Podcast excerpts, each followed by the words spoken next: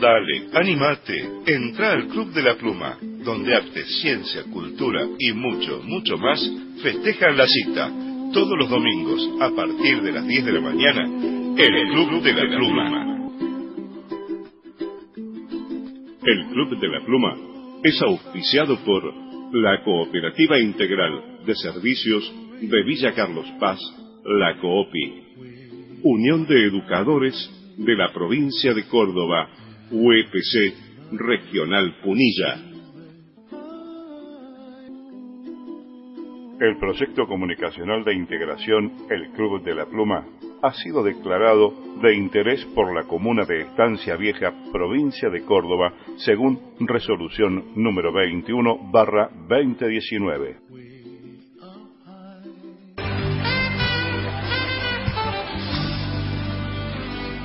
Hoy puede ser un gran día, plantéatelo así. Aprovecharlo, lo que pase de largo, depende en parte de ti. Dale el día libre a la experiencia para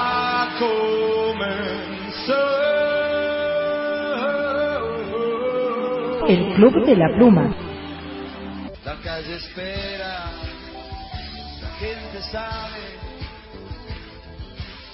es que hay un juramento y hay silencio. Y hay un hombre amor que resucita. Somos territorio de violencia. Mi pueblo habla, mi pueblo grita. Territorio de violencia. Mi pueblo habla, mi pueblo grita. Basta de muerte, basta, basta, basta de morir, morir, morir. Que se vayan ellos, que se vayan ellos, los que no dejaron nacer y vivir. Muy buenos días a todos y a todas.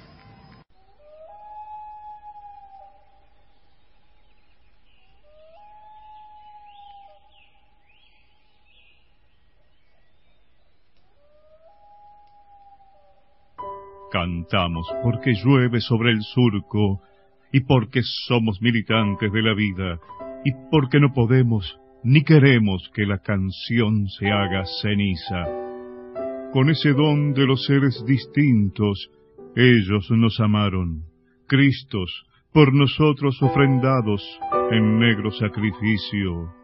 Otro vía crucis, el de sus cuerpos escarnecidos, el de sus mentes, otro, el de sus madres y de sus hijos.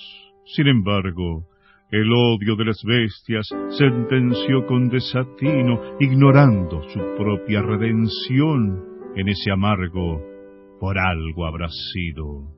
Evidenció así su condición de socio del horror, de personaje del abismo, de títere alfenique funcional a los asesinos. Hoy ya sabemos cómo son y a quienes se han unido pájaro negro de graznar, enronquecido, rapaz, cobarde, incapaz de empollar su propio nido. En cambio, aquellos, los que amaron sin distingos, regresarán en el gorjeo o el esplendor de algún ramaje colorido. Y en este día, en que el oscuro envenenó el aire y reptando entre sus heces se cobró un nuevo desaparecido. Hoy, que con la indiferencia se permite que sigan desapareciendo con el hambre en las calles y el sexo de los niños. Hoy nos ponemos de pie, calzamos el honor y nuestra fe y salimos otra vez a combatir al desamor y al olvido, con la integridad de sus treinta mil voces, la de Paco, de Rodolfo, de Juan y de María, con el eco de millones de argentinos, aquí, de cara al sol, alta la frente, les decimos, presentes compañeros, no nos daremos por vencidos.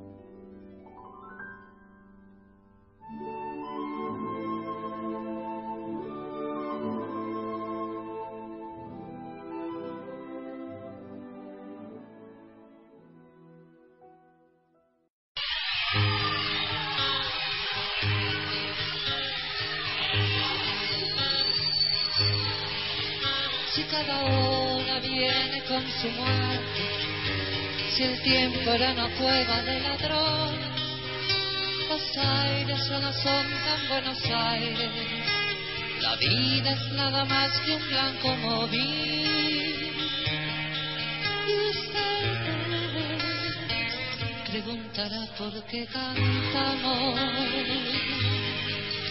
Si los nuestros quedaron sin abrazo, la patria casi muerta de tristeza corazón del hombre se hizo añicos antes de que estallara la vergüenza. Usted preguntará por qué cantamos. Cantamos porque el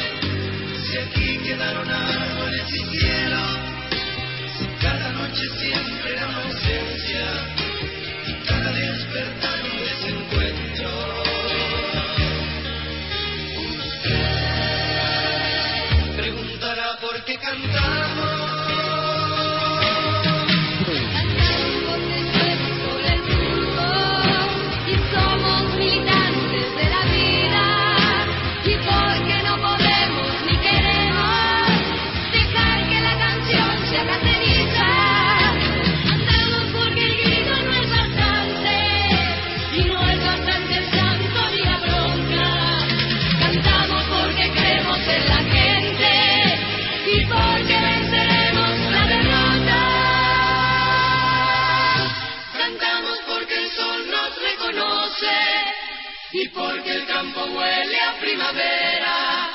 Y porque en este tallo, en aquel fruto, cada pregunta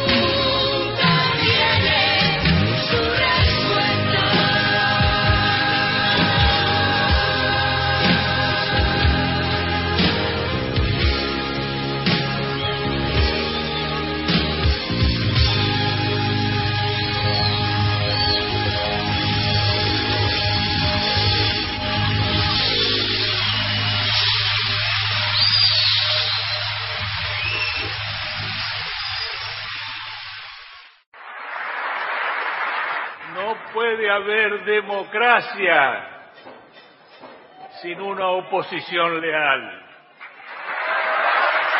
No puede haber democracia en países que descuidan o son negligentes en la lucha contra la inequidad, en la lucha por la igualdad. Una cojilla que es una pluma. Tenemos que mandarle un saludo enorme a la gente del Club de la Pluma que nos aporta a nuestra agenda radial, cultural, social, el Club de la Pluma. Le mandamos un abrazo enorme de Radio Comunitaria Oreta P. Primera y única radio de Benito Juárez. María Paz, Así es, un Gonzalo, saludo grande. Charlie y quien habla Fernando. Así es, un saludo para ellos. El domingo, y no te olvides de escuchar el Club de la Pluma en Oreta P. Gracias. Bienvenidos los desamparados, los excluidos, los ninguneados. Bienvenidos a aquellos que buscan un camino, un horizonte, un sueño. Bienvenidos a esta rebeldía comunicacional donde la integración y la diversidad son la propuesta.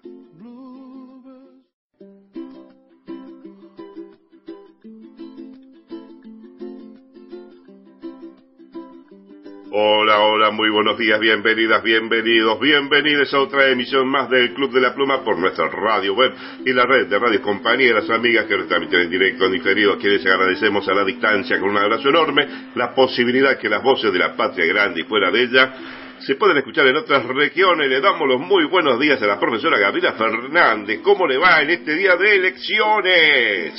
Buenos días, Norberto. Buenos días a toda la audiencia. Ay, con toda esa energía que ha venido. Y sí, sí, porque estamos, estamos en, en una instancia crucial en la historia de la Argentina y Latinoamérica, toda la patria grande. ¿Por qué? Porque el, el día de hoy se elige quién va a conducir los destinos de nuestra patria durante los próximos cuatro años y seguramente las relaciones, los vínculos comerciales, hermanos, con el resto de la patria grande y a nivel geopolítico. No es para menos, ¿eh? hoy es un día sumamente importante.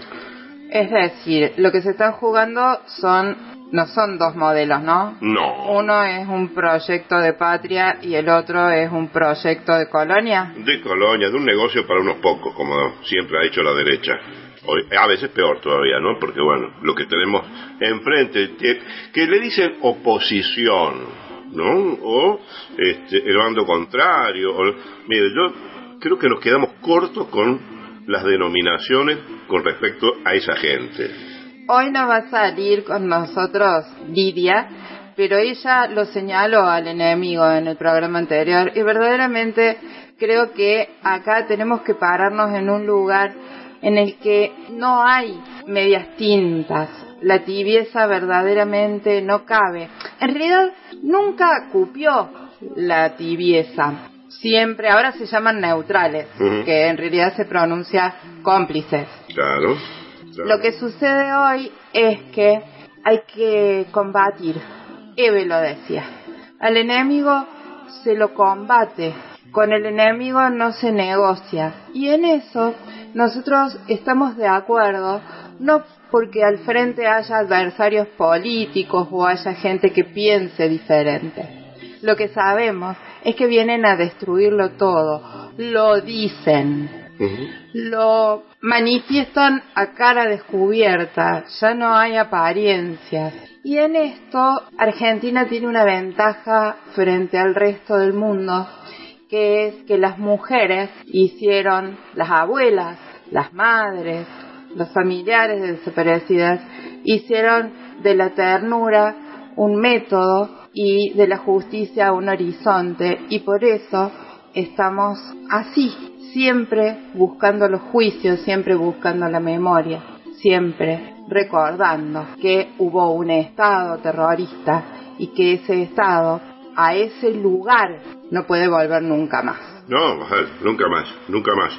Y bueno, vamos a ver qué, es lo que dicen las urnas ¿no? esta noche de hoy eh, y, y qué, cuál va a ser el espíritu de la sociedad. Yo confío mucho en esto de, mira, me hiciste acordar a las marchas masivas que tenemos los 24 de marzo, que hay un grueso de la sociedad que se agolpa en las calles para manifestarse, para redoblar el nunca más, cada 24 de marzo, cada 24 de marzo. Entonces, eso me hace eh, suponer que como está en juego la memoria, la verdad y la justicia, fundamentalmente en nuestro país, en este tiempo, la gente va a recapacitar y a darse cuenta cuál es el peligro que hay del otro lado. Ya no es una grieta, ya deja de, inclusive de ser un abismo. Estamos en mundos completamente diferentes. Entonces, confío muchísimo. Yo creo que vamos a salir victoriosos, vamos a ganar esta elección y vamos a proyectar hacia adelante un país como el que nos merecemos. Y vamos a seguir peleando, peleando si es necesario, para lograrlo. Ganar, dice nuestro columnista Manolo La Fuente, ganar en las urnas y luego, y luego, a partir del lunes, ganar en la realidad. Claro, claro. seguro. Bueno, no nos vamos a extender mucho, tenemos un programa bastante, bastante nutridito. Acordate, hoy al- cuando vayas a la urna, ¿sí? el votito, ¿sí? para la esperanza, para la memoria, la verdad y la justicia. El voto es para la dignidad, para el trabajo, para la educación, para la salud, para las garantías y derechos que nos merecemos y hemos luchado tanto por conseguir. Entonces, no es tan difícil, no es tan difícil. El voto de la esperanza, ¿sí? Vamos a iniciar el bloque internacional, nos vamos a México para recibir el reporte que nos envía nuestro querido amigo y compañero, el profesor Fernando Lizama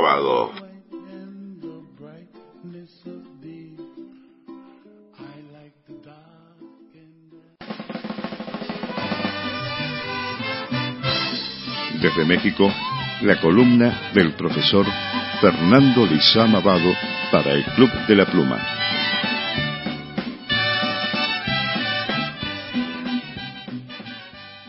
Bienvenida a Claudia Sheinbaum en Mérida. Se registra Clara Brugada como precandidata única de Morena. Pide Andrés Manuel López Obrador liberar fideicomisos. Emitirá un decreto el presidente para que trenes de carga también puedan transportar pasajeros. Permanecerá Ebrar en Morena. Buenos días, hermano Norberto. Al grito de unidad, Guacho Díaz Mena y morenistas recibieron a Claudia Sheinbaum en el aeropuerto de la ciudad de Mérida, que llegó para levantar la mano del precandidato a la gobernatura del estado. Horas antes, morenistas abarrotaron los pasillos de la terminal aérea de Mérida para recibir a la coordinadora nacional de la defensa de los comités de la cuarta transformación. Claudia Sheinbaum Pardo con besos y abrazos cobijó a los simpatizantes. Estuvo presente Guacho Díaz Mena junto con un centenar de morenistas que celebraron su nombramiento. Clara Brugada, la alcaldesa con licencia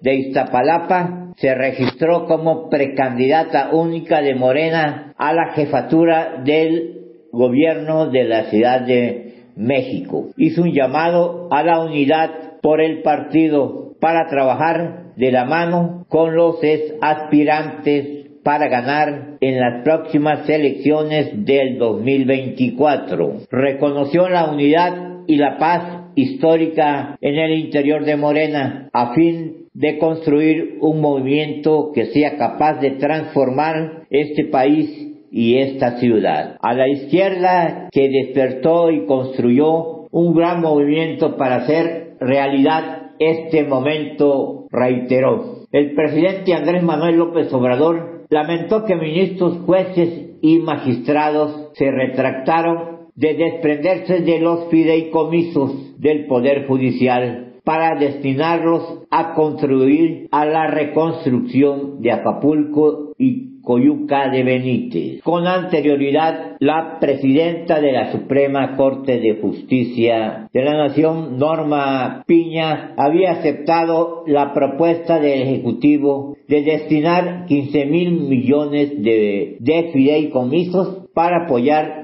a los damnificados del huracán Otis. Sin embargo, el Poder Judicial se encuentra promoviendo una serie de amparos que contradicen la disposición de la ministra Norma Piña. El presidente López Obrador acusó a los diputados de rajarse para firmar un acuerdo para entregar los fideicomisos del Poder Judicial a los damnificados de Guerrero. El presidente de México anunció que emitirá un decreto en este mes para que las vías de ferro, del ferrocarriles utilizados actualmente para carga puedan usarse también para transporte de pasajeros. En su conferencia de prensa matutina dijo que, que decretó lo que hará, que el decreto lo hará, lo dará a conocer antes del 20 de noviembre y se enviaron cartas a los concesionarios para que preparen sus proyectos para participar en la licitación. Sin embargo, puntualizó, estas empresas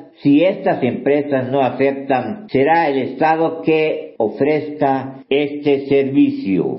El ex canciller Marcelo Ebrard Casaubon confirmó que no dejará las filas de Morena y que privilegiará la unidad junto con la coordinadora nacional de los comités de, de defensa de la transformación y virtual candidata presidencial del partido Claudia Sheinbaum Pardo para procurar la continuidad a la cuarta transformación en el país. Aseguró Marcelo Ebrard que existe entendimiento entre ambos y que se sancionará a quienes cometieron faltas en el proceso electivo. Para el Club de la Pluma, Fernando Lizama Amado desde México, te mando un fuerte abrazo revolucionario, hermano Norberto, y hasta la victoria siempre. Nos vemos la próxima semana. Estás escuchando el Club de la Pluma.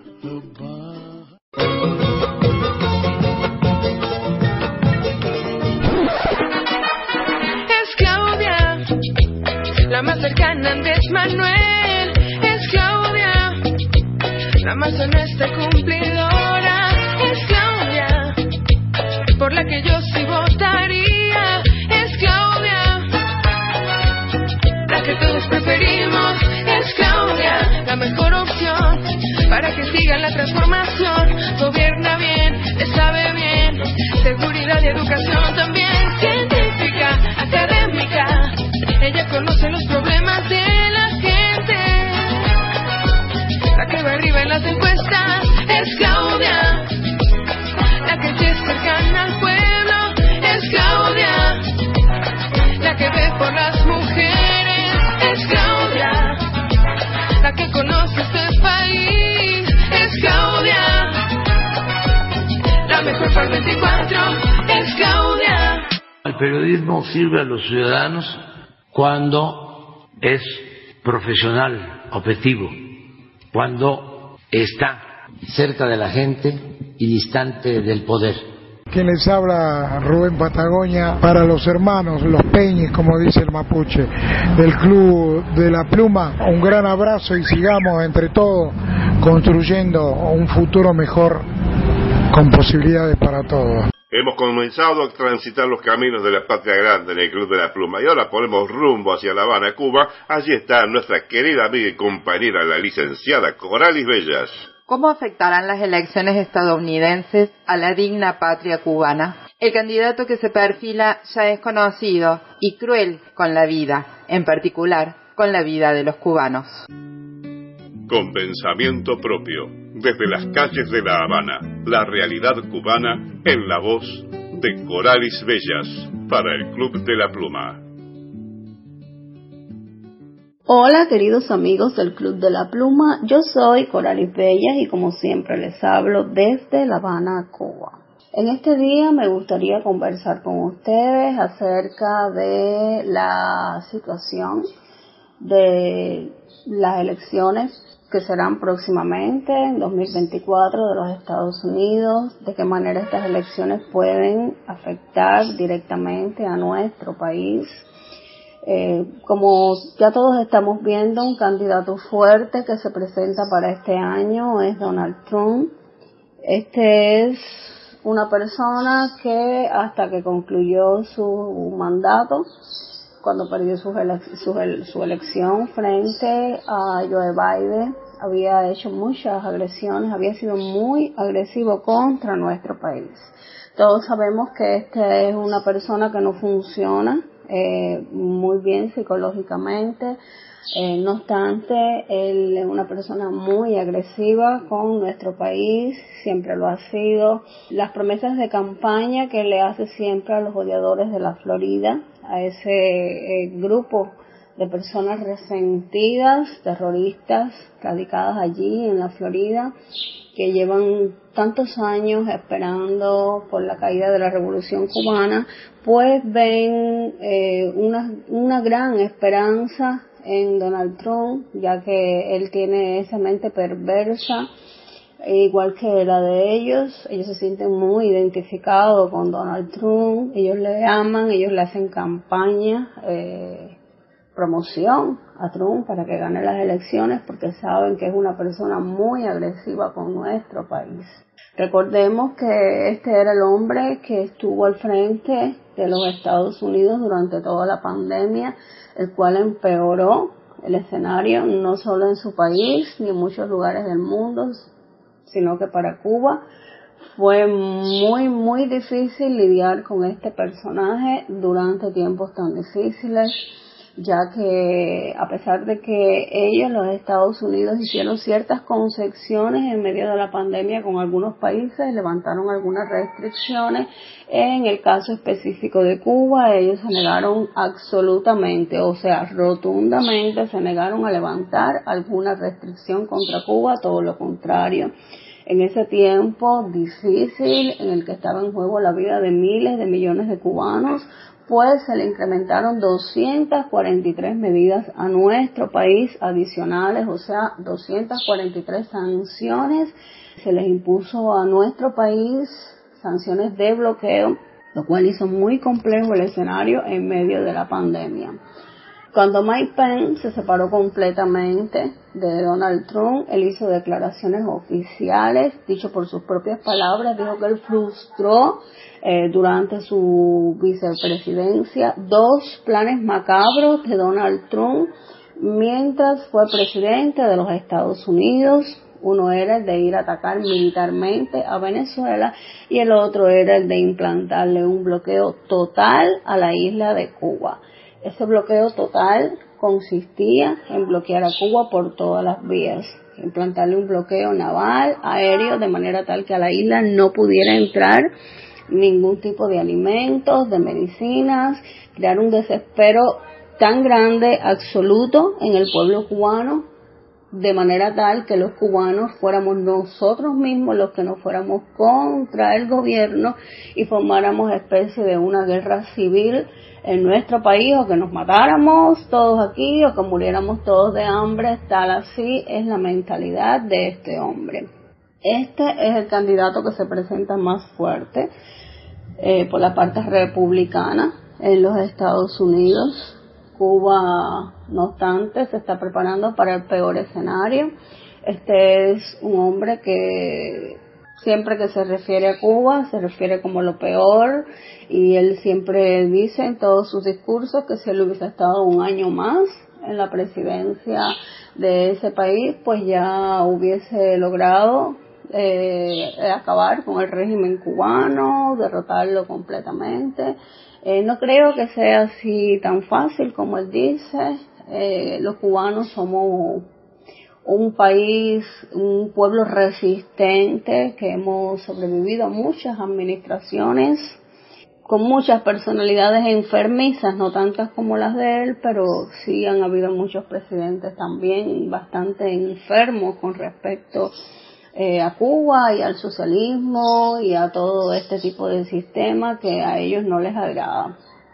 No obstante, eh, estos momentos que está viviendo Cuba son muy complejos, ya que Cuba no ha logrado recuperarse después de la pandemia ni después del recrudecimiento del bloqueo eh, durante esta crisis de pandemia. En Cuba se está viviendo un escenario muy complejo, muy difícil, empeorarle un poquito más la situación a Cuba sería algo que traería grandes consecuencias que bueno es mejor eh, ahora mismo no ni siquiera eh, ponernos a decir cuáles son las consecuencias que puede traer porque obviamente el pueblo de Cuba está ya bastante agobiado con la situación de escasez, las dificultades que está pasando en nuestro país y agobiarlo más, agobiarle un poco más la situación puede traer efectos muy negativos. Nosotros estamos expectantes a esta situación internacional, pero que nos afecta directamente a nosotros como nación, como pueblo. Y bueno, mis amigos, yo soy Coralis Bellas y como siempre les hablé desde La Habana, Cuba. Estás escuchando el Club de la Pluma.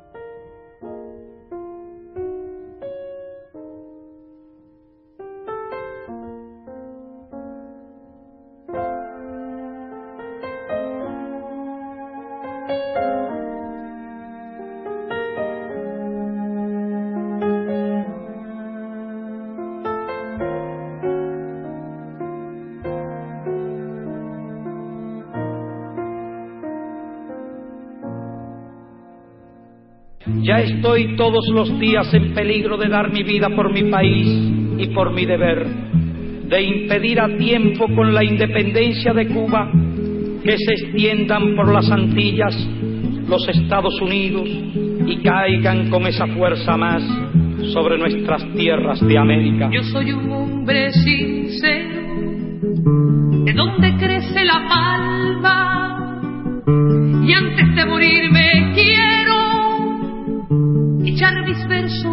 del alma,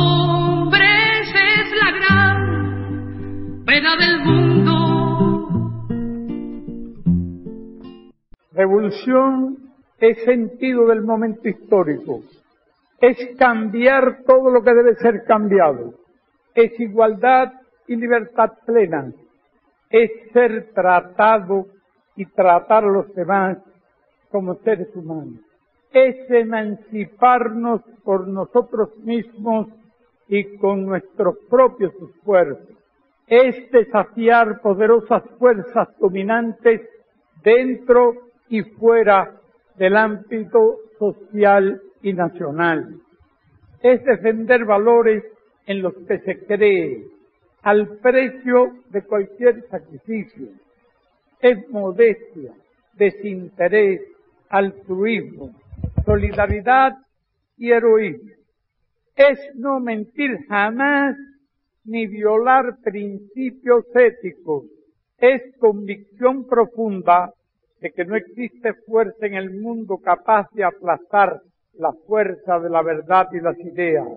Revolución es unidad, es independencia, es luchar por nuestro sueño de justicia para Cuba y para el mundo, que es la base de nuestro patriotismo, nuestro socialismo y nuestro internacionalismo. Amigos, le mando un fuerte abrazo a, todos los compañeros de la red de emisora del Club de la Pluma y bueno, como cada domingo transmitiendo acá desde Presidente Derqui en FM Hall. Le mando un abrazo grande. Soy Luis Lejano, director de FM Hall de Presidente Derqui. Un abrazo grande para todos. Continuamos en el Club de la Pluma, continuamos en La Habana, Cuba, porque ahora viene el reporte de nuestro querido amigo y compañero, el periodista Pedro Martínez Pires. En el cuarto encuentro bilateral sobre migración, bilateral entre Cuba y Estados Unidos, Pedro participa como periodista y nos trae la voz de los cubanos en el mundo en la persona de Virgilio Ponce. José Martí, el pensamiento faro, tiene mucho aún para decirle a los pueblos. Martí quiso a Cuba libre y Fidel dijo, ya está, con bloqueo o sin bloqueo, libre por siempre será. Pedro Martínez Pires reporta desde La Habana para el Club de la Pluma. Saludos a los amigos del Club de la Pluma. Soy Pedro Martínez Pires y voy a hacerles el reporte de esta semana. Pero va a ser un reporte sui generis, como el de la semana pasada, que hice con Alexander, el ganador del premio especial Orlando Castellano, porque voy a hablar y voy a entrevistar a Virgilio Ponce, uno de los más entrañables amigos cubanos que residen en el exterior. Virgilio Ponce lleva más de 30 años viviendo en el País Vasco francés. Tiene varios hijos. Uno de ellos, Pello, trabajó durante años en Radio Habana, Cuba, y se caracterizó siempre por la eficiencia, la modestia y ahora Peyu está viviendo en Francia. Ya se casó, tiene hijos, dos hijos y Virgilio tiene una hija aquí. Él vino hace unos días, ha estado en Radio Habana, Cuba varias veces. Una de ellas, recuerdo que fue la invitación que le hicimos a Gerardo Hernández Nordelo, actualmente coordinador de los comités de defensa de la revolución, a quien por cierto yo le mandé un libro que le trajo la viuda de Rafael Cancel Miranda y me lo dejó a mí para que se lo diera a él y yo se lo mandé a él con el oncólogo que me hizo las tres cirugías que todo el mundo conoce como Carlos, pero yo conozco como Fernando de la seguridad del Estado. Fernando fue delegado directo al Congreso de los CDR. Y yo estaba muy preocupado de que Gerardo supiera que la primera vez que Hugo Chávez oyó la voz de Fidel Castro fue un 28 de septiembre en 1973, cuando en la clausura del Congreso de los CDR y en la fecha de los CDR se dedicó a Salvador Allende y a Chile. Eso es un testimonio tremendo, porque Hugo Chávez tenía 19 años, entonces era un joven cadete y a espalda de sus superiores oía Radio Habana, Cuba. Vigilio Ponce, estás hace unos días en La Habana y tengo el privilegio de que has venido dos veces a mi casa. Ahora me trajiste café, estamos en una etapa muy difícil en Cuba, con muchos problemas económicos, pero creo que el cuarto encuentro Nación y Emigración, que para mí tiene la nostalgia del recuerdo de mi hermana mayor, de mi sobrino, que participaron siempre en las tres primeras, 94, 95 y en el 2004, y ya no están. Así que, ¿qué significa para ti esta cuarta nación y emigración? Pensando en los tiempos difíciles en que hemos transitado en los últimos años, Virgilio. Primero es un privilegio estar contigo, Pedro. Dos veces no, yo quisiera venir todos los días y oírte a ti, que me hicieras los cuentos de cosas que yo no viví, tú viviste, y las experiencias que tú tienes me las transmitieras, porque tú has vivido cosas maravillosas. Ahora, he venido a este encuentro como he estado en otro. Para mí es muy importante. Este es un momento de definición, es un momento de re- reafirmar nuestra posición hacia nuestro pueblo, hacia nuestro país y hacia nuestro gobierno. Hoy tenemos un gobierno muy capacitado y muy capaz, pero la situación económica de Cuba y del mundo es muy difícil. Están luchando por salir adelante. Se están haciendo mil cosas que yo no las entiendo algunas, que yo no sé por qué son, pero los que están dirigiendo deben saber y el pueblo de Cuba es el que tiene que decir si van bien o no van bien. Yo estoy tratando de comprender la situación que hay porque es difícil, compleja. Después de siete años sin venir aquí, para mí es chocante muchos de los cambios que, que existen en estos momentos. Pero estoy muy contento de estar aquí, de reunirme con la dirección del gobierno, del Ministerio de Relaciones Exteriores, con Cultura y con todos los organismos que están con nosotros en estos encuentros, compartir nuestras inquietudes y como siempre que ellos nos aclaren, nos expliquen y, y que haya un intercambio como ha sido en otros momentos, un intercambio de cubano a cubano. Ya no es de migrante, ya no es de que vive afuera, no, de cubano a cubano, cubano que va y viene, cubano que está aquí permanente, cubano que sale y vira a los seis meses, cubano que vira a los dos años, de cubano y todos trabajar por sacar adelante nuestro país con el esfuerzo de todos, es necesario el esfuerzo de todos, echar para adelante y meter la cabeza para adelante, es lo que hace falta en estos momentos, unidad, unidad, unidad. Y una de las cosas importantes creo que es utilizar nuestra cultura, porque la cultura es de todo, nuestra cultura es una embajadora y nuestra cultura es maravillosa, maravillosa. Tenemos una luz, José Martí, tenemos a Fidel Castro, ¿qué más? ¿Qué más para estar unidos todos en esta batalla? Bueno, según informó a los, sobre todo a la televisión cubana, el secretario del DACRE, el Congreso va a sesionar sábado y domingo precisamente para facilitar el- la presencia virtual de algunos cubanos que viven en el exterior y que trabajan. Pero va a sesionar en cuatro paneles. Uno de ellos es la cultura. Otro va a referirse al tema de las relaciones con Estados Unidos. Un tercero va a abordar el tema económico. Y hay un cuarto que tiene que ver con las comunicaciones. Quiere decir que creo que para ti va a ser una experiencia muy buena porque tú sigues siendo un gran periodista y un gran fotógrafo que has estado siempre vinculado a José Martí. Yo tengo la alegría de que viene desde Panamá y ya me lo comunicó un cubano martiano oriental que hace tiempo no sabía de él, ya no es el presidente, está muy mayor, debe tener cerca de 90 años como yo, pero veo una relación muy íntima entre los cubanos que viven fuera y José Martí. Yo, yo creo que Martí fue un ejemplo muy grande. Martí vivió una gran parte de su vida en el exterior de Cuba, no porque quería, sino porque fue obligado por las situaciones del momento. Y Martí para nosotros es un ejemplo. Yo explicaba hoy, en un momento que pedí la palabra en la presentación de un libro en el centro Fidel Castro, que para mí fue extraordinario en el año 95, en el segundo encuentro Nación y Emigración, encontrar a aquellos niños Peter Pan que hablaban de Martí con un conocimiento y una propiedad y habían salido de Cuba a los 12, 13, 11 años, 10 años y, y me acerqué a ellos y estuve hablando con Andrés Gómez, Andrés con otros que llevaban mucho tiempo fuera, con Miranda de New York, hablé con Cue, hablé con David Fernández, hablé con muchos de ellos y me decían no, porque nosotros estábamos reafirmando nuestra nacionalidad y el hecho de demostrar que éramos cubanos era conocer a Martí.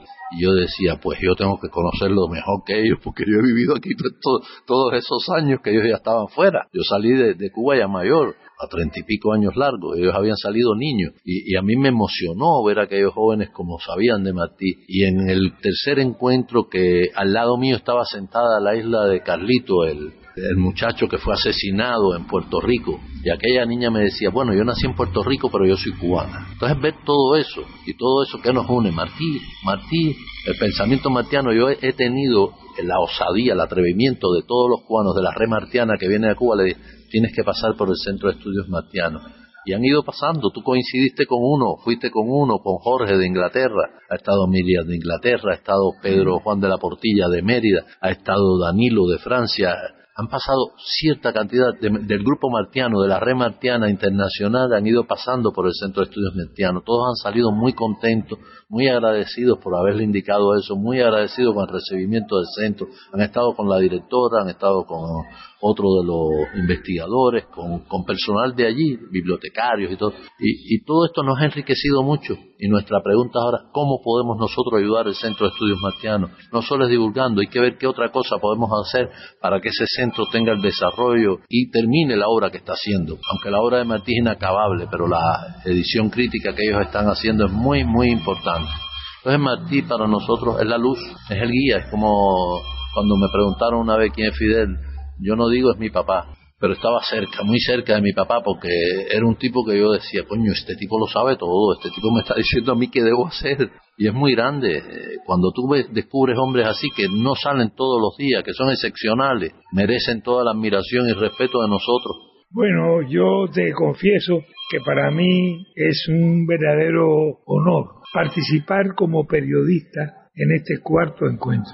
¿Por qué? Porque estuve en 1978 cuando Fidel Castro y Ricardo Alarcón se reunieron con el grupo de los 75 que dio inicio a todo este proceso. Ayer la televisión puso un fragmento de la brigada Antonio Maceo, que vino al año siguiente, es decir, en el 79. Cre- Creo que la única que voy a extrañar es a mi hermana mayor, que tocaba el órgano en Santa Clara y en una nación y emigración tocó el piano como si fuera órgano con tres sacerdotes que vinieron, el padre Ramón de Tampa, el padre Pablo de Venezuela Pablo y el padre ya fallecido Raúl. de República Dominicana. Y estaba Raúl, el de la iglesia Estaba, protestante. estaba Raúl, fue, yo recuerdo, te digo francamente, tengo muchos recuerdos de la conferencia, de muchos que no están, de muchos que están ahora y que no conozco, pero tú eres uno de los fundadores Ah, de ese movimiento y también la ligazón entre la emigración, que ahora la palabra ya es criticada por los medios cubanos, se trata de cubanos, simplemente cubanos residentes en el exterior. Y yo tengo una sobrina que está residiendo como profesora de ballet en Portugal y que acaba de darle un abrazo a Díaz Canel cuando estuvo allí porque ella es cubana, como mi hermana mayor, como mi sobrino psiquiatra Pedro Martínez Martínez. Confiemos en que este cuarto encuentro Nación y Emigración va a sellar y abonar el camino para que todavía seguir mejorando los vínculos entre los cubanos que residen en la patria y los cubanos que andan por el mundo. Gracias a Vigilio y creo que le voy a pedir al Club de la Pluma que ponga para cerrar la música Cuba, qué linda es Cuba, quien la conoce la quiere más. Gracias, Vigilio. Punto. Estás escuchando el Club de la Pluma. Oye, tú que dices que tu patria no es tan linda. Oye, tú que dices que lo tuyo no es tan bello. Yo te invito a que busques por el mundo otro cielo tan azul como tu cielo, una luna tan brillante como aquella que se filtra en la dulzura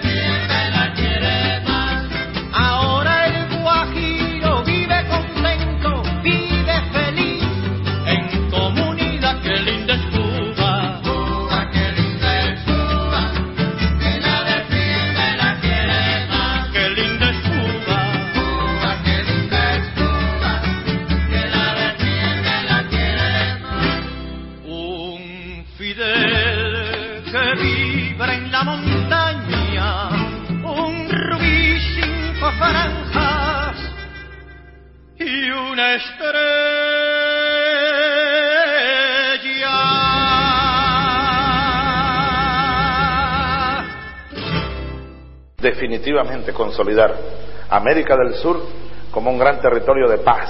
Desde el Grupo Yauda felicitamos enormemente a Norberto Gansi y a todo el equipo del Club de la Pluma. Hacemos reconocimiento especial de la gran labor que hace el Club de la Pluma de socializar problemáticas locales y continentales que han sido invisibilizadas por los medios de comunicación masiva. Desde la más pequeña de las islas que constituyen el archipiélago de las Antillas, Moncho Soto para el Club de la Pluma. Viva Puerto Rico Libre. En el bloque internacional del Club de la Pluma cruzamos el charco y nos vamos hasta España, más precisamente Murcia. Allí se encuentra nuestro querido amigo y compañero, el militante Vicente Cervantes. Pedro Sánchez fue finalmente investido como presidente del gobierno de España después de arduas negociaciones. En la mesa estaba, entre otras cuestiones, nada menos que la amnistía a los separatistas de Cataluña. Descolonizar es la tarea. Desde algún rincón del sureste español, la columna de Vicente Cervantes para el Club de la Pluma.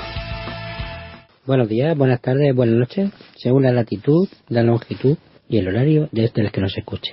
Les habla Vicente Cervantes para todas las personas amantes y oyentes del Club de la Pluma desde esta trinchera de la guerrilla comunicacional desde algún lugar del sureste español. La España en concordia bien vale una amnistía. Hace unos días se produjo, esta vez sí, la investidura de Pedro Sánchez del PSOE, del Partido Socialista, como presidente de España. Eh, no ha sido fácil llegar a este escenario, es bastante complejo el escenario, bastante, bastante complejo.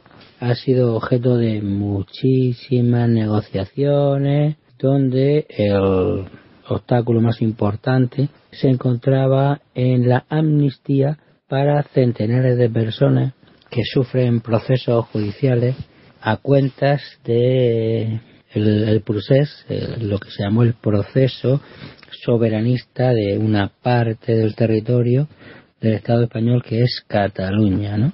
Eh, donde hubo una declaración unilateral de independencia, etcétera, etcétera, etcétera, pero básicamente todos los problemas vinieron porque decidieron impulsar un referéndum, o sea, poner urnas para consultar a la gente que diera su opinión sobre qué pensaba, circunscrito a Cataluña. Parece ser que finalmente se ha desarrollado un acuerdo que tiene bastante fundamento legal, soportado por un montón de juristas y además de todo parece que es muy conveniente para garantizar la convivencia, rebajar las tensiones territoriales que se llaman y darle estabilidad en todos los sentidos al Estado español. Además de garantizar los 179 votos que han apoyado la investidura del presidente del gobierno Pedro Sánchez que repite. Las particularidades de esta situación nueva eh, estriba en que, eh, digamos, el gobierno que ya se ha anunciado es un gobierno eh, no es tan, eh, digamos, escorado hacia la izquierda como el anterior gobierno de coalición. Ahora mismo, Sumar ha sustituido como socio de gobierno a Unidas Podemos y apuestan por una forma y unos fondos, desde mi punto de vista, más dóciles y más suaves con respecto a la acción reivindicativa o a medidas que sean capaces de ir más allá de los límites que impone el Estado profundo o el régimen del 78. Todo lo que es herencia y sucesión de la reforma del franquismo, de la dictadura franquista, en estos últimos 46 años, prácticamente. A pesar de eso, eh, la amnistía ha sido oh, eh, saludada por diversos actores o factores de tendencia progresista. Por ejemplo, el diario británico The Guardian ha asegurado en una editorial que el presidente de gobierno en funciones tiene razón al haber apostado por la amnistía. Digamos que entiende, y, ah, yo concuerdo con esa opinión, que Sánchez acierta al asumir el riesgo de una amnistía y no solo por motivos de interés político propio, sino que así también se da cemento, pegamento al bloque democrático plurinacional que está siendo un dique de contención, un freno para la derecha extrema y la extrema derecha. Ahora se trata de presentar con pedagogía, con mucho trabajo en los medios de difusión, explicar que es una medida para reconciliar a la sociedad plural y diversa del Estado español. Digamos que lo considero una buena noticia. Y por otro lado, el expresidente del gobierno, José Luis Rodríguez Zapatero, dice, por ejemplo, que la ley de amnistía no tendrá ningún reproche por las instituciones europeas y ha criticado la movilización del PP en Bruselas para frustrar la ley que responde, en su opinión, a una insensatez sin límite.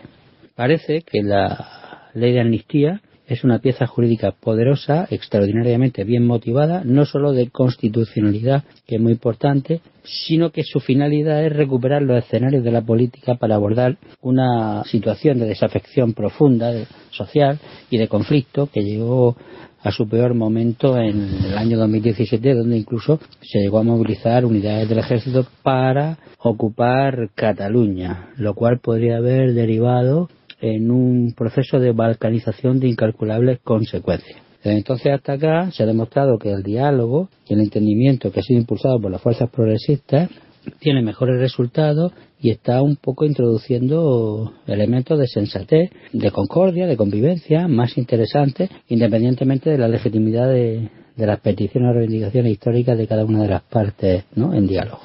La legislatura no va a ser nada fácil porque eh, hay un bloque, 19 eh, diputados y diputadas que podríamos considerar las izquierdas plurinacionales del Estado español que eh, van a presionar en diversos momentos, con presupuestos generales del Estado, con iniciativas legales. Recordemos que está pendiente la denominada ley Mordaza está pendiente de derogar que afecta a las movilizaciones y que ya le da más poder a la ya de por sí poderosa e impune policía que, bueno, como bien sabemos, tiene muchísimas actuaciones que son claramente abuso de poder y muchas más cosas y en muchos casos actúa como policía política, ¿no? Digamos que las estructuras herederas del franquismo, de la dictadura, siguen presentes, se han reproducido, cual alguien eh, han mutado en el ámbito judicial, en el ámbito policial, militar, en el ámbito mediático, entre otros, mm, y bueno, mm, suponen como una camisa de fuerza que impide eh, que lleguemos a desarrollar medidas sociales, políticas, económicas que aquí se consideran muy inaceptables por parte de estos poderes fácticos, pero que en, el resto de Europa eh, son desarrolladas hasta por partidos de centro derecha dignos de tal nombre, que son un poco civilizados, no son tan psicópatas y tan egoístas ni tan avariciosos como los que tenemos por estas latitudes. En cualquier caso, la amnistía va a ser una piedra de toque porque cuando se promueva el impulso de la ley va a ir al Congreso de los Diputados, luego al Senado, luego eh, digamos, el partido judicial que diría Cristina Fernández va a jugar lo suyo y eh, van a seguir las actuaciones y las protestas de calle que están impulsadas por la derecha y extrema y la extrema derecha y además otras fuerzas algunas muy sospechosas como por ejemplo el denominado Frente Obrero que va de extrema izquierda pero que parece más bien un alien mamporrero eh, teledirigido o dirigido en su cúpula por las cloacas del Estado profundo. Lo dejamos aquí, como siempre nos despedimos con un abrazo gigante, con vigor y con ternura para todas las personas amantes y oyentes del Club de la Pluma por parte de Vicente Cervantes. Y hoy, además de decir hasta la ternura siempre, vamos a meter una pequeña cuña de acción climática para despertar esa sensibilidad. Hasta la victoria siembren. Estás escuchando el Club de la Pluma.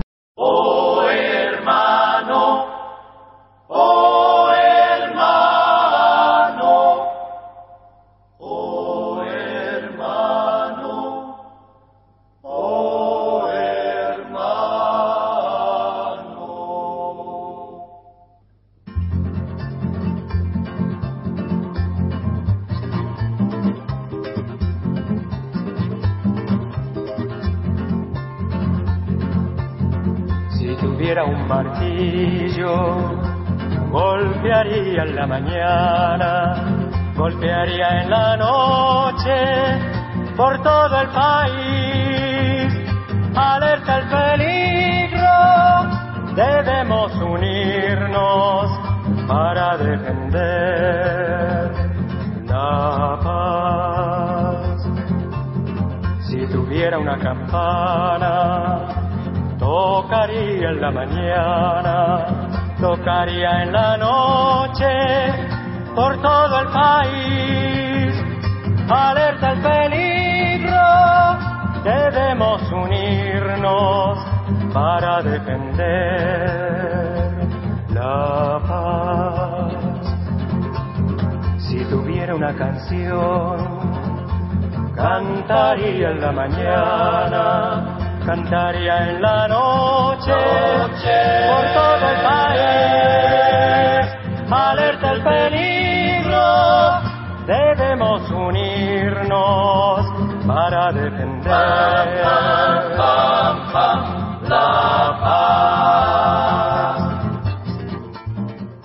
porque los medios de comunicación tienen intereses específicos y la educación tiene intereses diferentes a los medios de comunicación y la familia tiene expectativas diferentes a los medios de comunicación. Entonces, ¿por qué digo esto? Porque usted, el mismo argumento que se utiliza para amplificar un comportamiento en la victoria es el que se utiliza para condenar el comportamiento en la derrota. Es uno de los programas más famosos de Córdoba, el Club de la Pluma. Continuamos compartiendo el bloque internacional del Club de la Pluma, nos seguimos quedando un poquito más allí en España, pero ahora volvemos rumbo a Islas Canarias, allí está nuestra querida amiga y compañera, la profesora Viviana Onofri.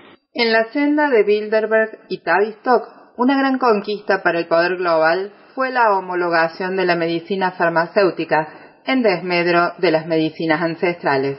El control de la población mediante las drogas es fácil y lógico quita fuerza y quita equilibrio, genera necesidades debilitantes. Con voz argentina, desde las Islas Canarias y con mirada internacionalista, la columna de Viviana Onofri para el Club de la Pluma.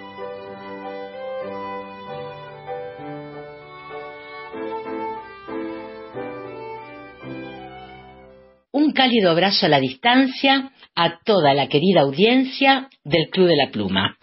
En una extensa y profunda reflexión, iniciada hace varios meses, continuaremos indagando sobre cuestiones ocultas y desconocidas de la mano de los libros del doctor Daniel Stulin, La verdadera historia del Club Bilderberg, el Instituto Tavistock y Metapolítica. El tema de hoy será la conspiración médica planetaria, el cártel de la medicina. El sistema sanitario es un mega negocio al servicio del poder. Estados Unidos tiene el sistema de salud más peligroso y, al mismo tiempo, más caro del mundo. Es la causa del 60% de las bancarrotas del país.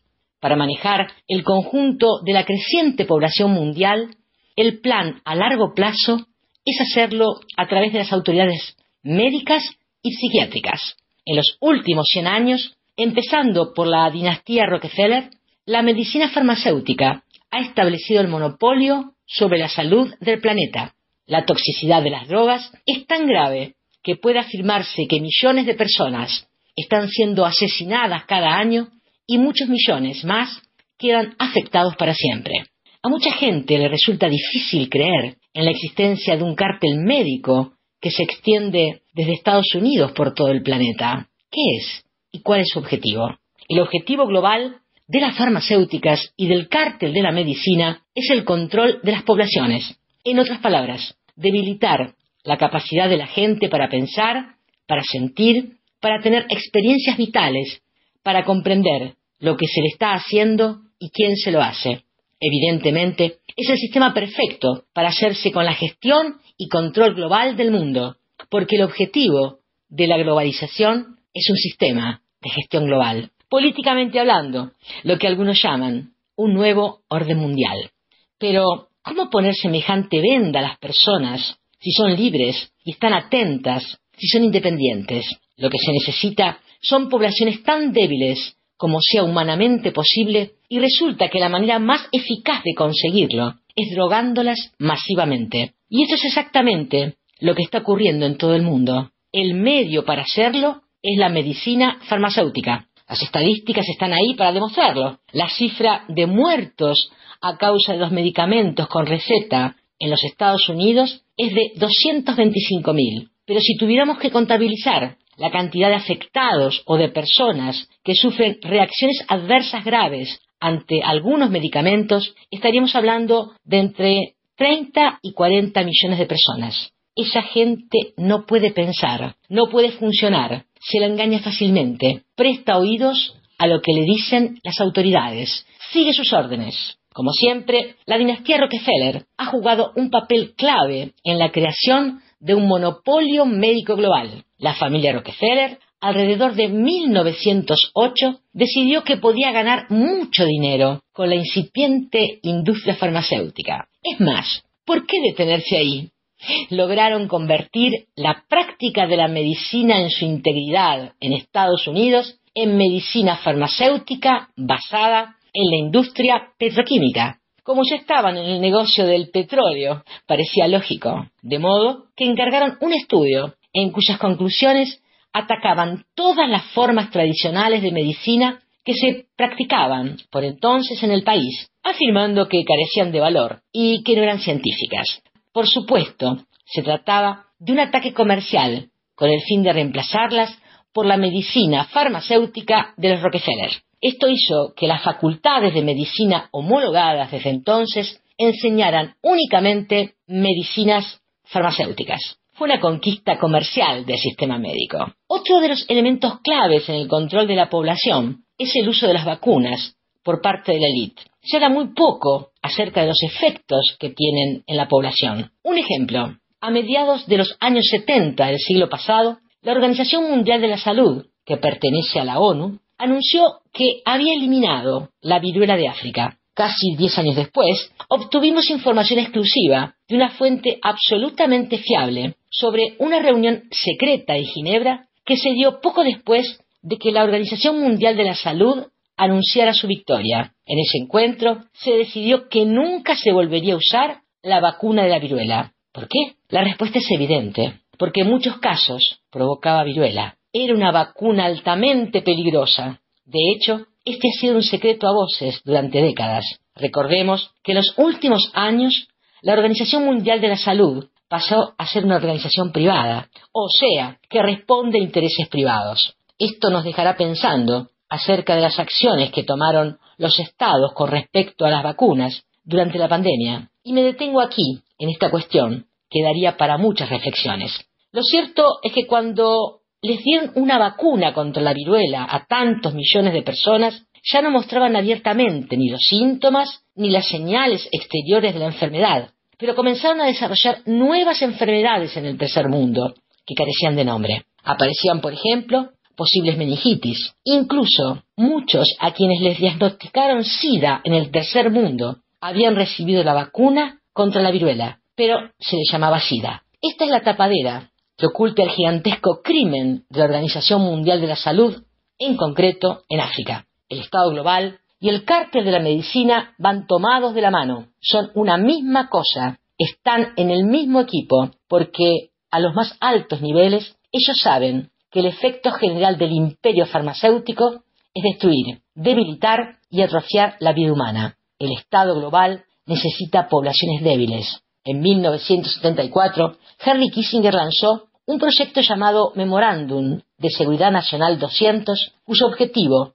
era adoptar un plan de control drástico de la población mundial con el objetivo de reducirla en 3.000 millones de personas para el 2050. Estados Unidos lideró el esfuerzo, que funcionó de la siguiente forma. Se hizo un control de la natalidad en los países en desarrollo, lo que era un requisito previo para recibir ayuda estadounidense. Kissinger lo resumió así. Si estas razas inferiores se ponen en el camino de los recursos naturales y las materias primas, entonces tenemos que encontrar la manera de deshacernos de ellos. Los nazis también apuntaban en esa dirección. La droga es poder, sedantes, tranquilizantes, millones de personas que no son más que la cáscara de lo que eran. David Rockefeller, en la reunión de Trupp Bilderberg de 1991, expresó la soberanía supranacional de una élite intelectual y banquera es absolutamente preferible a la autodeterminación nacional practicada durante los siglos pasados.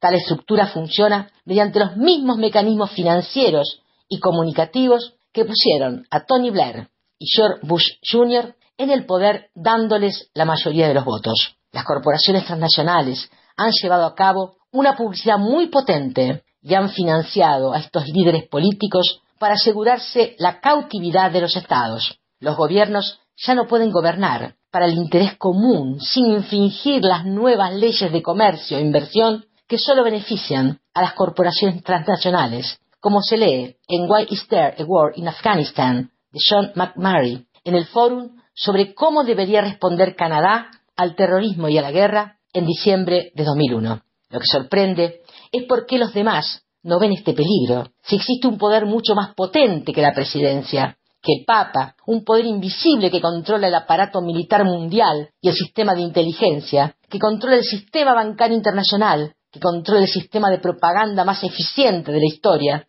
entonces debemos concluir que la democracia es en el mejor de los casos una ilusión y en el peor el preludio de una dictadura que se conocerá como el nuevo orden mundial y que nos conducirá a una esclavitud total. Si los miembros del Club Bilderberg parecen ahora más discretos que nunca, es, entre otras cosas, porque sus propuestas, llevadas a cabo por sus serviles agencias, como el Fondo Monetario Internacional y el Banco Mundial, han causado más devastación en los últimos años que todos los desastres de la Segunda Guerra Mundial juntos. Con toda la evidencia en sus manos, la mayoría aún cree que tiene demasiados problemas personales para molestarse con teorías conspirativas. Eso es exactamente lo que el Instituto Tavistock de lavado de cerebros a escala planetaria perseguía y continúa persiguiendo. Me despido de nuestra querida audiencia, agradeciendo su amable atención y deseando que volvamos a encontrarnos en otra edición más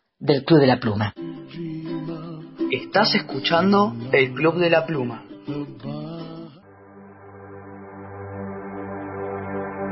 Parece tan azoroso aquello que nos salva. Se vuelve tan valioso el beso de la calma. El peso de las almas y su abrazo ansioso. Enlazadas entre sí en el borde de la cama. Como si nada me pasara. Posando entre miradas desgastadas. Pensando siempre un poco más de lo necesario. Recordé tu piel, mi fiel confesionario. Entre humo y otra reflexión barata. No oculto mis temores porque solo me delatan. Asumo los errores y así no me matan. A los humos esta vida como fue de ratas siento un vacío Como vos en el atardecer. Tu figura tan lejana se quiere desvanecer. Estoy lupeado en un sueño en el que no puedo correr. Mi ser no puede gritar, nada me saca la fe.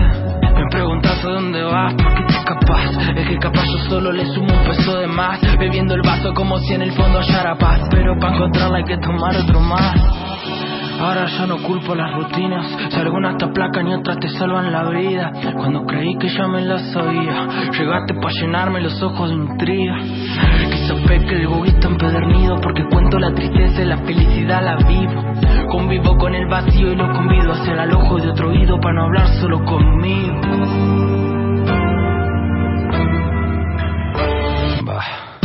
Y en algún momento tengo que salir. No puedo estar viviendo todo el día en mí, buscando las razones de lo que no es, o las explicaciones de lo que no fui. En esta maratón que no tiene final, la multitud que corre sin saber por qué, buscando algún resquicio para respirar y transformar la sombra en una luz más firme. Vuelvo a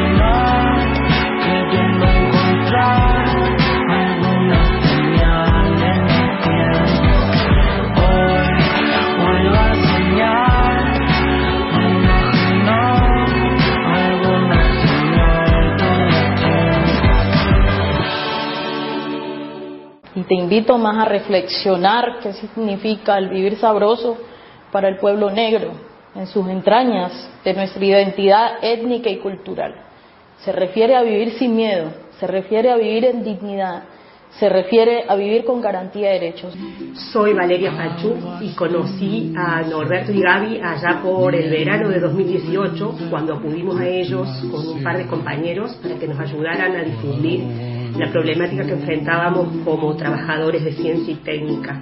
Ahí descubrí el Club de la Pluma y conocí cómo desde la trinchera nos ayudaban a descubrir las cosas que los medios hegemónicos nos escondían, cómo rompían el cerco mediático. No dejen de hacer ese trabajo nunca, son muy necesarios. En el bloque internacional del Club de la Pluma retomamos el recorrido por la Patria Grande, ponemos rumbo a Caracas, Venezuela. Allí está nuestro querido amigo y compañero, el periodista José Gilberto Díaz Mesa. Sobre el despojo sufrido por Venezuela en la región del Esequibo, trae la explicación de Leopoldo Bucci acerca de las estrategias utilizadas en la Corte Internacional de Justicia por la petrolera Exxon. Para y por la Patria Grande, desde Caracas, Venezuela, la columna de José Gilberto Díaz Mesa para el Club de la Pluma. Buenos días, Norberto. Buenos días a todos los radioescuchas del Club de la Pluma. Reciban un cordial saludo de su amigo de siempre, Gilberto José Díaz Mesa, de la patria grande, de la patria de Bolívar, de la patria de Chávez. Bueno, Norberto, mi ponencia de esta semana va a seguir en la misma tónica de la defensa que está llevando a cabo el gobierno de Venezuela y todo el pueblo venezolano por el despojo de el Esequibo. Según la Corte Internacional de Justicia, nos va a hacer una pequeña explicación el doctor Leopoldo Pucci, jurista venezolano, sobre lo que es la estrategia de la ExxonMobil para el Esequibo. Cómo, cuándo y por qué la ExxonMobil decidió utilizar la Corte Internacional de Justicia para asegurar sus inversiones en el Esequibo. El 20 de mayo del 2015, bajo la dirección de Rex Tillerson, para ser exacto, la corporación petrolera ExxonMobil hizo un anuncio que llamó la atención a la industria petrolera a nivel mundial.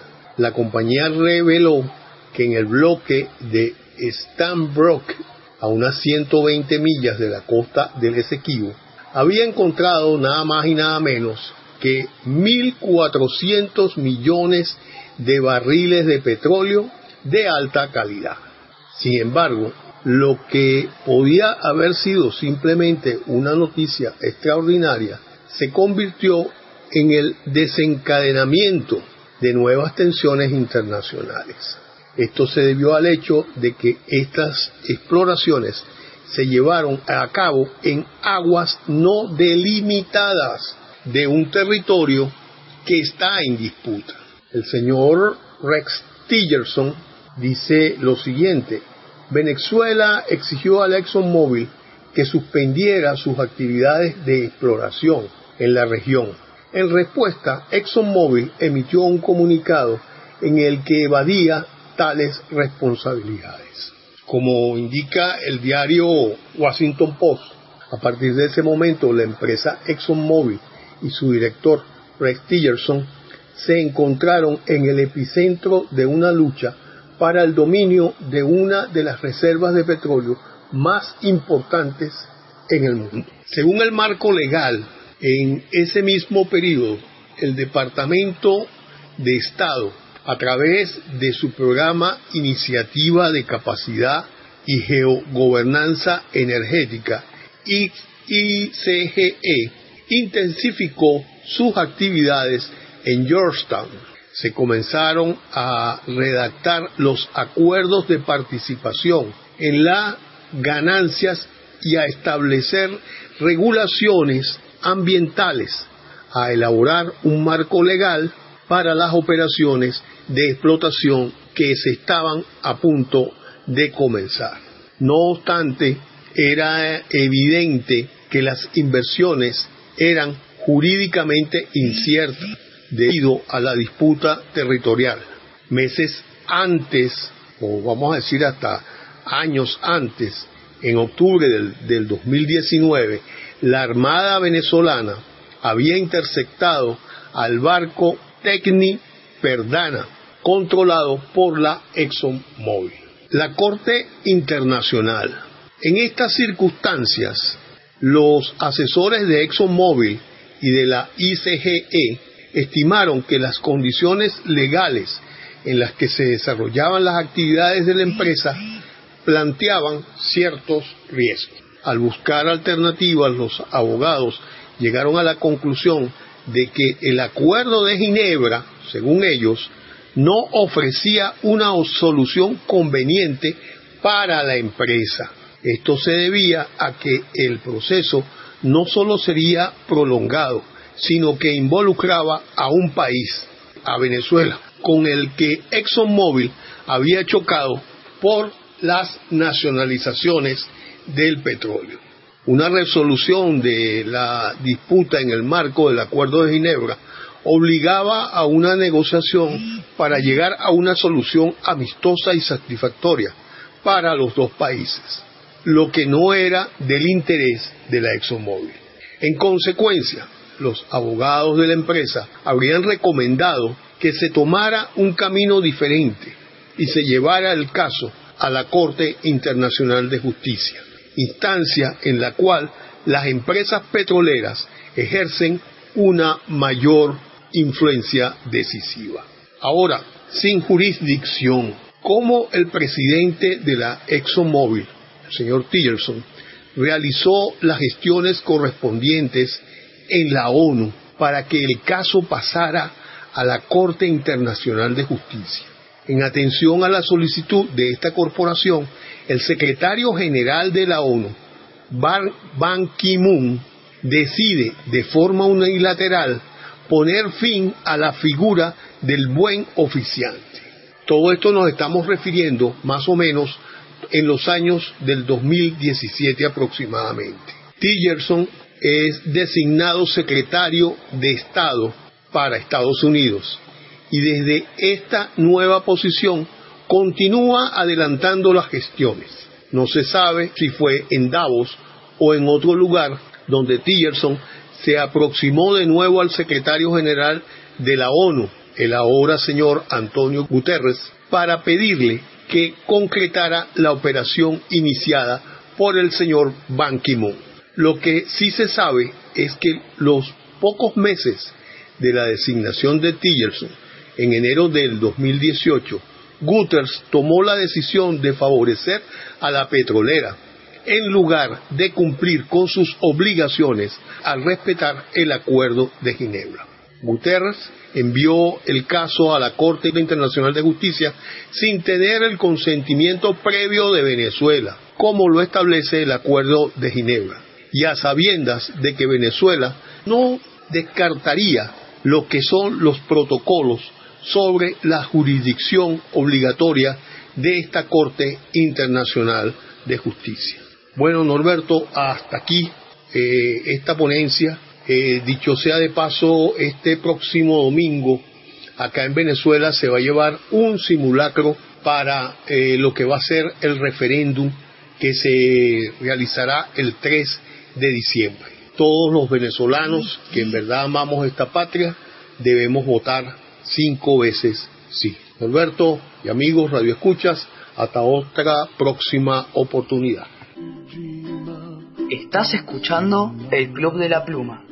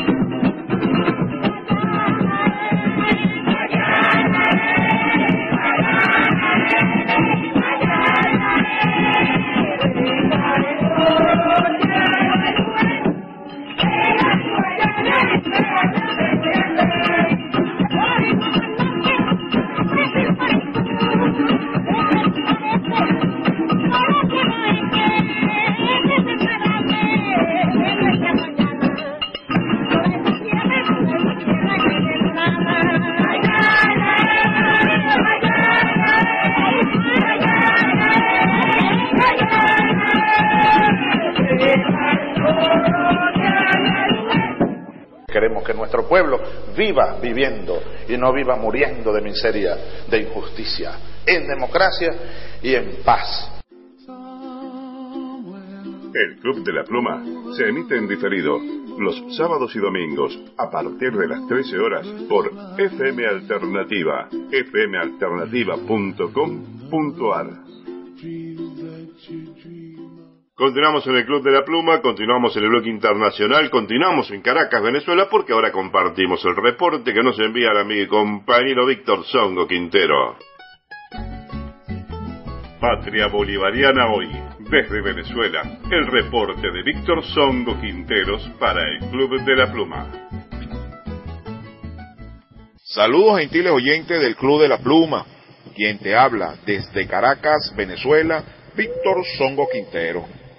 Venezuela y Paraguay restablecen las relaciones diplomáticas. Los gobiernos de Venezuela y Paraguay anunciaron este miércoles 15 de noviembre que luego de conversaciones entre los presidentes Nicolás Maduro y Santiago Peña, ambos mandatarios han decidido establecer las relaciones diplomáticas y consulares entre ambas naciones. A través de un comunicado publicado en su cuenta X por el ministro para las Relaciones Exteriores, Iván Gil, se detalla que la medida implica también la acreditación de embajadores de manera recíproca en los próximos días.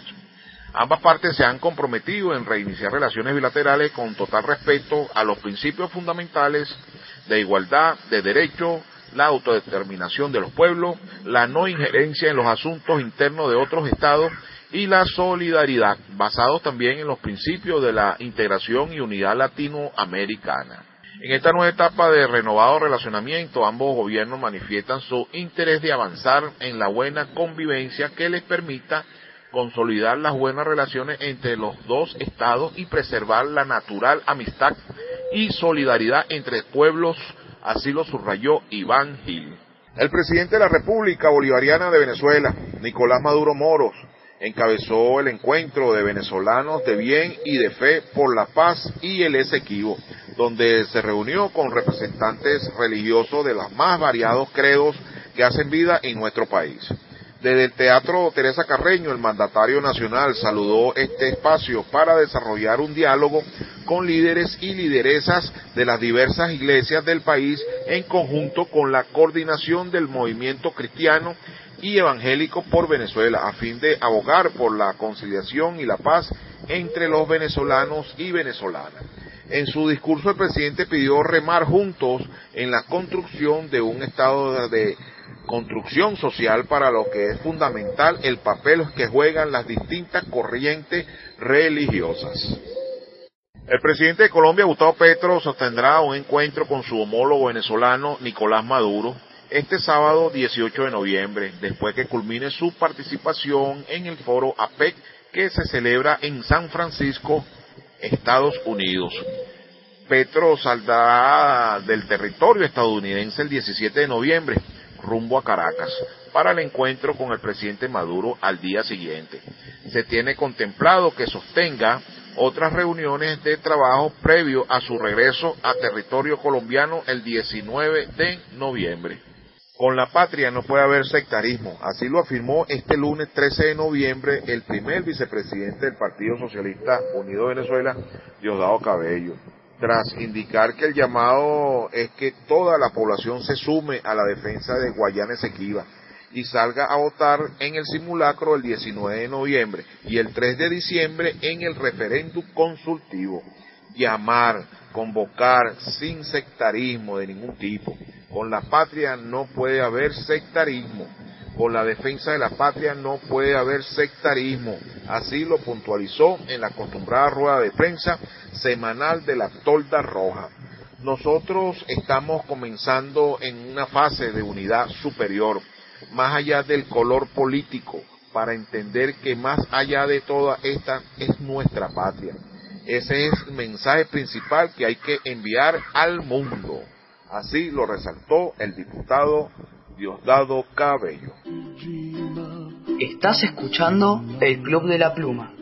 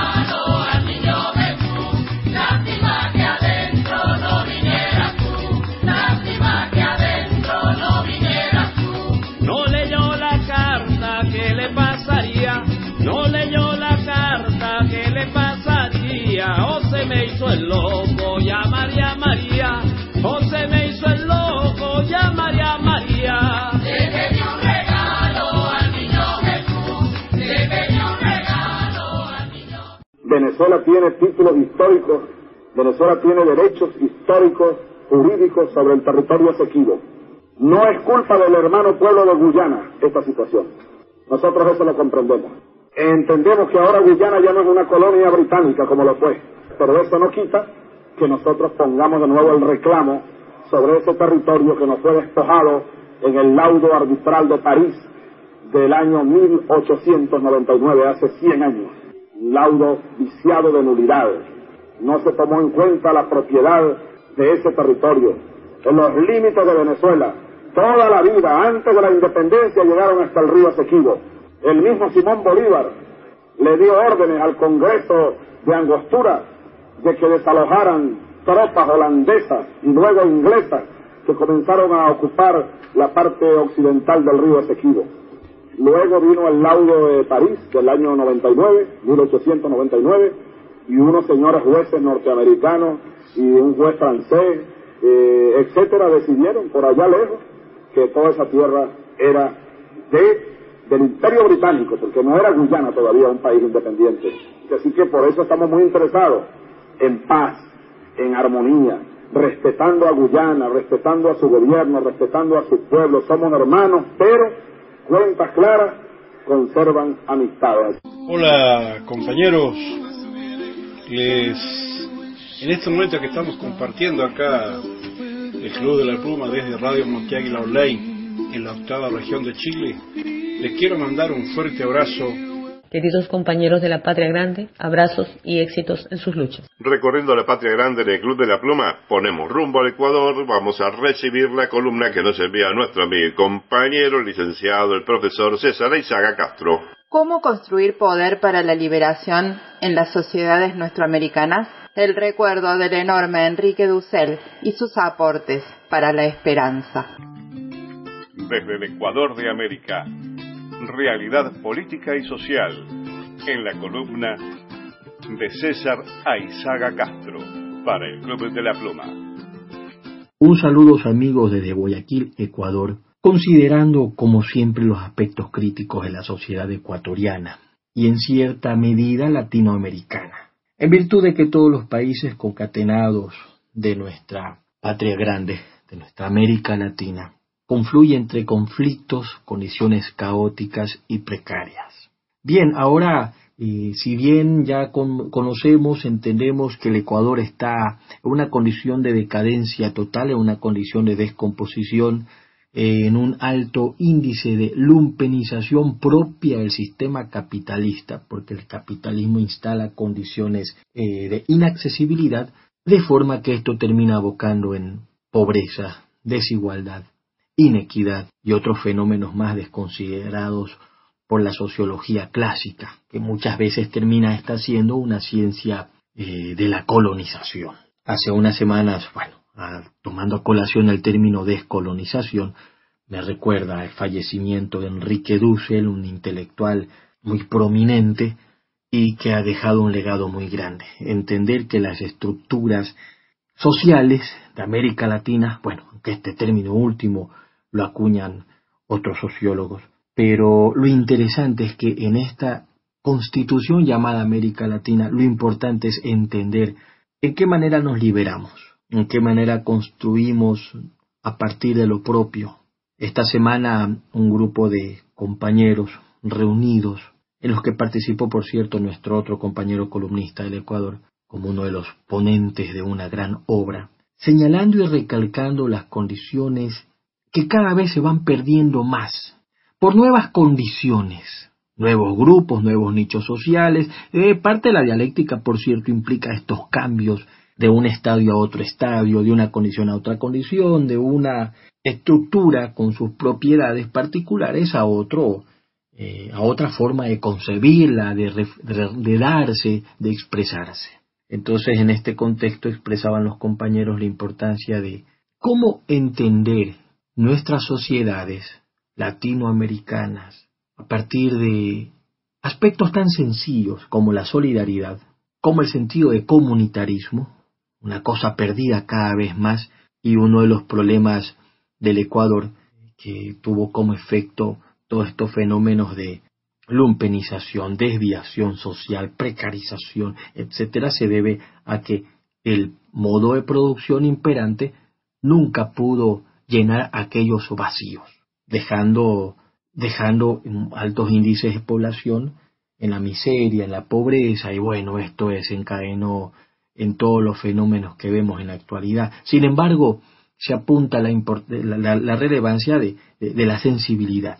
Y allí viene un poquito el aspecto de Enrique Dussel cuando refirió eh, sobre un estudio hace del, del filósofo Levinas. Levinas, por cierto, judío, eh, no de los sionistas estos que, quieren imperar en el mundo y que matan niños en Gaza, sino uno que entendió cómo a veces los sistemas gubernamentales pueden, pueden volverse en estructuras de dominación, estructuras de doblegación de la voluntad de los sujetos mediante métodos coercitivos y criminales, es decir, del control social, del control político. Y el fascismo y, y- y los totalitarismos, pues lo que hicieron fue esto, instaurar eh, medidas unívocas, eh, dogmáticas, de pensar, de actuar, de sentir, descuidando muchas veces las particularidades. Entonces allí está el otro, ese otro que no es considerado por la dominación capitalista, imperialista, eh, fondo monetarista, eh, neoliberal. Por eso la crítica al capitalismo, entendiendo que la única forma de, salvarnos pues es su, es su estructuración total, su descomposición eh, eh, total. Entonces, si bien hablamos de la necesidad de descolonizar, no se niega tampoco aspectos muy positivos de ciertos autores, eh, no solo latinoamericanos, sino también europeos, y entre esos, pues recalco Sigmund Bauman, cuando en su concepción líquida de la sociedad, entendiendo que hay condiciones y situaciones que no pueden sujetarse, que no pueden tomarse eh, a colación desde la totalidad, como los proyectos políticos totalitarios lo han pretendido. Ah, por cierto, Latinoamérica hay que entender algo, sigue bajo condiciones de totalitarismo. Y es una situación muy profunda a reflexionar, a analizarla, a abordarla. Y en esa totalidad, en ese sentido de lo totalitario, cómo responde pues eh, el ser humano, cómo trata, trabaja el ser humano, cómo trabaja el hombre consciente, eh, decir, acuñar el término nuevo hombre que ya se venía instalando esto como tesis. Bueno, son muchas formas, muchas concepciones, pero lo interesante es esto, o sea, considerar eh, la particularidad de los demás. Pero esta es una sociedad de consumo, dice Sigmund Bauman. El ser humano, no vamos a negar, necesita consumir, necesita utilizar, pero el problema es cuando este consumo excede, allí vendría la categoría o el concepto lacaniano del plus, de goce, más, y más, más allá del simple hecho de consumir, lo que se necesita es la dependencia a partir de estos discursos, productos, eh, mercancías, eh, incluso hasta si hablamos en el plano de- de conocimiento, hay harto, harta venta de cursos, seminarios eh, que, que aluden a, la adquisición o incorporación de tal o cual saber y la gente compra eso, pues eh, en virtud de que esto es una sociedad de mercado, esto es una sociedad de consumismo y aparte es una, es una sociedad de consumidores y a su vez es una sociedad competitiva. Entonces, el capitalismo entraña esta naturaleza, entendiendo la naturaleza también del ser humano, instala condiciones de que se vea al ser humano la necesidad de consumir brutalmente, eh, de, utilizar, de usar, de abusar, eh, muchas veces eh, de, productos que son necesarios y otros que, son no, que son, no son necesarios. Entonces, cuando se consumen estos productos que no son necesarios de manera excesiva, desbordada, es cuando se, se entiende pues la tendencia neurotizante propia del capitalismo. Bauman escribe algún momento sobre la sociedad de los consumidores que si la cultura consumista es la forma en que los miembros de una sociedad de consumidores actúan irreflexivamente, o en otras palabras, sin pensar en aquello que consideran el propósito de sus vidas y los medios más adecuados para alcanzarlo, sin pensar en cómo distinguen todo aquello que es relevante para ese propósito de aquello que descartan por irreleva- irrelevante, sin pensar en lo que los entusiasma y en, que, y en lo que les resulta indiferente o desabrido, en lo que los atrae y en lo que los repele, en lo que los empuja a actuar y en lo que los llama a la fuga, en lo que desean y en lo que temen, sin pensar hasta qué punto temores y deseos se compensan unos a otros.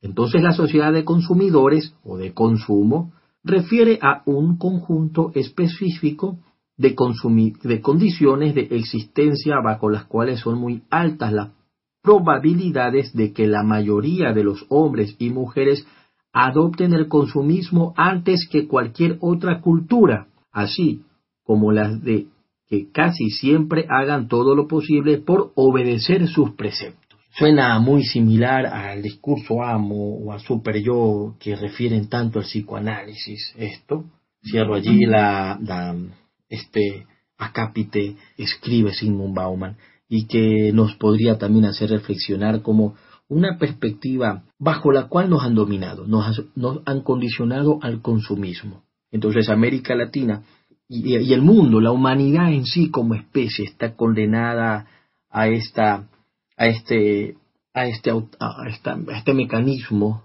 de reproducción, de repetición, a este automatón de repetición, porque constantemente se repite el consumo, eh, el uso de tales o cuales productos, de tales o cuales cursos, seminarios, eh, libros, etcétera, y a veces son necesarios, son muy necesarios, otros innecesarios, pero el sistema nos condiciona y nos habitúa a que aun cuando no sea necesario consumirlo, tengamos que consumirlo, que utilizarlo, sin comprender la naturaleza, sin entender el sentido de la sensibilidad, porque precisamente el mercado, el capitalismo es irracional, no entiende de razonamiento, simplemente de, de que hay que consumir. Y esos son los, los lo que llamarían pues el discurso amo, si queremos hablar desde el psicoanálisis, un discurso eh, que insta a hacer, a obedecer y que no hay un requerimiento extra.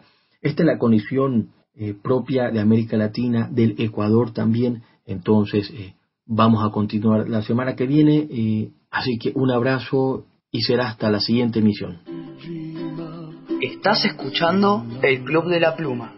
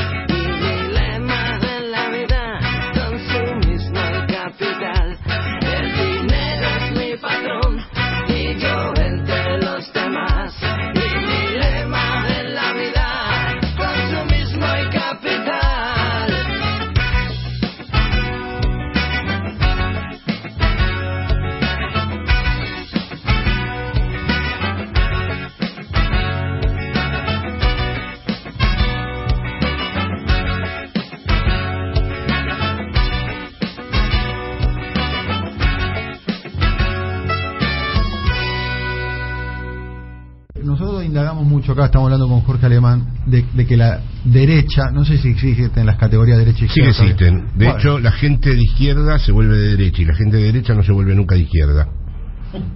hay casos. ¿eh? Algunos, pero Hay la casos. conversión es de la izquierda a la derecha. Sí. No existen como sustancias, no Sí. existen como esencias eternas, son posicionales. El Club de la Pluma es un programa bien pesado, a pesar de ser un peso pluma. En el bloque internacional del Club de la Pluma nos quedamos un ratito más en el Ecuador porque ahora viene la columna de nuestro amigo y compañero, el profesor, el licenciado Ernesto Flores Sierra. Se conmemoró así un nuevo aniversario de la brutal represión en Guayaquil contra los obreros, el cruel modo en que se intentó desaparecer las pruebas, las cruces sobre el agua, el horror sucedido en 1922. Humanidad nueva, desde abajo y desde nuestra América. La columna de Ernesto Flores Sierra para el Club de la Pluma. Saludos a los escuchas del Club de la Pluma. Aquí Ernesto Flores Sierra desde Ecuador. El día de hoy con una columna que se refiere justamente a los 101 años del 15 de noviembre de 1922. Esa fecha se conmemora la primera huelga y la masacre obrera de Guayaquil, cuando el ejército ecuatoriano bajo las órdenes del plutócrata José Luis Tamayo, disparó contra los huelguistas, contra los obreros de ferroviarios, del PAN, del trabajo de Guayaquil, que protestaban por una ley de ocho horas, que protestaban por una seguridad social, que protestaban por las condiciones de vida durísimas de las clases trabajadoras de comienzos del siglo XX en Ecuador. Tras la masacre, el ejército ecuatoriano abrió los cadáveres de los asesinados, los llenó de piedras y los arrojó al río Guayas. Por eso es que este hecho trágico se ha pasado a la historia llamado las cruces sobre el agua, justamente recordando este evento en el cual el ejército se bañó con la sangre de la clase obrera y trató de eliminar su culpa frente a lo que había sucedido. Para nosotros, para los trabajadores, para los revolucionarios, el 15 de noviembre es el bautizo de sangre de nuestra clase, es la entrada en la historia de la clase trabajadora y que se bañó con esta sangre que luego sería el germen del desarrollo de los partidos comunistas, del desarrollo de los sindicatos, del desarrollo de las centrales nacionales y que elevarían todo un ciclo de la lucha de clases que se cerraría en el año 45 con la gloriosa que implicó un intento insurreccional en el cual el pueblo ecuatoriano derrocó al fascista José Luis Tamayo y se hizo con la posibilidad de ejercer algunos cargos de poder, aunque al final terminaron entregando los traidores de la época Velasco Ibarra el control del Estado. Otro evento de sangre que bautizó a nuestra clase fue la masacre de Astra, ya en los años 70, en el 78 para ser más específico, cuando el ejército ecuatoriano y la policía masacraron a los obreros del ingenio azucarero Astra y arrojaron sus cadáveres a las calderas del ingenio para intentar desaparecer la evidencia. Este marcaría otro bautizo de sangre que seguiría todo un proceso de ascenso en la lucha de clases con varias huelgas generales, incluso con la insurgencia armada, y que terminaría con los grandes levantamientos de los años 90 que derrocarían a los gobiernos neoliberales de Bucaram, de Maguad y de Lucio Gutiérrez. El paro de 2019 será un tercer baño de sangre y un tercer inicio del ascenso de la clase trabajadora que se levantó en una insurrección en todo el país contra el gobierno de Lenin Moreno y que durante varias jornadas, varios días, mantuvo la lucha de clases en su más alto punto, aunque finalmente, y al igual que en otros momentos, los dirigentes traicionaron y se dedicaron a pactar con el gobierno de turno, olvidando las condiciones de la lucha. No obstante las traiciones, no obstante los dirigentes que entregan la lucha a las mesas de negociación, el pueblo ecuatoriano ha tenido estos tres momentos de un ascenso de la lucha de clases. Aquello que se inició en el 15 de noviembre del 22, que siguió en Astra y que siguió en el 2019, está ahora viviendo un tercer ascenso en la lucha de clases una tempestad que se va fraguando en la sociedad ecuatoriana, en las clases trabajadoras, y que se manifiesta al igual que el 15 de noviembre en el resurgimiento, en la reconstrucción de organizaciones de campesinos, de organizaciones sindicales, de organizaciones revolucionarias que van reconstituyendo sus fuerzas políticas y reconstruyendo su capacidad organizativa y de actuación de cara a un ascenso que tendrá repercusiones en los próximos años y que ya se evidenció en el 2022 con un nuevo paro nacional que lamentablemente también fue entregado a las mesas de negociación. Queda claro que este ascenso de la lucha de clases no puede volver a caer en las mesas de diálogo de la burguesía, donde se aplasta los procesos populares y esto desencadena un fortalecimiento del poder burgués. ¿Qué ha sacado el pueblo ecuatoriano de las mesas de negociación del 2019 y del 2022? Ha sacado el ascenso al gobierno del banquero Lazo y ahora el ascenso al gobierno del burgués monopolista Novoa es decir, dos derrotas claras y contundentes contra el movimiento popular y que implican ya seis años de gobierno neoliberal y que se van a prolongar en el año que le va a gobernar Novoa y quién sabe lo que siga para adelante. Una vez que se desata la insurrección, se desata la tempestad, los pueblos tienen que avanzar hasta el final, y las dirigencias oportunistas, que son las que venden los procesos de organización y lucha, deben ser cuestionadas y dejadas de lado. De aquí en adelante, la organización popular tiene que tener claro que el objetivo de avanzar hacia ese proceso de transformación no puede pasar por la venta de las conciencias, por la negociación, por los cálculos oportunistas hacia el futuro. ¿De qué ha servido el cálculo oportunista electoral de muchos dirigentes políticos en este periodo? Simplemente para sentar la llegada al poder de Novoa y permitir que 25 asambleístas del movimiento fascista Construye lleguen a la Asamblea Nacional. ¿De qué ha servido la negociación? Ha servido para garantizar que la burguesía siga llenándose los bolsillos por millones mientras el pueblo ecuatoriano se desangra en las calles en una guerra de crimen organizado de la cual no sale ganando nadie sino los mismos burgueses que trafican no solo con la vida sino con todas las mercancías prohibidas que pretende combatir el Estado de los burgueses. Hoy que conmemoramos los 101 años del 15 de noviembre es importante recordar que todo este proceso que se ha venido constituyendo lo ha hecho la clase obrera de manera independiente, autónoma, sin dirigencias cooptadas ni dirigencias que responden a afanes ajenos a la lucha de clases.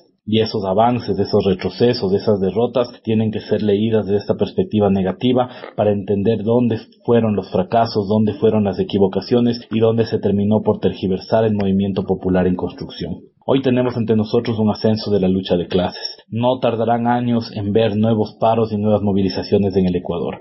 Si Novoa aplica la política neoliberal que ha venido anticipando y continúa con esta conformación de su gabinete electoral. Entre jóvenes de la burguesía ajenos a la realidad nacional e interesados en fortalecer sus propias empresas aprovechando el Estado ecuatoriano como fuente de acumulación originaria y reciclados de la vieja y peor política neoliberal de la historia como Alberto Dajic, entonces lo que tendremos es que el próximo año, a más tardar, estaremos viendo las calles llenas de obreros, de trabajadores, de campesinos que en su desesperación se lanzarán a una insurrección de manera La espontaneidad conducirá a que nuevos dirigentes terminen vendiendo las insurrecciones en las mesas de negociación. Y es por lo tanto una tarea que esos dirigentes oportunistas no estén al frente de los procesos, sino dirigentes populares convencidos y consecuentes. Vanguardias organizadas reales que sean capaces de llevar esa tempestad, esa lucha, esa insurrección hasta las consecuencias finales que es la transformación de la sociedad. Y no a la negociación, al pacto que solo condenan a los pueblos a seguir presa de las cadenas, la opresión de diferentes presidentes burgueses al servicio de las empresas privadas. Estás escuchando el Club de la Pluma.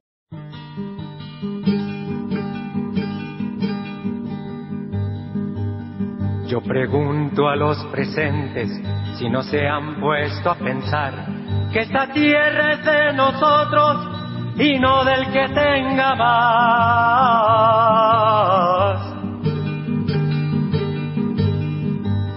Yo pregunto si en la tierra nunca habrá pensado usted que si las manos son nuestras, es nuestro lo que nos dé.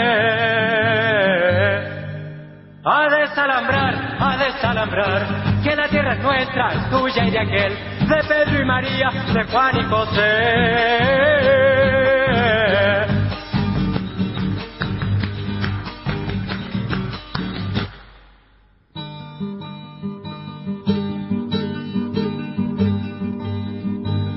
Si molesto con mi canto, alguien que no quiera oír, le aseguro que es un gringo o un dueño de este país. A desalambrar, a desalambrar, que la tierra es nuestra, es tuya y de aquel, de Pedro y María, de Juan y José. A desalambrar, a desalambrar, que la tierra es nuestra, es tuya y de aquel, de Pedro y María, de Juan y José. El segundo punto que quería tratar el día de hoy en este foro, ya lo he mencionado marginalmente, el gravísimo problema, el gravísimo problema planetario que constituye ese poder fáctico que son los medios privados de comunicación. Basta de engaños. Al igual que en la colonia, cuando nos decían que criticar al rey era criticar a Dios, ¿te acuerdas, Raulito? No. Criticar al rey era criticar a Dios. Y con ello nos mantenían en el coloniaje mental y espiritual. Hoy nos dicen que cuestionar a los negocios dedicados a la comunicación es atentar contra la libertad de expresión. Hola, soy Ignacio Copani, cantautor, trovador, amigo de Norberto Gansi, compañero de escuela en la década del 60 en Ramos Mejía, en La Matanza, y orgulloso de seguir siendo su amigo hasta el día de hoy, compartiendo cada domingo, eh, cada sábado, cada vez que pueda, cada vez que me mande eh, sus intervenciones en el Club de la Pluma. La felicidad de matones mediocres, burros y fascistas. Quiero volver a estar mal, que la alegría no duela. Continuamos en el Club de la Pluma, continuamos recorriendo la patria grande ustedes imaginan que nos vamos a Brasil. Así que ahora vamos a recibir la columna que nos envía nuestro amigo y compañero, el profesor, el militante, el periodista Bruno Lima Rocha. 80% de las víctimas de muerte violenta en varios estados de Brasil son varones negros o pardos. La policía militarizada estatal tiene una mentalidad represiva que se mantiene aunque el signo político del gobierno cambie. Desde Brasil, análisis político-social en el Club de la Pluma, la columna de Bruno Lima Rocha.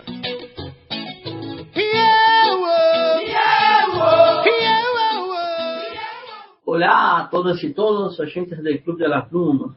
Le- les quería comentar algo muy particular, que son las estructuras permanentes de Estado. Salió un dato desde Brasil que explicaba, exponía como el 80 y algo por ciento de los muertos por muerte violenta en 2022 de ocho estados brasileños, si fuera en Argentina, provincia, en otros lugares, departamentos, son víctimas varones, masculinas, negros o pardos. Wow. El problema es peor porque la mayoría de estos estados en 2022 eran gobernados por la socialdemocracia o por la centro derecha oligárquica aliada a la socialdemocracia. Algunos estados como Bahía, Piauí, Bahía es muy importante. Ya estamos ahora, 2023, en el quinto gobierno consecutivo del PT, del partido de Lula. En Maranhão hubo dos gobiernos consecutivos del actual ministro de Justicia, Flávio Dino. Uno no está diciendo que la socialdemocracia lo hace a propósito, pero capaz que por pereza política. No se encara, no se encara el mundo interna corporis de la mano militar, o sea, el mundo castrense. Uno puede preguntar, pero este brasileño está loco. Está hablando de mundo castrense y es la policía, pero la policía militar y en Brasil es militarizado. Así que este es un desafío permanente y con mucha sinceridad yo no veo voluntad política de cambiarlo, no lo veo mismo. No hubo en los tiempos de Lula 1 y 2, Dilma 1, Dilma 1 y medio. No, y ahora al menos. Porque el problema está en la estructura y la mentalidad represiva. Y el problema está que, como son policías provinciales, estaduales, los gobiernos pasan la ayuda que era. Y como tiene esta jerarquía de soldados, sargentos, suboficiales y desde la academia de oficiales, tenientes, capitanes, mayores, tenientes coroneles hasta coroneles, porque son fuerzas estaduales, hay una diferenciación de sueldo que es absurda. Un tercer sargento con 35 años de patrulla gana en su techo salarial el piso de un teniente de 22 años recién egreso de la academia. O sea, el que comanda no ajuna un quinto, el 10% del conocimiento práctico del comandante. Y ahí no hay jerarquía posible. Es un despelote completo. Bueno, ¿cómo encarar ese tema? Hay un montón de salidas, pero la primera salida es querer buscar la salida. Y no me parece que se está queriendo buscar la salida, sino la acomodación de intereses, los, uf, los más diversos posibles. Yo me quedo por acá. Gracias por escuchar, oír y compartir. Bruno Lima Rocha para el Club de la Pluma. Estás escuchando el Club de la Pluma.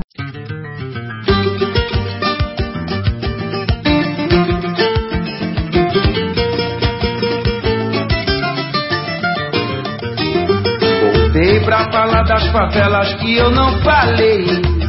Hoje provo e comprovo que não esqueci de vocês. Voltei pra falar das favelas que eu não falei. Falei, Hoje provo e comprovo que não esqueci de vocês. certo. Morro do Juramento, Jorge Turco, Babilônia, Deus. Cabrito, Cuba, Morro Agudo e Cidade de Deus. Lagartixa, coroa, formiga e laboriou. Favela do Acaribe, Moto da Corte, o Morro do Amor. A querida Cruzada São Sebastião. Antiga praia do Pinto que deu a tiro um grande campeão. Diz de novo pra mim. A querida cruzada São Sebastião. Antiga praia do Pinto que deu a tiro um grande campeão. E daí eu voltei. Voltei pra falar eu não falei, falei. Hoje prove comprovo e não esqueci de vocês Argentina é o maior parceiro comercial do Brasil na América do Sul e o Brasil é o maior parceiro comercial da Argentina na América do Sul. Ou seja, Argentina e Brasil, nós precisamos um do outro, nós precisamos estar juntos, sem divergência. Sabe, quando a gente tiver divergência, senta numa mesa e negocia e acaba com a divergência. Foi assim que eu convivi com a Argentina até agora. Eu não posso falar de eleição na Argentina porque é um direito soberano do povo da Argentina. Mas eu queria pedir para vocês que vocês lembrem de que o Brasil precisa da Argentina e de que a Argentina precisa do Brasil. Dos empregos que o Brasil gera na Argentina e dos empregos que a Argentina gera no Brasil. Do fluxo comercial entre os dois países e de quanto nós podemos crescer juntos. Para isso é preciso ter um presidente que goste de democracia, que respeita as instituições, que gosta do Mercosul, que gosta da América do Sul e que pense na criação de um bloco importante. Hoje o mundo está, sabe, dividido em blocos, é o bloco europeu, é o bloco asiático. Nós precisamos criar o nosso bloco para negociar, sabe, comercialmente com o resto do mundo. Nós poderemos fazer um acordo da América do Sul, do Mercosul com, com a China, nós podemos fazer com a União Europeia, nós podemos fazer com os Estados Unidos. Agora, para isso nós temos que estar juntos. Se a gente briga, a gente não vai a lugar nenhum. Eu só queria pedir para o povo argentino, na hora de votar, pense na Argentina. É soberano o voto de vocês. Mas pense um pouco no tipo de América do Sul que você quer criar, de América Latina que você quer criar e de Mercosul que você quer criar. Juntos nós seremos fortes.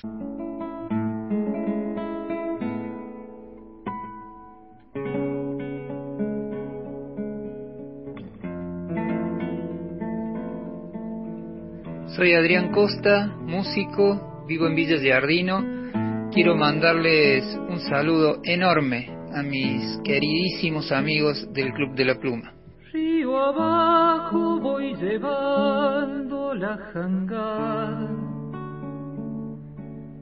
Río abajo por el alto Paraná.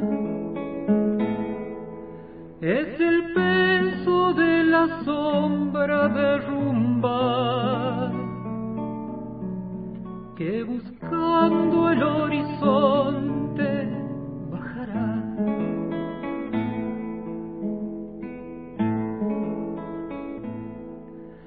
Estamos compartiendo el bloque internacional del Club de la Pluma y ahora ponemos rumbo al Uruguay para recibir el reporte que nos envía nuestro amigo y compañero, el periodista Carlos Medina Vigliel. Nos cuenta la lucha del pueblo uruguayo contra la tremenda corrupción que se apoderó del Estado con la llegada de la calle Pou al gobierno. Por otro lado, reporta el fallecimiento de un hombre clave para el progresismo uruguayo, el economista Danilo Astori. Redoblando esperanza y coraje, desde la orilla oriental, el reporte de Carlos Medina Vigliel para el Club de la Pluma. Saludos amigos oyentes e integrantes del Club de la Pluma, Uruguay. La triste e increíble historia de Sebastián y un pasaporte bien pago. Pasé para saludar, una frase ya guardada en el registro popular.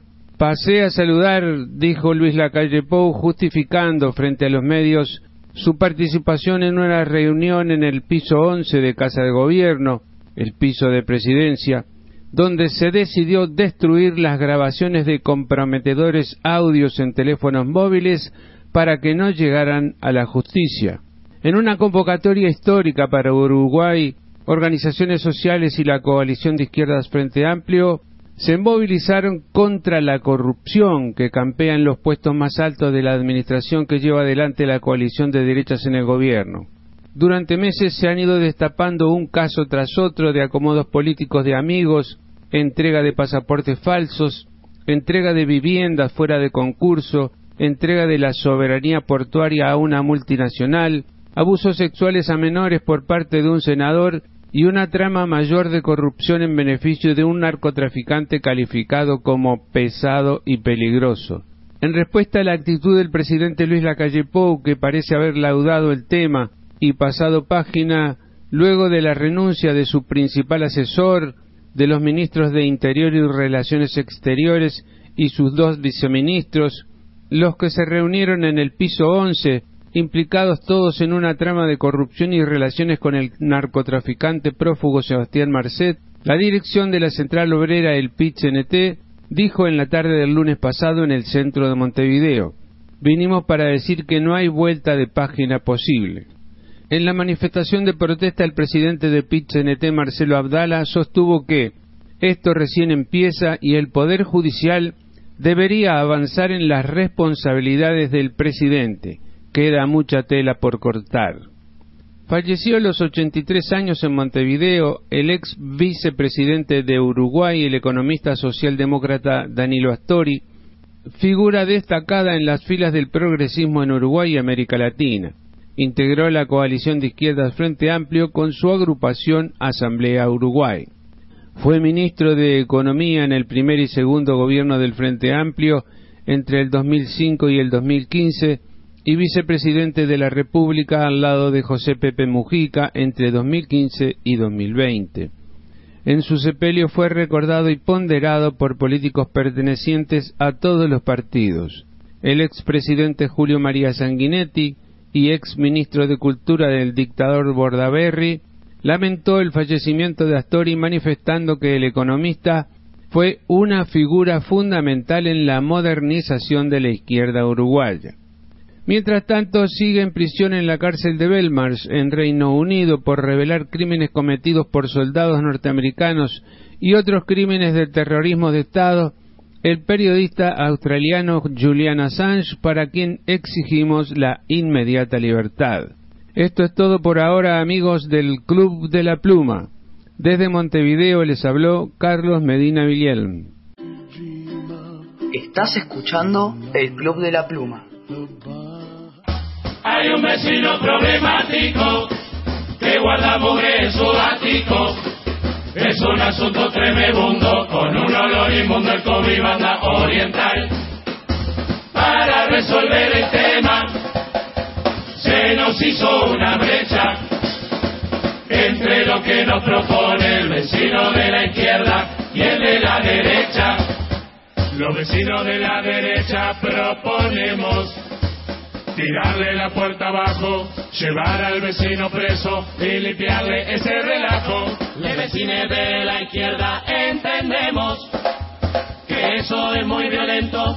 No se trata de mandar presos, se trata de acompañar procesos. Yo acompaño el proceso del que hace el vecino honesto que paga impuestos y que mucho le indigna, que su cuadra lloró la catinga. El vecino que junta mugre también por supuesto que paga impuestos.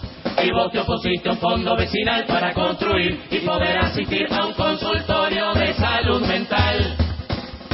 Hay un vecino que nos descoloca porque en su casa tiene una boca. El barrio vive de lamento, es un lugar violento el COVID banda oriental. Los vecinos de la derecha proponemos tirarle la puerta abajo, llevar al vecino preso y limpiarle ese relajo. Le vecines de la izquierda entendemos. Julián Assange. Un hombre entero preso por practicar periodismo responsable. Hay que liberar a Assange. A todos y todas nos hace falta ese pedacito de libertad.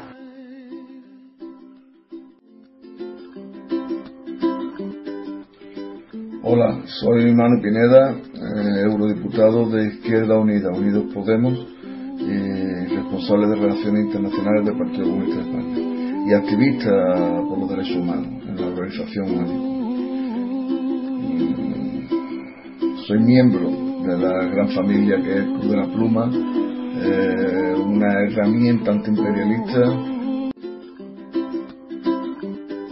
Los caminos de la patria grande ahora nos conducen hasta Villarrica, Chile. Allí está nuestro querido amigo y compañero, el militante Carlos Alberto Maciochi. Luis Edgardo Hermosilla Osorio, un abogado penalista, defensor de todo lo que está mal, su historia y su rol actual.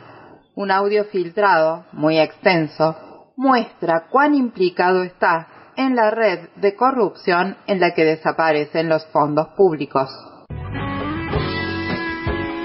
Marchas, protestas, piquetes, rebelión, cortes, molotov. En el Club de las Plumas, desde Chile, la columna de Carlos Maciochi. Muy buenos días compañeras y compañeros del Club de la Pluma. Desde acá del Palpampo por ustedes, Carlos Alberto Machiocchi. Ocurrió una noticia el día de ayer que me dejó perplejo, ¿no? Y se trataba de un personaje muy interesante y muy importante en la vida judicial de nuestro país. Se trata de don Luis Edgardo Hermosillo Osorio, de 67 años, un abogado penalista chileno titulado en la prestigiosa Universidad Católica de Chile. Él cursó en un colegio emblemático, en un, li- un liceo llamado Instituto Nacional, desde donde egresó en diciembre del 73, con un grado, un premio más bien dicho, como el mejor alumno de su promoción. Luis Hermosilla ingresó a estudiar Derecho y, por supuesto, cuando él tenía 14 años de edad, mucho antes, ¿no? Y mientras aún estudiaba en, un, en este colegio, en el Instituto Nacional, comenzó a militar en el Partido Comunista de Chile. Bueno, vino golpe de Estado, cada uno para su casa y entre el 74 y el 78 estudió Derecho en la Universidad Católica. En el año 1980 jura como abogado e informa un boletín disponible en el Senado. Durante su estudio universitario logró entablar amistad con Juan Antonio Coloma y Andrés Chadwick. Eh, no eran militantes de las juventudes comunistas estos, ¿no? Por el contrario, eran displicentes y atentos hacia la dictadura, porque era la juventud pinochetista. Imagínense, bueno, en cuanto a su actividad profesional, se desempeñó como abogado y colaborador de la Vicaría de la Solidaridad en Santiago de Chile el año 80 y el 86. Qué extraño, ¿no? De repente vamos a encontrarlo también que su carrera está ligada como abogado penalista independiente, lo que lo ha llevado a defender bullados casos, como el caso del año 85 de la familia de Manuel Pará, de José Manuel Pará, en el caso de Gollado, militante comunista que fue asesinado junto a dos compañeros más por la gente de la dictadura. Y bueno, en el año 1996, 11 años después, ¿no? Eh, fue parte de la defensa de la familia de Jaime Guzmán, el creador de la constitución y vigilante de la dictadura, vigilante moral de la dictadura, que Jaime Guzmán fue asesinado y la- él pasó a ser parte de la defensa de la familia. El año 2004 defendió un futbolista también, Zamorano, y también eh, lideró hulladas defensas por abuso sexual. Dentro de sus defendidos estuvo el sacerdote irlandés John O'Reilly, quien fue condenado por abuso sexual el 2019 en contra de una menor, y también defendió al empresario Claudio Spiniak, caso Spiniak era muy conocido por un caso de, de que era una red de pederastas, y él estaba ahí defendiéndolo, ¿no? Este chiquillo de 14 años comunista donde donde cresta quedó, ¿no? Eh, bueno, en la arena política, el abogado Luis Silva, perdón, eh, Luis Hermosilla, ha sido socio del exministro del Interior Andrés Chadwick, y al cual también defendió en cuanto a lo que fuera una acusación constitucional en la cual Chadwick perdió y se tuvo que ir del gobierno de Piñera. Y por supuesto ahora estaba defendiendo a un asesor del presidente Boric, a Miguel Crispi, en el caso Convenios. Es extraño, ¿no? Porque en este instante tenemos una historia muy extraña, muy terrible, porque este señor tiene un bullado caso que apareció en el día de hoy, en la cual él es parte de una red de corrupción en cuanto al servicio de impuestos internos. La DGI en Argentina, bueno, en Chile es el Servicio de Impuestos Internos. En fin, este señor está bajo la lupa por un audio que se difundió, y un audio bastante terrible, bastante complejo, ¿no? Porque el audio es entre el empresario financiero Sauer, Daniel Sauer, y una señorita que también es abogada, Leonarda Villalobos, donde se habla de pagos a funcionarios del Servicio de Impuestos Internos y una entidad nacional eh, estatal para obtener información privilegiada y favores que beneficien a este empresario. Y dice este señor Luis Hermosilla, de este hueón dep- dep- dependemos. Aquí es donde podemos meter las manos. Así se las arreglan esta, así se esta hueá, dice el, abogado en la grabación. Te- Textualmente dice necesitamos una caja para gasto, una caja negra, una y esa caja negra porque parte importante de esta huevada se arregla con plata, que se pasan así y se pasan en un sobre y que de hecho ya tenemos la cagada porque estamos atrasados y pasa por los mismos huevones, yo no, no los conozco, que pasan y que, están en el servicio de impuestos internos. ¿Cuál es la primera hueá que hay que hacer aquí? Es controlar toda la información que salga del servicio cuándo, cómo y cuánta información y qué roles lleva y qué hueá, etcétera. Tenemos que tener un control sobre esa puerta y el que tiene la llave de esa puerta es un gobierno al que debemos en este minuto, le debemos 10 millones de pesos. Esto es una noticia que está circulando en nuestro país y resulta que este caballero tiene, uff, un prontuario ahora, se le ha ido todo el mundo encima, pero bueno, aquí hay algo más, porque esto es más largo. En realidad es la punta del iceberg de la corrupción en Chile por parte de empresarios, por parte de este tipo de abogados y por supuesto que esta reunión en la cual fue realizada en el mes de junio en el edificio Alonso de Córdoba en Vitacura son, tal como les contaba, son Daniel Sauer Anderstein, controlador de Factory Facto y de la corredora de la bolsa STF y María Leonarda Villalobos, abogada y ex funcionaria del Ministerio de Educación durante el segundo gobierno de Michelle Bachelet. Imagínense que toda la gente involucrada en los gobiernos de Bachelet, en los gobiernos de Piñera, personas que están involucradas en distintas actividades delictuales, porque esto es un delito, compañeras y compañeros, ¿no? Esta cita quedó registrada en un audio, un audio que es de 110 minutos aproximadamente, al que CIPER Chile, una entidad periodística de investigación muy importante para nuestro país, tuvo acceso, ¿no? La identidad de quienes participaron en este diálogo quedó expuesta porque se llaman por su nombre más encima y mencionan detalles de sus familias y hacen referencia a reuniones en las que habían participado y en las que CIPER Chile pudo chequear y en registros públicos. Están reunidos en torno a una mesa en una oficina de Hermosilla para resolver un problema y uno que en ese momento tiene Sauer al borde del abismo no solo a él también, sino a otros más, durante casi dos horas que duró esta reunión conversan sobre pagos a funcionarios de Servicio de Impuestos Internos y de la Comisión para el Mercado Financiero. Dos instituciones que investigan los negocios del señor Sauer y su familia y de sus socios cercanos, los Jalaf, históricos controladores del Grupo Patio, y por supuesto que están en sociedad con Paola y Gabriela Luxi, un gran empresario, ¿no?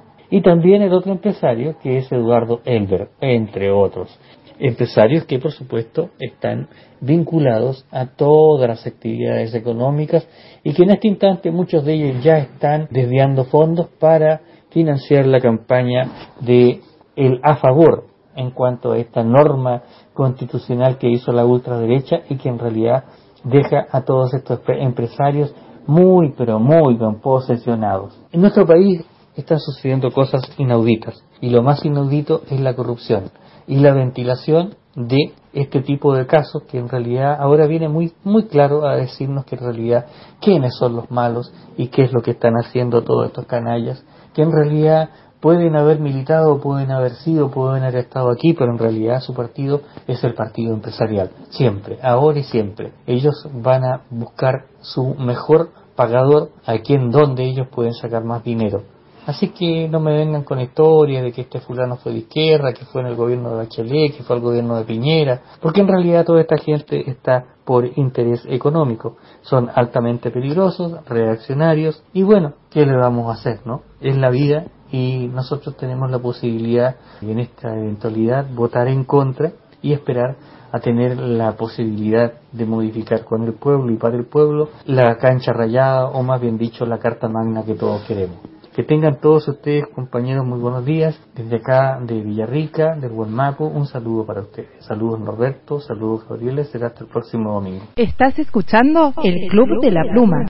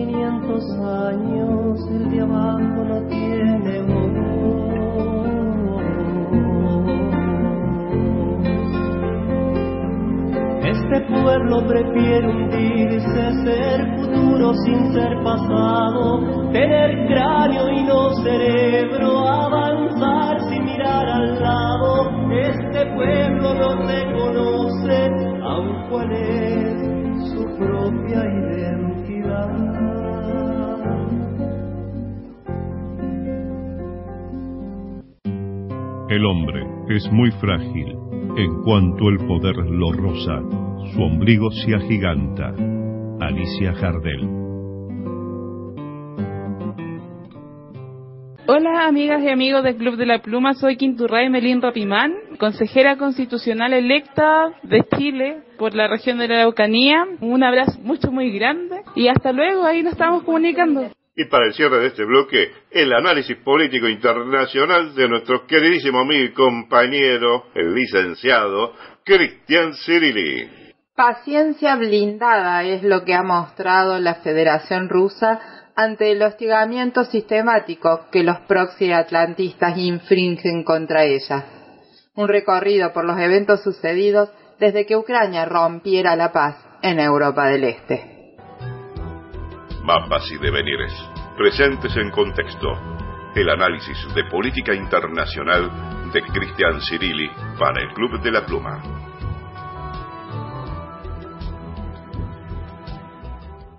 Ya ni siquiera es un secreto.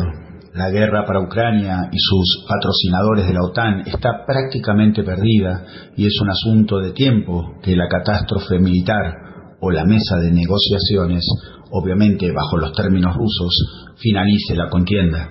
La famosa contraofensiva de las fuerzas proxy atlantistas, montadas a principios del mes de junio, tanto en el frente este como en el sur, fue un fiasco absoluto.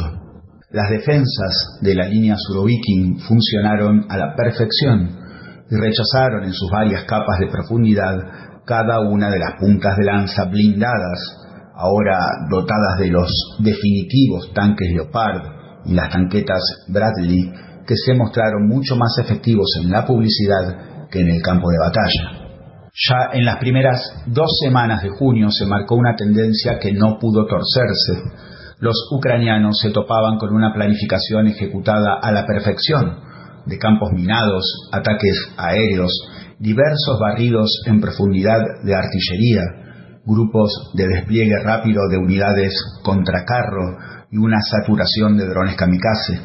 Se hicieron un festín de sangre y fuego y los ucranianos gastaron todo su ímpetu, como así también sus hombres y equipos, ante una muralla de aniquilación. Durante al menos tres meses, los rusos se dedicaron a destruir todas y cada una de las fuerzas ucranianas que avanzaban de bruces. Así, el objetivo inicial de desmilitarización y desnazificación se fue cumpliendo simplemente con la espera paciente y predecible, convocando su ingreso a los calderos. Mientras tanto, los blancos situados detrás de las líneas enemigas, esto es, los centros de mando y arsenales, eran atacados metódicamente con misiles de crucero y bombas planeadoras, a la vez que las defensas antiaéreas, como los famosos Patriot, eran anuladas con misiles hipersónicos. A sabiendas de la imposibilidad de avanzar varios kilómetros y reconquistar los oblasts que pasaron de mano, la OTAN empezó a batir blancos en Sebastopol, embarcaciones rusas en el Mar Negro, sabotear la represa de Kajovka o los ductos de amoníaco entre Togliatti en Rusia y Odessa en Ucrania, o proseguir los intentos terroristas sobre el puente de Kerch. Pero esos eran estertores que intentaban equilibrar de alguna manera el desastre de la ofensiva masiva. La prensa occidental y los funcionarios se dedicaron simplemente a alargar este periodo de decadencia que ya marcaba una propensión hacia la derrota, Hablaron de nuevas armas, de nuevos paquetes de ayuda, ensalzaron las intenciones, mendaces, falsas e hipócritas, de incorporar a Ucrania en la OTAN y sacaron a pasear a Zelensky para llenarlos de aplausos, que éste intercambió por carne fresca para la trituradora. Pero Ucrania ya estaba vencida en las primeras semanas de junio porque la elevada tasa de bajas consumiría rápidamente las unidades frontales y las reservas. Tan simple como eso. Por algún momento la revuelta de Yevgeny Prigozhin llenó de esperanzas a los dirigentes atlantistas, confiados en que una guerra civil rápidamente correría por el interior de Rusia, casi una confirmación de un sueño húmedo. Pero aún con el surrealista escandalete a cuestas, la rebelión fue sofocada y meses después, ajusticiada en un descabezamiento que pudo ser, pero mucho más parecer, un accidente. A sabiendas de una derrota inevitable y de reacciones probablemente estúpidas dentro del Deep State, como por ejemplo intentar la opción nuclear, delegaciones de China y de la Unión Africana viajaron a Kiev ya para fines de junio, intentando convencer a Zelensky que estipule diversos pasos para forjar una paz duradera. Pero Zelensky, amparado en la visión mesiánica anglo-estadounidense, rechazó cualquier negociación con los rusos y se mantuvo intransigente. En ese periplo, la delegación africana también tocó Moscú. Allí Putin les mostró el compromiso de alto al fuego y progresiva paz en un papel firmado por los representantes ucranianos y rusos en Estambul el 29 de marzo de 2022, que fue borrado con los codos por Kiev apenas dos días después, con la misteriosa y oportuna masacre de Bucha, endilgada a las tropas rusas y desmentida fervientemente por Moscú. Lo cierto es que la opción bélica fue la única desplegada en la mesa, la única que inocentemente pensaba Ucrania que seguía su carta ganadora, y la única que Rusia, tras una demostración inicial de puro músculo, a través de una guerra de maniobras en la que encajó sorpresivamente muchas bajas, reconfiguró en septiembre del 2022, específicamente el día 21, con la leva de 300.000 nuevos soldados, la declaración a la sociedad de que se trataba de una guerra de supervivencia del Estado y la Federación, y el reperfilamiento de su estrategia y tácticas sobre el terreno, pasando a una guerra de desgaste. Desde ese preciso momento en adelante, Rusia tuvo algunos reveses, pero luego se consolidó en las posiciones actuales y resistió. La toma de la ciudad de Bakhmut se hizo icónica de la ferocidad de la guerra. La guerra ruso-ucraniana tenía su Stalingrado. Tras casi cuatro meses de sanguinarios combates, Bakhmut cayó en manos rusas y allí permanece. En el medio de las derrotas militares de la OTAN, el occidente colectivo presionó en el G20 y mediante adicionales sanciones a la Federación y a todo aquel que se opusiera a sus designios, pero también fracasó porque el mundo empezó a comprender que el esquema de poder occidental basado en reglas y amparado en la ley costumbrista británica estaba agotado y era injusto. Al margen de las presiones, la asociación estratégica entre Rusia y China y entre Rusia e India, extrapoladas hacia el BRICS y la Organización de Cooperación de Shanghái, la Unión Euroasiática Económica y la Iniciativa de la Franja y la Ruta, empezaron a mostrar otros caminos posibles de interrelación más simétrica. El G20, realizado en New Delhi, puso coto a las aspiraciones occidentales.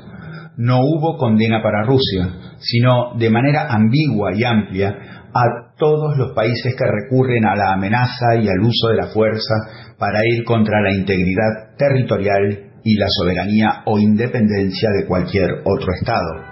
Eso, por ejemplo, le cabe a todo Occidente y puntualmente ahora a Israel, el protegido nuevo, patrocinado de Occidente. Pero volvamos al tema. La última jugada de Zelensky, luego de su rechazo abierto a ser parte de la OTAN en la cumbre de Vilna, fue el pedido desesperado de intervención hecho en el Consejo de Seguridad y en la Asamblea General de la ONU, incluso pidiendo la anulación del derecho a veto de Rusia, hecho que no tuvo el eco esperado, llevándose solamente algunas palmadas en el hombro y más compromiso de armas y financiamiento para continuar la guerra. El viaje de Zelensky se coronó con el vergonzoso paso por el Parlamento canadiense, donde se lo homenajeó a él y a un viejo combatiente de la división Galicia de las SS, en una asociación demasiado simbólica como para dejarla pasar por alto. El oportuno estallido del conflicto palestino-israelí con vistas a evitar una consolidación del hub comercial energético norafricano arábigo-pérsico bajo los auspicios del BRICS ha puesto al conflicto del Mar Negro en un segundo plano, casi olvidado. Pero han pasado cosas allí que pueden sintetizarse en el siguiente axioma. Las obvias ventajas de Rusia manifestadas en su capacidad autóctona superior para movilizar hombres, producir bienes industriales y adaptar rápidamente su tecnología, se viene imponiendo. La OTAN y Ucrania en especial han entendido que las flaquezas rusas eran en realidad situacionales y no estructurales, y que, por antagonismo, las victorias rusas eran propaganda. Como sostuvo Scott Ritter, un analista estadounidense, la guerra definitivamente ha seguido el camino militar y político que impuso Rusia desde septiembre del 2022.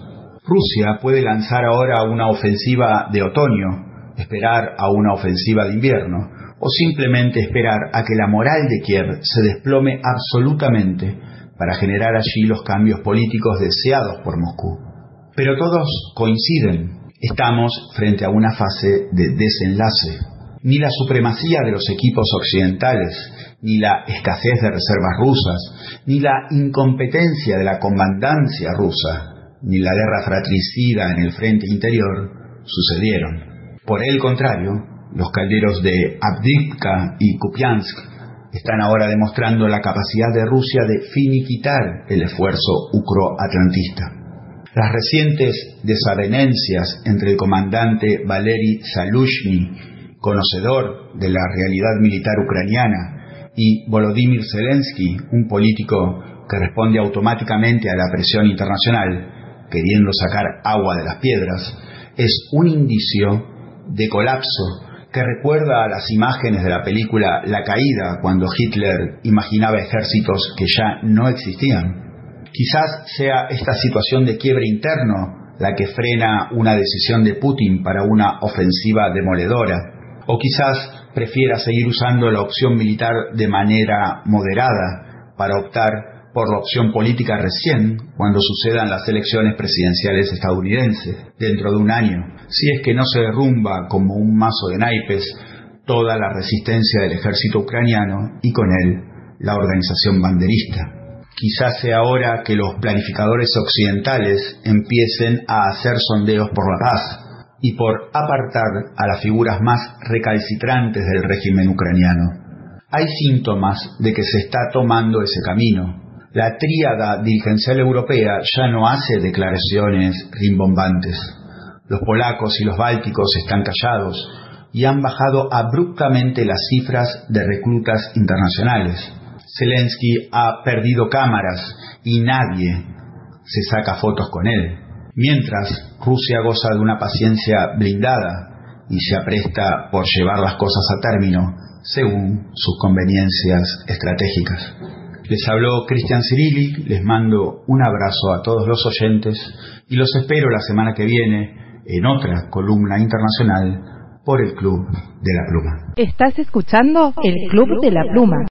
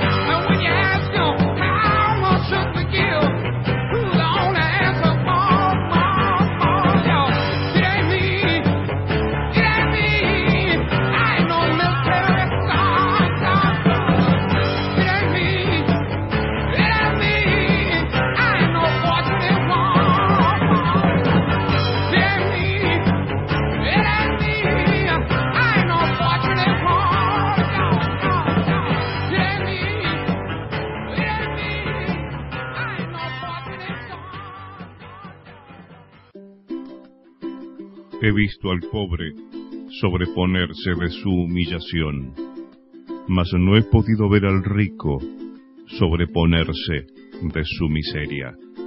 Miguel Longarini.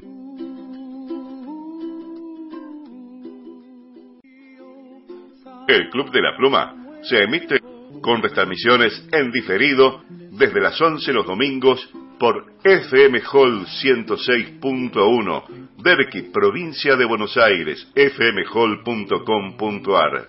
Los domingos también desde las 12 horas, Radio Comunitaria Encuentro 95.7, Centro Cultural Tincuarte, tincocomunicaciones.medios.com.ar. Los domingos desde las 15.30 horas por FM 99.9 Radio Argentina desde la ciudad de Córdoba, radioargentina.nbradios.com. Buen domingo, la trinchera comunicacional del Club de la Pluma, dirigida magistralmente por Gaby Norberto. Buen domingo, Nuestra América. Buen domingo, Radio Escucha y columnistas. América Latina ya lo está gritando, es la liberación la que se va acercando, pues hay en nuestros pueblos una inmensa fe.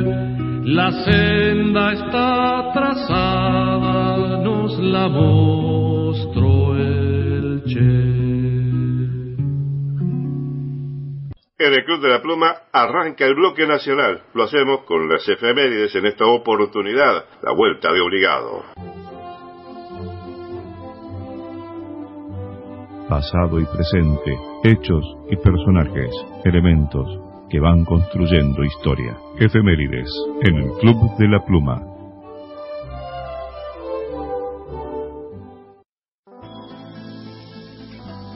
La vuelta de obligado. Hacia mitad del siglo XIX, Estados Unidos, Francia e Inglaterra se encontraban en plena expansión comercial y territorial en distintas regiones del planeta. Estados Unidos intervino en México anexionando parte de su territorio, incluido Texas. Tanto Francia como Inglaterra tenían ambiciones de expansión comercial en esa región de México, objetivos que fueron dejados de lado para no entrar en una confrontación militar con la naciente potencia del norte de América. Ambas naciones confluyeron entonces en una alianza para intervenir militarmente en el sur del mismo continente a fin de imponer sus intereses comerciales. El algodón que no podría cultivar Inglaterra en Texas intentaría ser recuperado en los campos de la Confederación Argentina. Para ese entonces, don Juan Manuel de Rosas era el gobernador de la provincia de Buenos Aires y el depositario de las relaciones exteriores de la Confederación.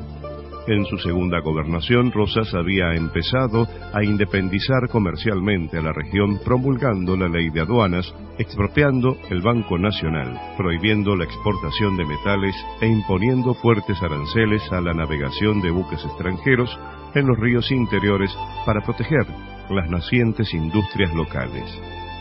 En 1840 logró vencer el bloqueo de los franceses en una primera intervención armada y la experiencia de esa lucha la sabría aprovechar para vencer a la segunda intervención conjunta de Inglaterra y Francia. Unida toda la Confederación, expulsados los aliados internos que trabajaban para las potencias agresoras y valiéndose de las contradicciones de ambos imperios, la victoria estaría asegurada, sumando a ello la oposición de una fuerte resistencia militar a la invasión, haciendo que ésta resultara totalmente improductiva para los interventores. El 20 de noviembre de 1845, un convoy comercial de 90 navíos mercantes, custodiado por buques de guerra ingleses y franceses, intentarían remontar el río Paraná en demostración de no existir soberanía argentina sobre el río, llevando mercaderías a las provincias del litoral y al Paraguay.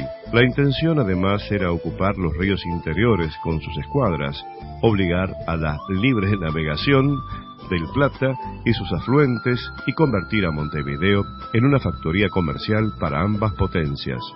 Con patriotismo, inteligencia y astucia, Rosas preparó la defensa cerrando el Paraná con baterías escalonadas a lo largo de sus costas para librar batalla contra los agresores.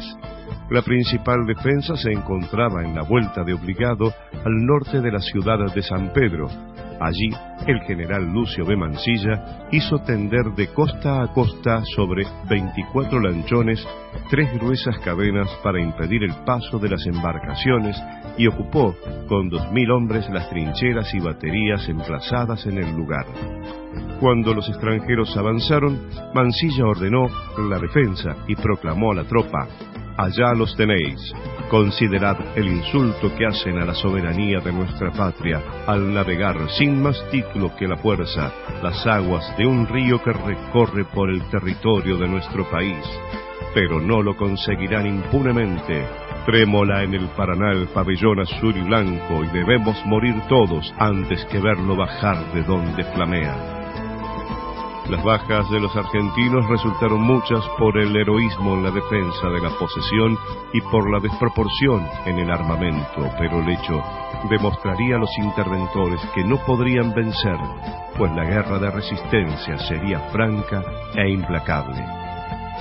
Las noticias de las pérdidas comerciales sufridas por el convoy y los relatos de la hidalguía y la bravura de los argentinos llegaron a Londres, los tenedores de bonos de deuda argentina reclamaban el fin de la intervención para poder cobrar. Ante esta situación, los gobiernos extranjeros ordenaron el retiro inmediato e incondicional de sus escuadras en el Plata, desagraviando al pabellón argentino con 21 cañonazos. La victoria argentina demostró que los triunfos no dependen de quien tenga más soldados y mayor poder de fuego, sino de quien tenga la más inteligente y ordenada estrategia sin divisiones en el frente interno y llevando una excelente política exterior que explote las condiciones del adversario.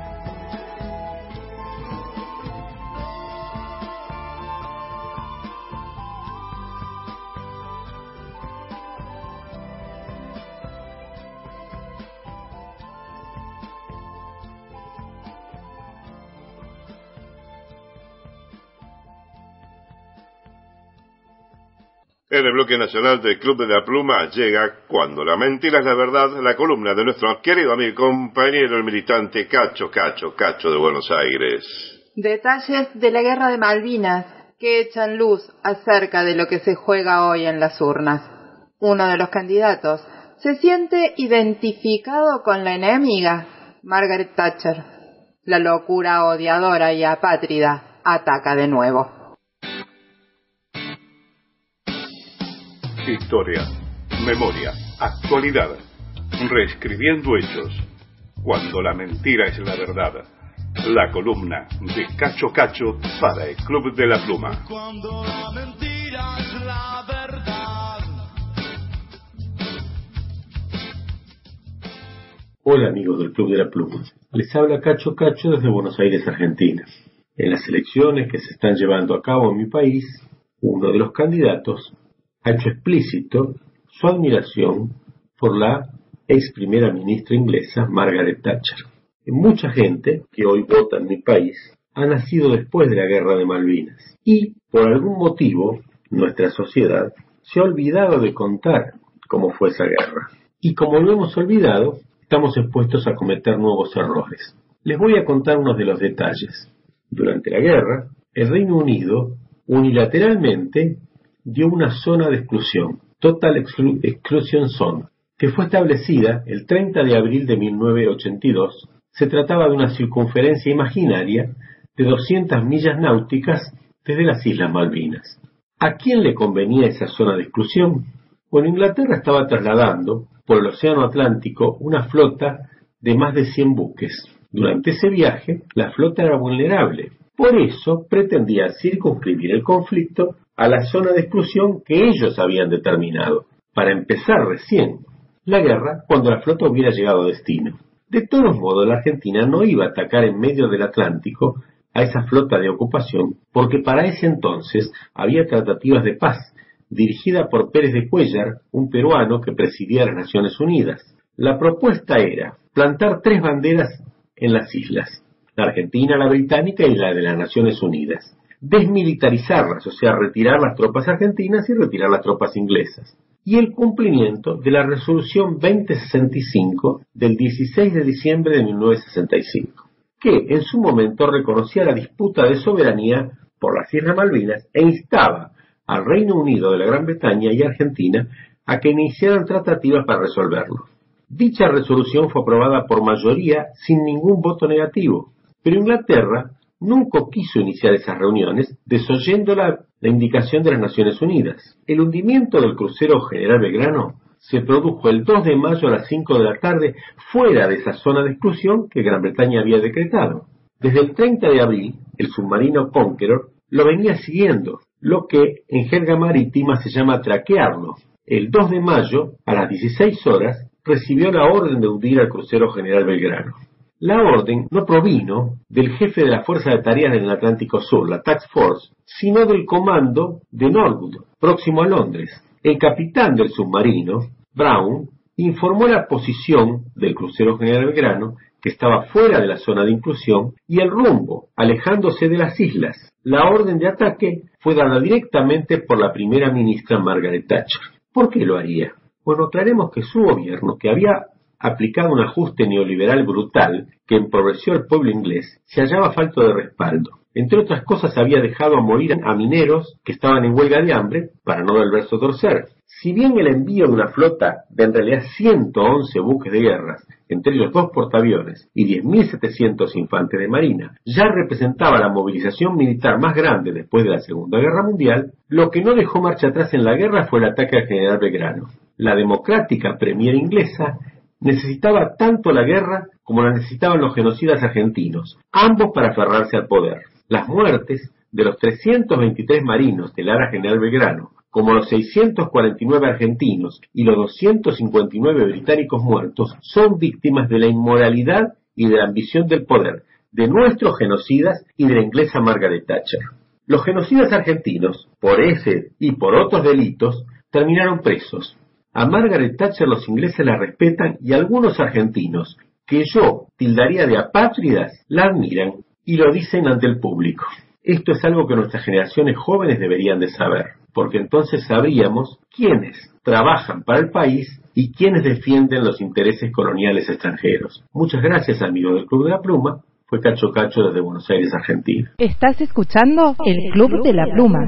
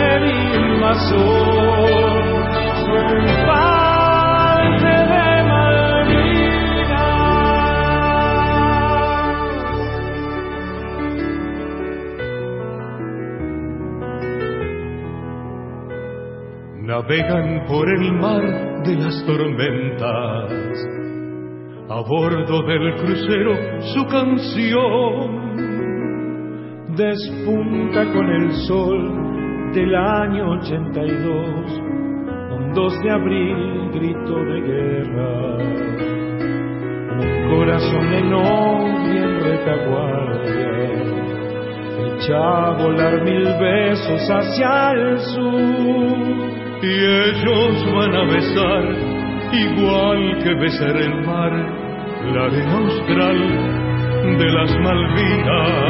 Porque para besar a esa mujer hay que hacerse a la mar a sangre y fuego.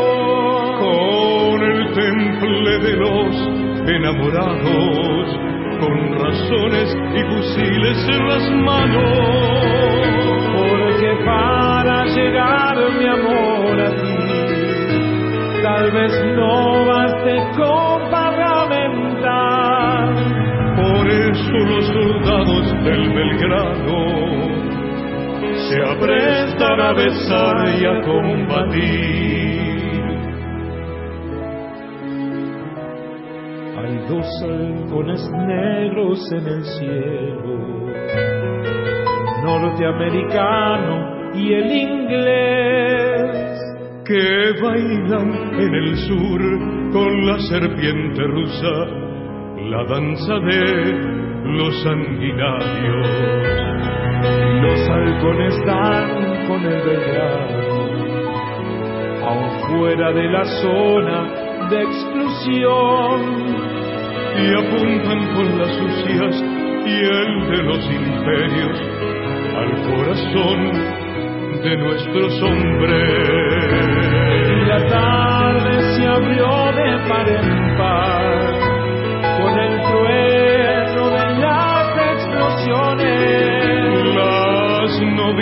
despertaron en sus lechos, la patria desgarró su corazón.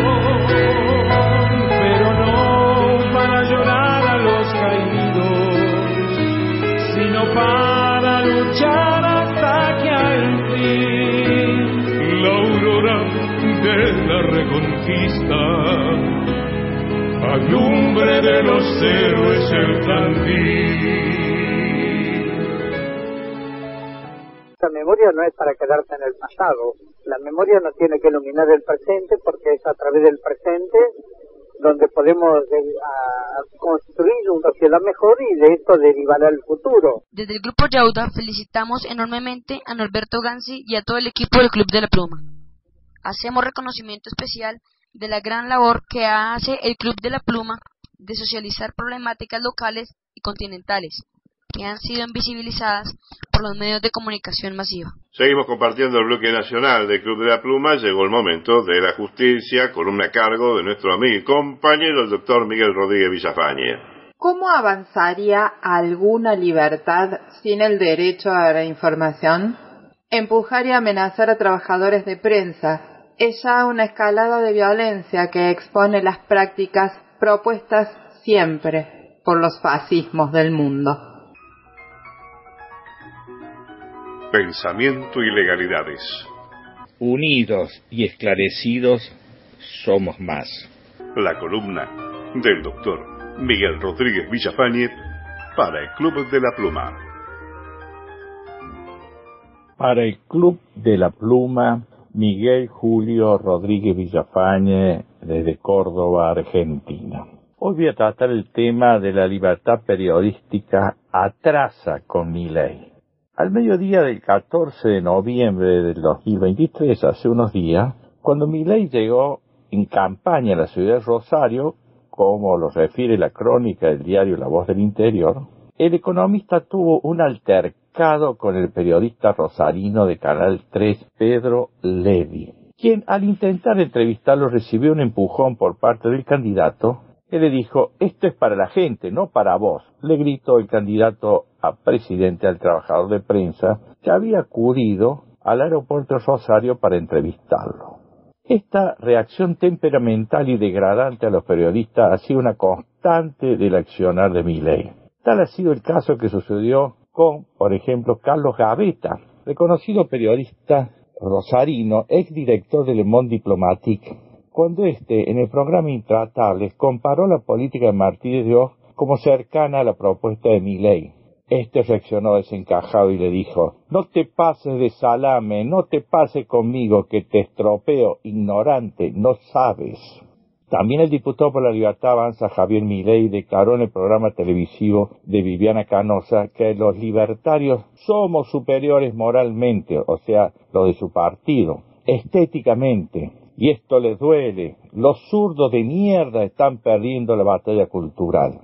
Ante dichas afirmaciones de estéticamente superiores, se dijo por periodista que la supuesta superioridad racial fue uno de los grandes argumentos y estándares del nazismo, el comentario era muy hitleriano.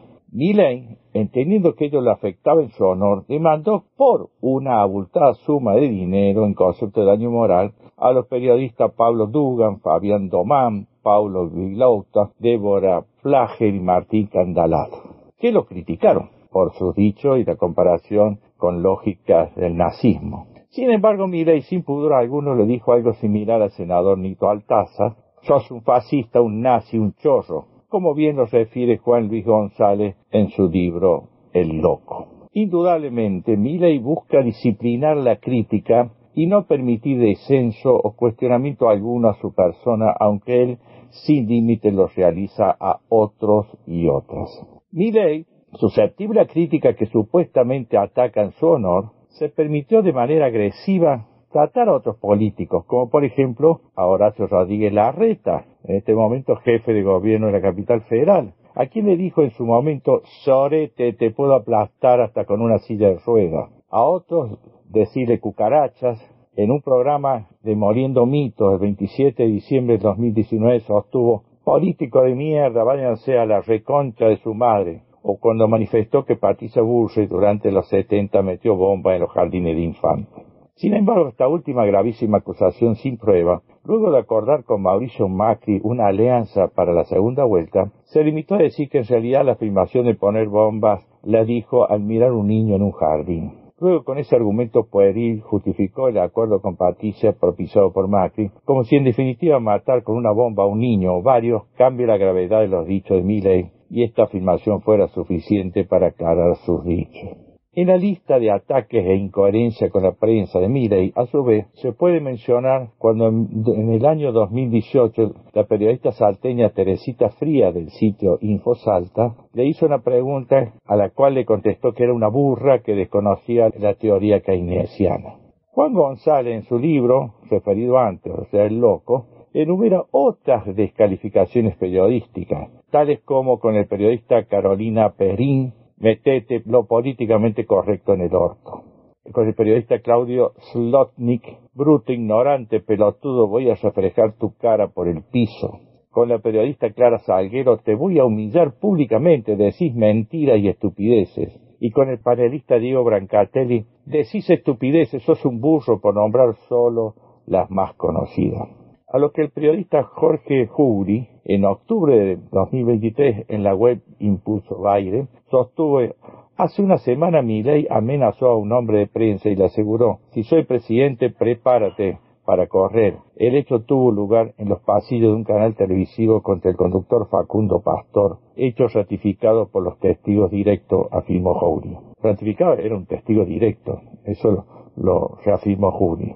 Asimismo, ley menciona que hay periodistas ensobrados que reciben sobres con dinero de la política para hacer operaciones en su contra, sin decir a quiénes se refiere y dejando flotando una sospecha injusta sobre todo el periodismo. Eso sí, no dice nada cuando hay intereses de dueños de medios de comunicación hegemónicos que lo posicionan ante la opinión pública, porque su prédica sirve a sus objetivos o al de grupos económicos políticos que representa. También ley quiso imponer condiciones al diario Gaceta de Tucumán como requisito para dar una entrevista y que no le hicieran preguntas sobre la venta de órganos o portación de armas. El diario, por supuesto, no aceptó ese condicionamiento. Lo cierto es que la Comisión Directiva del CISPREN, que es el Círculo Sindical de la Prensa y la Comunicación de Córdoba, que representa un colectivo plural y heterogéneo en la libre expresión individual de ideas en Córdoba, como de la Academia Nacional de Periodistas, como ADEPA, Asociación de Entidades Periodísticas Argentinas, y como FOPEA, Foro de Periodismo Argentino, están preocupados y rechazaron los insultos y juicios del candidato libertario Milei contra periodistas. Resulta impensado que alguien que se dice liberal ataque la manera que lo hace Milei a la libertad de expresión el periodismo profesional cumple una función de interés social fundamental en la democracia. Es un servicio esencial a todas las personas en particular y a la sociedad en general, y en ello y en su nombre ejerce una representación implícita del derecho a investigar, recibir y difundir información. Por lo que es básico garantizar la libertad de prensa e información a los periodistas en el ejercicio de su noble función social. La realidad esta, que no aparece garantizada por un gobierno de Javier Milei, atento a los antecedentes referidos, máximo cuando él dice que si yo tuviera que elegir entre el Estado y la mafia, me quedo con la mafia. También dijo que su gran héroe era Al Capone, mas se olvidó de decir que la mafia, el narcotráfico, mata a los periodistas en México. Miguel Julio Rodríguez Villafañe para el Club de la Pluma desde Córdoba, Argentina. Estás escuchando el Club de la Pluma. ¿Por qué no hablamos, o sea, digamos, de las funciones de cada herramienta, las más pequeñas, precisas que usamos desde el final de los años 60? Vienen con pilas y las precisamos para que nos queden exactas las cuentas. Otra herramienta con gusto empuñamos si pretendemos cantar las 40. Una guitarra será en este caso y las palabras que solo se encuentran en los que nunca se van a ir al mazo por más que la mano se ponga violenta. Por eso insisto, o sea, digamos que preferimos los que en esta tierra una nación con futuro soñamos, sin apartados, sin odios, sin guerras, los que una masa al laburo llevamos y no la amenaza de una motosierra.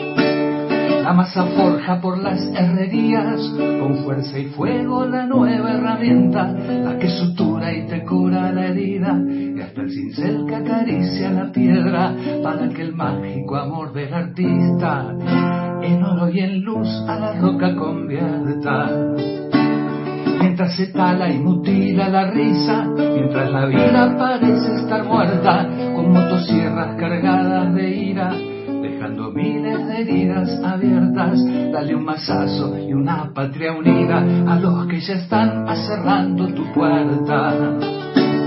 Por eso insisto, o sea, digamos que preferimos los que en esta tierra una nación con futuro soñamos, sin apartados, sin odio, sin guerra, los que una masa al laburo llevamos y no la amenaza de una motosierra.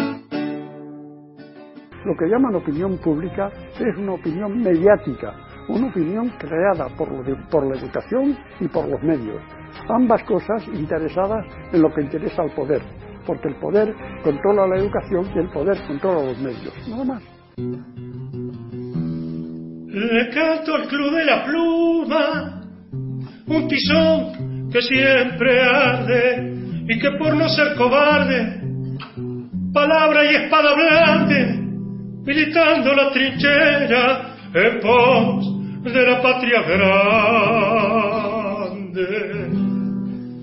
Estamos entre todos acompañándonos en el Club de la Pluma en el bloque nacional. Llegó el momento de los pueblos originarios, columna a cargo de la amiga y compañera, la periodista Bayenu Gem. Nos trae una entrevista a Karina Carriqueo, parte de la organización de la Feria del Libro Originario. ¿Dónde se realizó? En el corazón de la paquetería criolla, Recoleta. Hola Gaby y Norberto y a todos los compañeros del Club de la Pluma. Un placer poder estar con ustedes nuevamente y vamos directo a la información. Se realizó la primer feria del libro originario, la cual fue un éxito. Un millar de personas participaron el domingo pasado de la primer edición de la denominada Feria del Libro Originario que se desarrolló en la Plaza del Lector Rayuela, en el barrio porteño de Recoleta, organizado por el Centro de Estudios sobre Pueblos Originarios de la Biblioteca Nacional Mariano Moreno. El evento contó con más de 60 stands de editoriales con publicaciones de escritores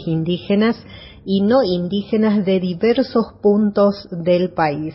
La feria se realizó desde las 14 a 19 horas en la plaza adyacente de la Biblioteca Nacional, donde se abordó la temática sobre pueblos originarios de la literatura, la historia, el periodismo, la etnografía, la bibliografía, los saberes ancestrales, el ensayo, la música y las culturas de los pueblos originarios. Vamos a compartir la nota que le hemos hecho a Karina Carriqueo, quien es parte de la organización. Bien, Karina, contanos acerca de, de esta primer feria del libro originario. Bien, esto es una iniciativa del centro para mm, ver, con motivo de, de, de ver qué es lo que hay, qué es lo que se está leyendo respecto de, de las primeras naciones argentinas en todos estos temas que vos mencionabas, cuánto hay de mm, escrito por nosotros mismos y también que para que sirva para incentivar a escribir desde las distintas comunidades, eh, desde las distintas vivencias, experiencias, historias de vida. Eh, tenemos que, tener la escritura también como una herramienta de lucha para contar el presente, el pasado del que venimos. Entonces, bueno, eh, fue una gran feria con una gran variedad de temáticas, eh, tanto de investigadores como de las mismas comunidades. Y mm, fue emocionante también ver eso, ¿no? De escritores independientes que también fueron con sus libros y pudieron compartir una tarde compartirse también el material con las editoriales y las editoriales también el tener el, el contacto de, de los escritores, de los distintos eh, activistas que hay en, en, en cuanto a pueblos originarios que también deciden eh, esta implementar esta herramienta también como como lucha, ¿no? Así que fue una experiencia muy muy conmovedora también con la palabra de representantes del Tercer Malón, con la presentación de los diarios del Malón de la Paz, que es un libro con los diarios de Hermógenes Cayo y Bartonasco de aquel primer Malón de 1946. Eh, y después la música de Victorina Antieco, una mujer mapuche tehuelche que es una señora que como canta en su casa, como canta en su vida diaria, presentó en público lo, lo que hace junto con su compañero que también es originario de la Patagonia y que, que escriben ambos y escriben eh, eh, muy adentro de ellos, ¿no? Memorizando todo eso que, que, que van pensando y guardando respecto de su propia vida y su propia historia. Así que fue una jornada muy linda. Ujú. Sí, me imagino. Estaba viendo la, las imágenes en, en- o sea, hubo mucha concurrencia de gente. Y, y pensar de que también digo esto porque en, en un momento nos pasó con el tema del cine. Yo vengo de, del cine y, y realmente siempre fue una discusión de que bueno será que habrá trabajos audiovisuales hechos por por indígenas y en este caso ocurrió lo mismo esta pregunta habrá no habrá o no tanto Exactamente, sí, sí, es lo que pasa, ¿no? Pero si uno no se arriesga, no se anima, y así, eh, lo que, esto, la idea de esto era hacerlo, pero sí haya 20 libros nada más, o sea, no teníamos idea de con cuánto nos íbamos a encontrar, pero la cantidad que fuera igual era necesario hacerlo. Eh, el, el material que había pasa lo mismo en la música, pasa lo mismo, es cierto, en el cine.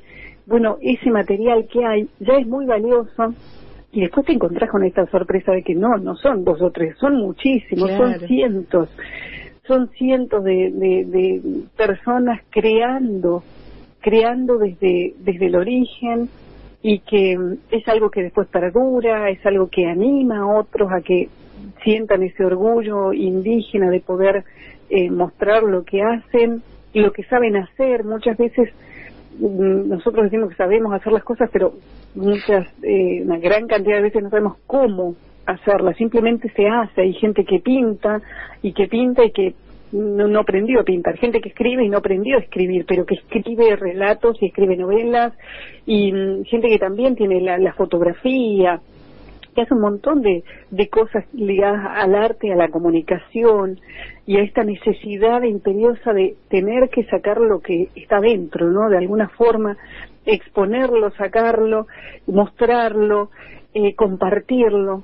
Y eso es importantísimo, que ocurra hoy sin juzgarnos, sí, este, simplemente eso, compartiendo, compartiendo las vivencias. Tenemos mucho para contar, para contar, cantar y mostrar y compartir. Así que bienvenidos todos los rincones donde haya un primer encuentro de cine originario, una primera feria de- del libro y que se vaya, que sea siempre primero en algún lugar, ¿no? Eso es lo importante. Claro. Más Sí. allá de que haya sido central a- acá en Buenos Aires, que a veces la gente cree que acá pasa todo. Y no, eh, pasa en muchos lugares. Lo que pasa es que a veces los medios de comunicación se centran solo en lo que pasa en Capital Federal, pero hay mucha iniciativa en todo, a lo largo y a lo ancho de nuestro país y en cada rincón, en cada monte, en cada comunidad, hay gente muy, muy importante haciendo cosas. Tal cual. Estamos escuchando eh, a Karina Carriqueo, que estamos hablando acerca del prime, la primer feria, si se quiere, del libro originario. Pero también, Karina, estuvo eh, el que siempre ha estado eh, en sintonía, podríamos decir, con los pueblos indígenas. Eh, Marcelo Balco estuvo también, ¿eh? Sí, Marcelo Bla Balco, que, bueno, también un gran luchador, un gran investigador, historiador, psicólogo, que conozco también hace muchísimos años y cuando, cuando vivía Osvaldo Bayer y lo acompañé varias veces a, a destapar esa, ese cambio de calle, con qué orgullo y con qué honor eh, compartíamos ese momento de bajar ese cartel de la calle Roca y poner, no sé, desde Arbolito hasta Pincén, hasta la calle Pueblos Originarios, y, y de valorar el trabajo también de las comunidades y de los pueblos que, que pudieron, a través del Consejo Deliberante, llegar a, a, a, poder realizar eso, que tan tan simbólico para para todos los lugares, ¿no? De poder sacar el nombre de Julio Argentino Roca de las calles y que se se haya multiplicado en varios lugares y que tanto queda por hacer, ¿no? Falta mucho, pero como dice Marcelo, es lento pero viene. Y es eso, es este granito de, de arena, este granito de arena que somos cada uno dando un pasito muy chiquitito, pero a la vez son muchos y, y, se hace bastante también a lo largo del tiempo. Tal cual. Bueno, Karina, eh, felicitaciones también a todo el equipo también que, que ha estado eh, haciendo todo el empuje para que salga el, esta feria tan importante donde uno descubre de la, cantidad de abanicos, de trabajos también autogestivos, realmente admirable y esperemos de que pueda haber la segunda edición y poder participar, parti que participe, participemos todos, ¿no? Exactamente, exactamente. Esta, además de, de, ser una iniciativa del centro, quien respalda este centro y quien le dio vida, porque si bien tenía muchos años este centro, pero estaba vacío de contenido y de gente, uh -huh.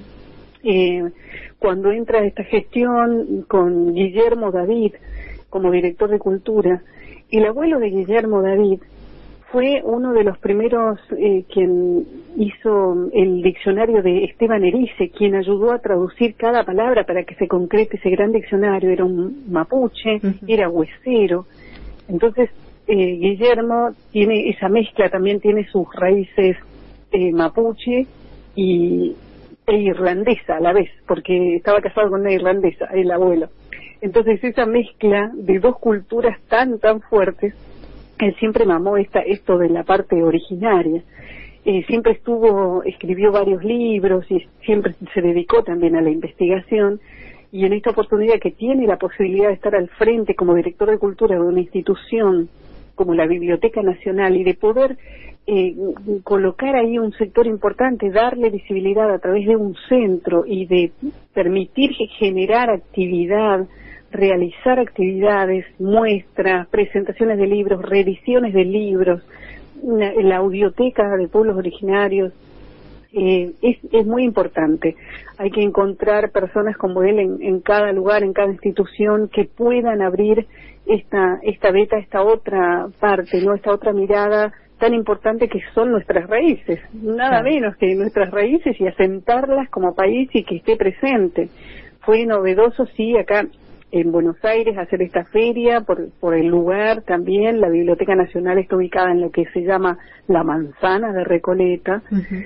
que es, es, gente que pocas veces eh, se acerca o ve, o es gente que por ahí mira más hacia afuera, eh, hacia el exterior que, que aquí, uh -huh. en nuestro país, ¿no? Entonces, ver que también la gente del barrio se acercaba con, a ver, algunos con mucho temor, otros con mucha curiosidad. Claro otros con mucho asombro que se quedaron a, mirar y escuchar la charla de, de los maloneros del tercer malón.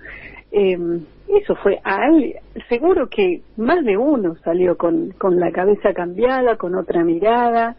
Eh, seguramente uno desde lo que hicimos ese día, eh, a alguien le ha tocado en alguna partecita de, de sus de su de su de sus raíces este del origen esto esto que uno hace no uno a veces no toma dimensión de a dónde puede llegar lo que uno habla a través de un medio de comunicación eh, pero seguramente a alguien le llega. Y, y puede que se vaya cambiando esa mirada, por lo menos lo va a conversar, lo va a comunicar, lo va a contar, eh, y tenemos que multiplicar eso. Tal cual, de eso se trata, ¿no? De multiplicar la, los espacios de, de, mingas, de semillas y, bueno, son semilleros, ¿no? Así que es, es, un paso importante. Bueno, Karina, te agradezco por atendernos un día domingo. Si querés agregar otra cosa más. Eh, no, simplemente, bueno, es, esperanzados de que poder, de poder eh, seguir integrando este centro que está eh, también Diego Antico y Emiliano Ruiz Díaz, que son licenciados en letra e investigadores con gran trayectoria, eh, quienes encabezan este centro también, que, bueno, se pueda continuar con recibiendo desde sugerencias, ideas, inquietudes de todo el país eh, para poder continuar este camino de, de lucha, ¿no? eh, así que bueno, yo agradecida de ustedes que un día domingo estén transmitiendo esto y dándole la posibilidad a los oyentes de, de oír una voz originaria con, con actividad y con cosas que se están haciendo, ¿no? Así que yo agradecida de ustedes. Bueno, Karina, un gran abrazo y bueno, seguramente nos vamos a reencontrar en otro momento. Abrazos y gracias. ¿eh? Por supuesto, por supuesto que sí. Hasta luego. hasta siempre. Bien, así pasaba Karina, nos contaba acerca de esta iniciativa tan importante, al menos para aquellos escritores eh, indígenas y no indígenas en la temática de pueblos originarios. Así que esperando la, la segunda feria del libro originario para el próximo año, así que hay mucho entusiasmo. Con esta información nos vamos y muchísimas gracias por este espacio y hasta el próximo encuentro. Estás escuchando el Club de la Pluma.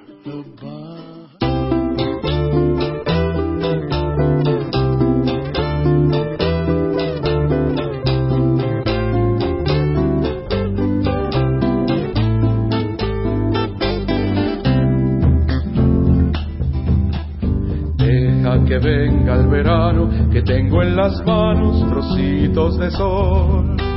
Trigo que apenas alcanza para la esperanza de un año mejor. Se me ha alegrado el camino, los brazos amigos están al llegar. Tiempo de hacer la cosecha, el campo está abierto y es hora de entrar. ¿Cómo no amar esta tierra? Si es un trocito de vida, abriendo otras vidas como una mujer.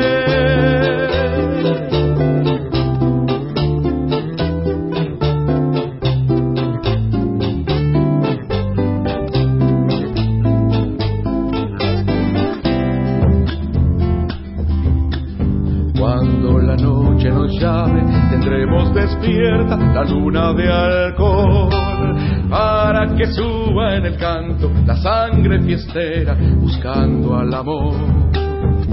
Mañana será otro día y yo seré amigo que estoy al llegar. Es una historia sencilla, nos une la tierra, nos llama la paz. ¿Cómo no amar esta tierra? ¿Cómo no hacerla crecer? Si es un trocito de vida, abriendo otras vidas, como una mujer.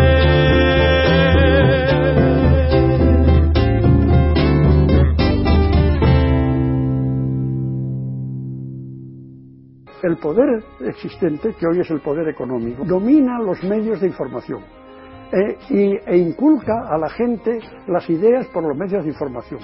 La gente hoy juzga sobre todo por lo que ve en televisión o por lo que lee en los periódicos, pero sobre todo por lo que ve en televisión. Y vota según lo que ve y lo que le dicen en televisión. El Club de la Pluma se emite en directo por DN Radio Ecuador, dnradioec.com. En el bloque nacional del Club de la Pluma llega de boca en boca la columna del amigo y compañero el periodista Jorge Ariel Basalo. La coyuntura electoral en Argentina se juega en los relatos. El enemigo reivindica atrocidades como si hubieran sido actos heroicos. Construyen monstruos para que memoria, verdad y justicia desaparezcan de nuestra realidad. de boca en boca. La columna de reflexión y opinión del periodista Jorge Ariel Basalo para el Club de la Pluma.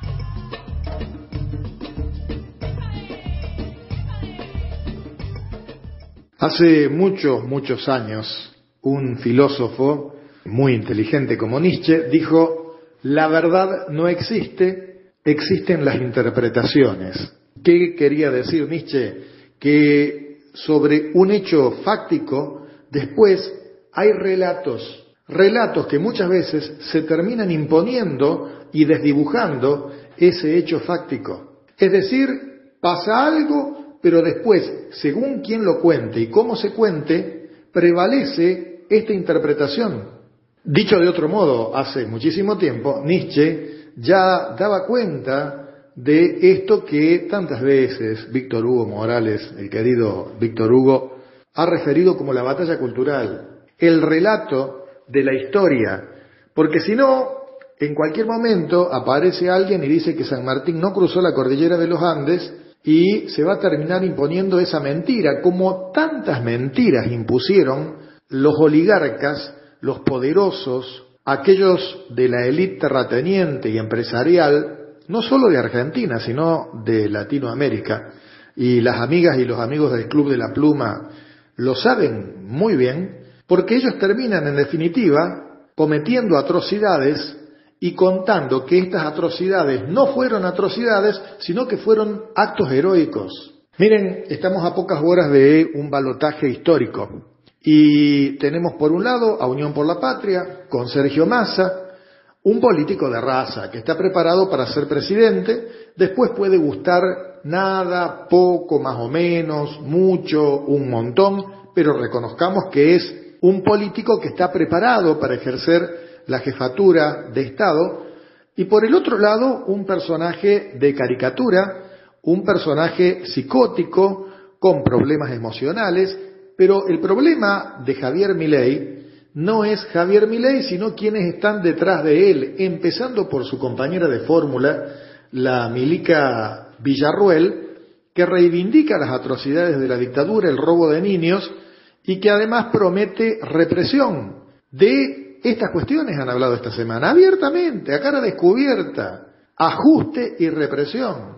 Por lo tanto, imaginemos lo que será la Argentina, no en cuestión de meses, en días, si llega a ganar la libertad avanza o esto que se llama la libertad avanza. Yo no salgo de la sorpresa de ver y escuchar a tanta gente querida y conocida que el próximo domingo va a votar por la libertad avanza. Y cuando yo les pregunto por qué lo van a hacer, bueno, fundamentalmente porque usan este argumento mediático de Clarín y la Nación, Clarín y la Nación y todos los socios, ¿eh? aquí en Córdoba, Cadena 3, La Voz del Interior, Canal 12, que digo, hace más de 40 años estuvieron junto a eh, Videla y a los genocidas de la dictadura. Bueno, papel prensa y la impunidad de la causa papel prensa son una prueba de lo que estoy diciendo. Y hoy siguen estando, es decir, Clarín y La Nación siempre jugaron del lado de los malos y siempre contaron con impunidad, lo cual prueba también esto de el lawfare o de fiscales y jueces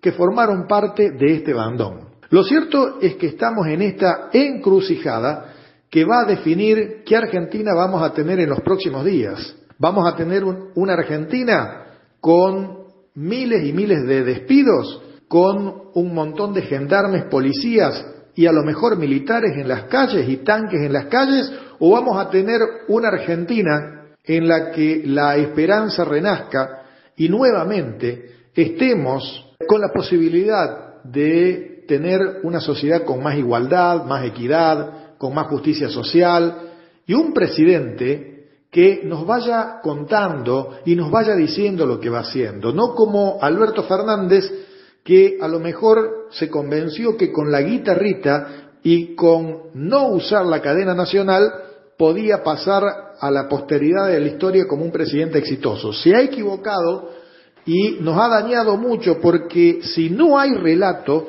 si no se cuenta lo que se hace, si no se pelea y se disputa la historia, entonces nos pasa lo que nos está pasando, que hay miles y miles de jóvenes que no conocen lo que pasó en el 2001, cómo llegamos al 2001, un montón de jóvenes y no jóvenes que miran para atrás y no ven lo que hizo Néstor y Cristina, no ven o se hacen los distraídos en relación al pago de la deuda total con el Fondo Monetario, un montón de derechos en salud, en educación, en todos los campos, ciencia y tecnología, y sin embargo están con esta mentira y este relato de los últimos 70 años, etcétera, etcétera. Es decir, tenemos, ellos son los dueños de las redes, ellos son los dueños de los grandes medios.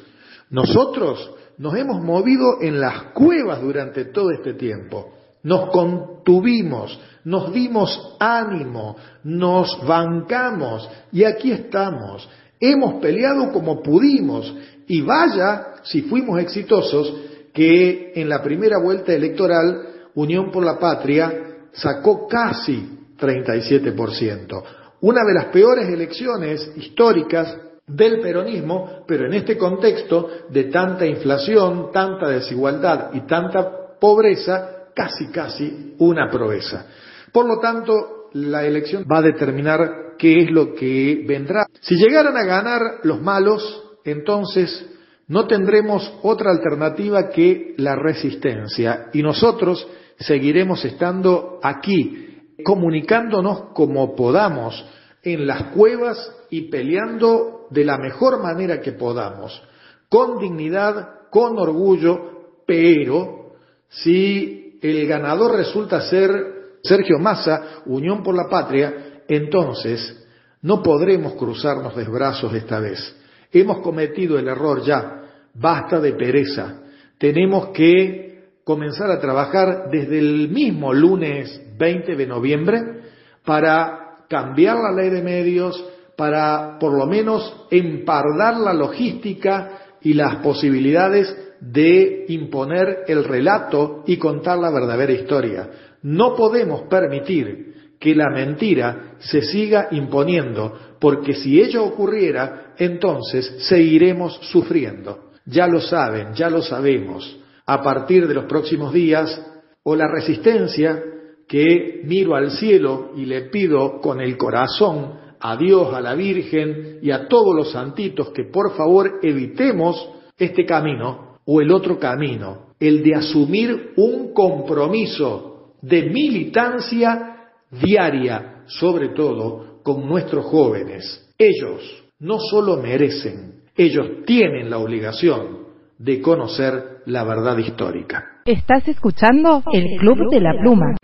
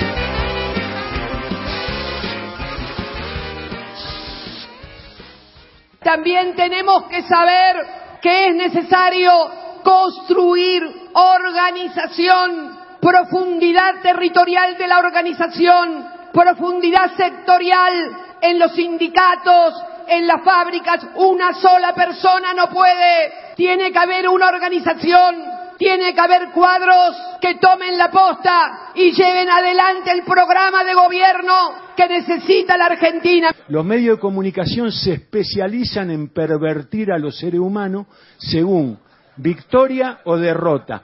En el Club de la Pluma, en su bloque nacional, llega con voz propia la columna de nuestro amigo y compañero el periodista Manolo Lafuente.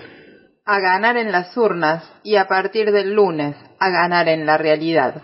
La confusión no ha de tapar la autocrítica. ¿Qué habremos hecho mal para que la ultraderecha tenga tantos adeptos a lo morboso y desquiciante? Para el Club de la Pluma, la columna con voz propia del periodista Manolo Lafuente.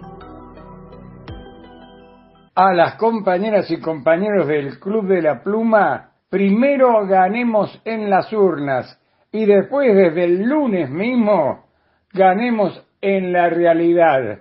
A medida que se acerca el domingo de las elecciones más decisivas desde la vuelta de la democracia hace ya 40 años, la derecha se desembaraza de sus caretas y enseña sus colmillos. Su brutalidad no es lo que más asusta, al menos a mí. Sí lo es el importante sector de la población que la acompaña, y ya que se me acusará de calificar votos, calificaré cerebros. Mejor dicho, los clasificaré. Vacíos. Eso es todo. Aunque, que aquí viene a reemplazar al pero, algo tendremos que haber hecho mal nosotros o algo importante no habremos hecho para que lo elemental venza lo elaborado, a lo sentido y a lo pensado. Esta realidad de hoy nos muestra una pobre imagen nuestra, de los radicales de Alfonsín, de los peronistas de Cámpora, de los kirchneristas, de Néstor y Cristina. De otra manera, de toda otra manera, no podría existir tal cantidad de jóvenes que no se asustan porque pueden cancelarles sus derechos sencillamente porque no los tienen. El atenuante de que no vivieron aquellos tiempos dictatoriales resulta flaco ante la evidencia de que nosotros no hicimos carne aquello de memoria, verdad y justicia. Quizá creímos que desde el nunca más para acá ya todo estaba bien sellado, pero no fue así, no es así. Macri vuelve a la carga hasta en Boca, que fue donde empezó la parte visible de su carrera, antes cimentada en el crecimiento exponencial de sus empresas durante la dictadura militar. Desde la caja a la que antes se le decía boba y ahora fabrica bobos, ese cuadro de la derecha que es Carlos Pañi siembra ejemplos en los que los que perdieron los debates ganaron las elecciones por caso el histórico caso mendocino entre Baglini y Bordón. Si bien en cuatro días que quedan antes de las elecciones no se puede revertir lo tremendo de los cuatro años de Alberto, te la baja y te la seca, escribió Marcelo Figueras en el cohete a la luna. Si alcanza para que los radicales que no quieren seguir siendo un mero furgón de cola e izquierdistas que quieren sacudirse su propio dogma, abandonen su principismo, entre comillas, que por radio no se ven, y dejen la hipocresía de la libertad de conciencia y la frialdad de la neutralidad para sumar su voto a masa.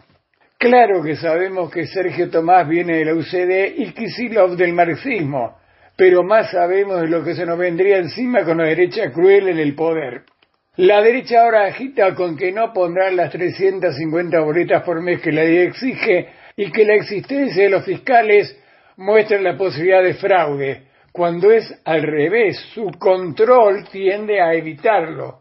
Viendo las cosas con periscopio y con microscopio, notaremos que durante la docena de años de kirchnerismo en el poder, mejor dicho en el gobierno, no se realizaron cambios estructurales.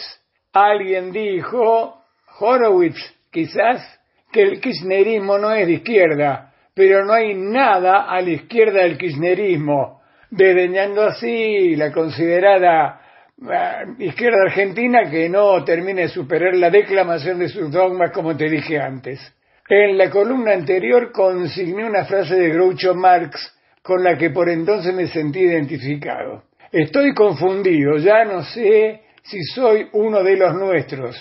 Superé esa confusión para llegar a lo que tal vez sea solo una nueva confusión. Woody Allen dijo alguna vez, sé que la respuesta es sí, pero no sé cuál es la pregunta. De seguir todo así, antes, durante y después de las elecciones, tendríamos que resignarnos a que en 1985 sea solo y meramente una peli o a lo llorón del tango. Solo me falta para completar, más que ir a misa, a hincarme a rezar. Menos mal que aún sé que la única iglesia que ilumina es la que arde. Hasta la victoria siempre. Estás escuchando el Club de la Pluma.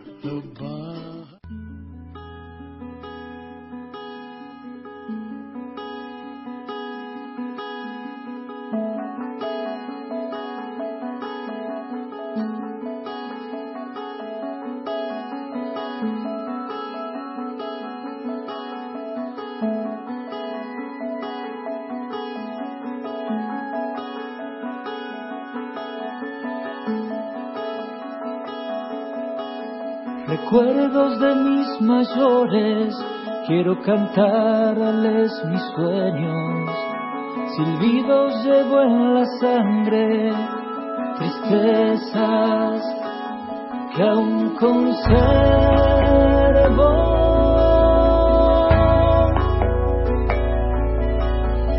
Vidas de luchas y arados, de campo de delantal escarcha y brazo labriego, mis abuelos, tierra natal.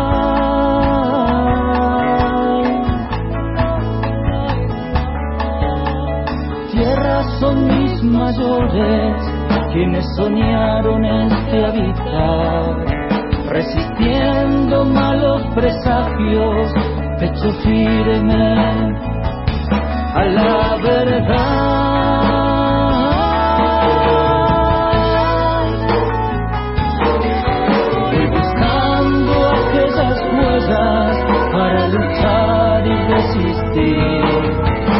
Crear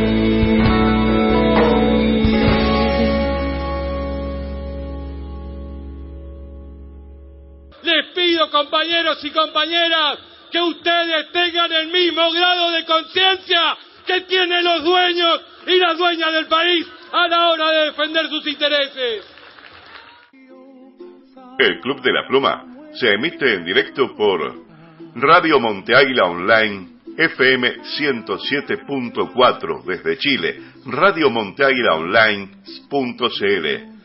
El poeta popular también dice presente en el bloque nacional del Club de la Pluma, Camilo Centrofoco. ¿Y los bienes comunes? ¿Y el derecho a la vida? ¿Todo ha de sacrificarse en el mismo altar?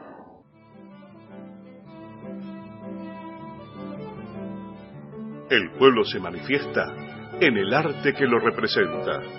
La columna del poeta popular Camilo Centofuoco para el Club de la Pluma.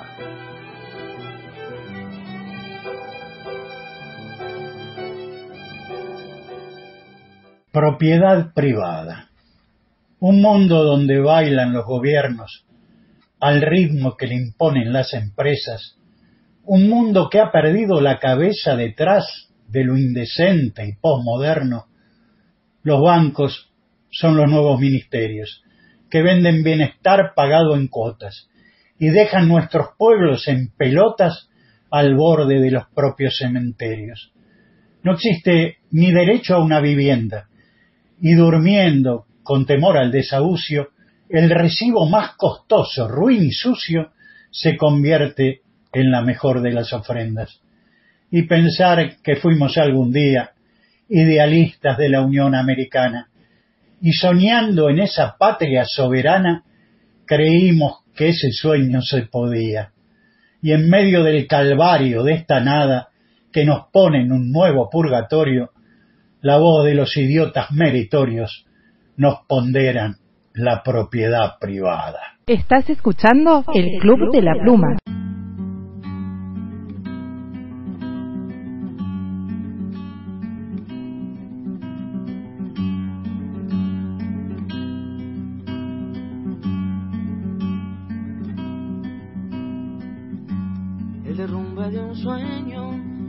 Al guayado pasando, resultaba ser tú. Una esponja sin dueño, un silbido buscando, resultaba ser yo. Cuando se hallan dos balas sobre un campo de guerra, algo debe ocurrir que prediga el amor. De cabeza hacia el suelo una nube vendrá, o estampidas de tiempo los ojos tendrán. Fue preciso algo siempre y no fue porque tú tenías lazos blancos en la piel. Tú tenías precio puesto desde ayer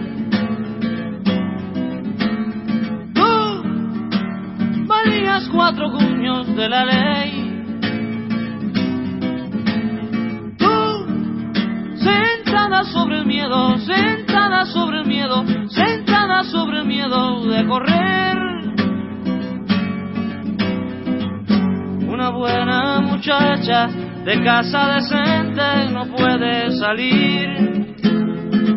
¿Qué diría la gente el domingo en la misa si saben de ti?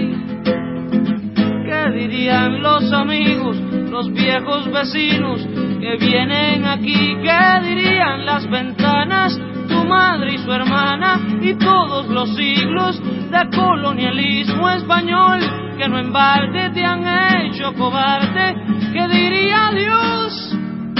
Se llama sin la iglesia y sin la ley. Dios, a quien ya te entregaste en comunión Dios, que hace eternas las almas de los niños, que destrozarán las bombas y el natal. El derrumbe de un sueño, algo hallado pasando, resultaba ser tú. Una esponja sin dueño, un silbido buscando, resultaba ser yo busca amor con anillos y papeles firmados. Y cuando dejes de amar, ten presente los niños, no dejes tu esposo ni una buena casa. Y si no se resisten, se ruchen los bienes que tienes derecho también, porque tú tenías lazos blancos en la piel. Tú tenías precio puesto desde ayer.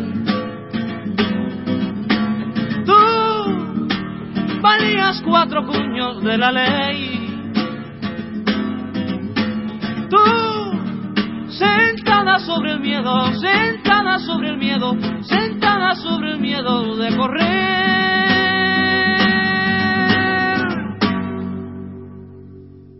El poder tiene una ideología comunicativa. Ahora, ¿en qué se basa la ideología comunicativa? Se basa en que los medios difunden e imponen una determinada ideología que es la ideología del occidente capitalista y también la ideología económica del occidente capitalista. Amigos del Club de la Pluma, Norberto y equipo, la verdad que es un verdadero, verdadero orgullo, un verdadero placer compartir con ustedes este proyecto de resistencia comunicacional, cultural, siempre del lado del, del campo nacional y popular, y es por eso que nos sentimos honrados en que a Radio Comunitaria Encuentro, al Centro Cultural Tincuarte, lo tengan presente y nos permitan incorporarnos y participar de esto tan profundamente revolucionario que llevan adelante desde este proyecto del Club de la Pluma. Soy Luis Auric, de Radio Comunitaria Encuentro, del Centro Cultural Tincuarte.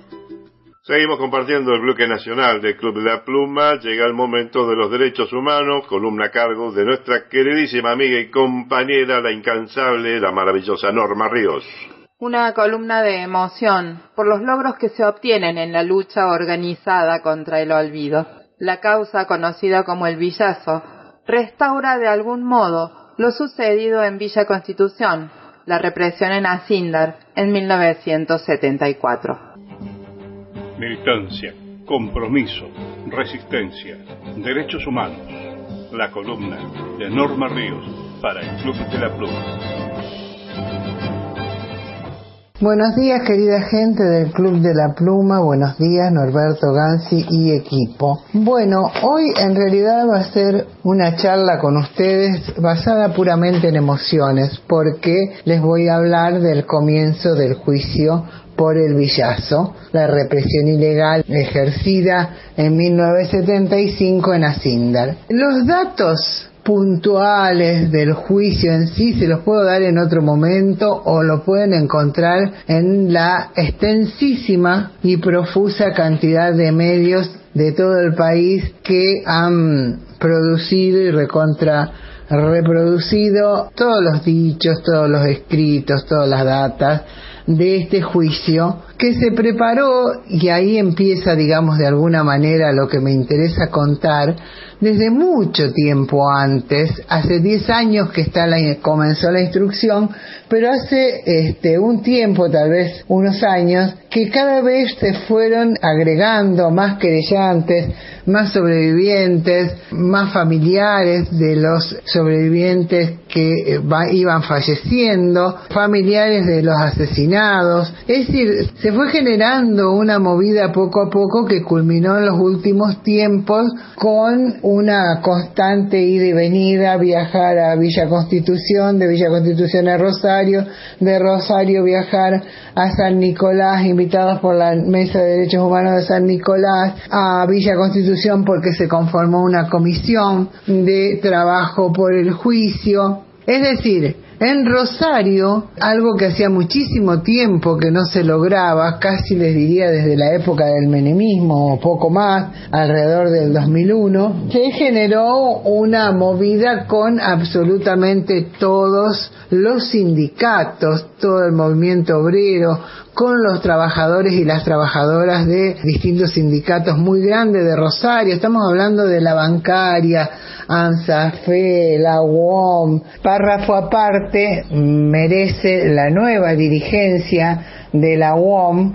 que está poniendo absolutamente todo en este juicio, no solo la presencia constante de sus dirigentes, sino toda la ayuda logística que es tan pero tan importante ya que estamos hablando de Villa Constitución que está a 60 kilómetros de Rosario, o sea, a 60 kilómetros de donde se desarrolla el juicio, ¿no? Bueno, muy agradecidos por eso, que entiendan el papel que jugó la UOM en la historia y que ellos puedan revertirlo. ESADOC, COAD, puedo olvidarme de algunos importes, prensa, prensa, es decir, sindicatos muy importantes acá y que siempre están en la lucha ATE, el sindicato de ATE, con todas sus variantes. Bueno, el tema y con muchas organizaciones políticas y organizaciones sociales. Alrededor de 45 con muchos este, concejales, el Consejo de la Ciudad que sacó una declaración y también aportes económicos, con una venta de un bonito de mil pesos que hace un grupo de jóvenes la 22 de abril, que son unos jóvenes entre villenses y rosarinos, que le cuentan a los villenses día tras día la historia de Villa, qué le pasó, es realmente emocionan, ¿no? Me olvidé de un sindicato muy, muy importante en la zona por la capacidad de lucha que tiene y por su condición clasista, este, que es el de aceiteros. Seguramente me voy a olvidar de alguien, pero digo, nombro los sindicatos por considerar que esta fue la última lucha de la resistencia obrera organizada en los últimos 50 años y que eso también queremos recordar, no solamente cuando los atacaron, porque nosotros hablamos de los tres marzos, el verdadero villazo que fue en marzo del 74 cuando la lista marrón gana el sindicato de Villa Constitución, la UOM de Villa Constitución en contra de la dirigencia burocrática y fascista de Lorenzo Miguel, el 20, el otro marzo, el segundo marzo que es en el año 1975, cuando el 20 de marzo entran más de 4.000 fuerzas represivas y patotas de las 3A a atacar el pueblo, eh, a, atacar literalmente el pueblo, de donde nosotros quedan los más de 300 detenidos, 30 compañeros desaparecidos y asesinados, etcétera, etcétera, y el marzo del 74, donde ya claramente Martínez de Oz, que había sido el director de Hacienda, pasa a ser el ministro de Economía y demás, donde también se demuestra este una vez más que el golpe fue económico y a dónde estaban poniendo sus garras estos personajes que hoy quieren volver a gobernar, no, son los mismos, son los mismos por eso es tan importante y por eso había tanta emoción y sensibilidad alrededor del comienzo de este juicio. Es importantísimo porque se hizo un acto enorme con una gran cantidad de gente, está en los medios porque fue televisado, va a ser televisado completo, otra cosa que pudimos ganarle a este tribunal, ya que el juicio anterior, por ejemplo, no se habían televisado los testimonios, que son lo más importante, los testimonios de las víctimas, este va a ser televisado por completo. Pudimos entrar y verle la cara a los genocidas que están todos ahí como si ellos nunca hubieran hecho absolutamente nada, todos, todos se consideran a sí mismos inocentes. Bueno, las chicanas de los defensores, lo de siempre. Eso es, anécdota. Pero lo importante, importante es la gran cantidad de gente, el acto unitario, la unidad de acción y sobre todo el trabajo eh, fantástico realizado con total buena onda y con responsabilidades compartidas. Cada uno tenía una tarea que llegó a buen término para que sea un acto enorme y mm, como PDH, además de tener los cuatro abogados en la causa y ser querellantes, también es como un gesto que nos llenó de orgullo que esos pequeños bonitos que se estaban vendiendo de a mil pesos, mil pesos, mil pesos tuvieran una repercusión enorme y eh, todo el dinero se decidiera que ingrese este, a ser mm, protegido, cuidado y administrado eh, por nuestra organización, algo que es realmente una muestra de confianza muy pero muy importante que por supuesto no vamos a traicionar.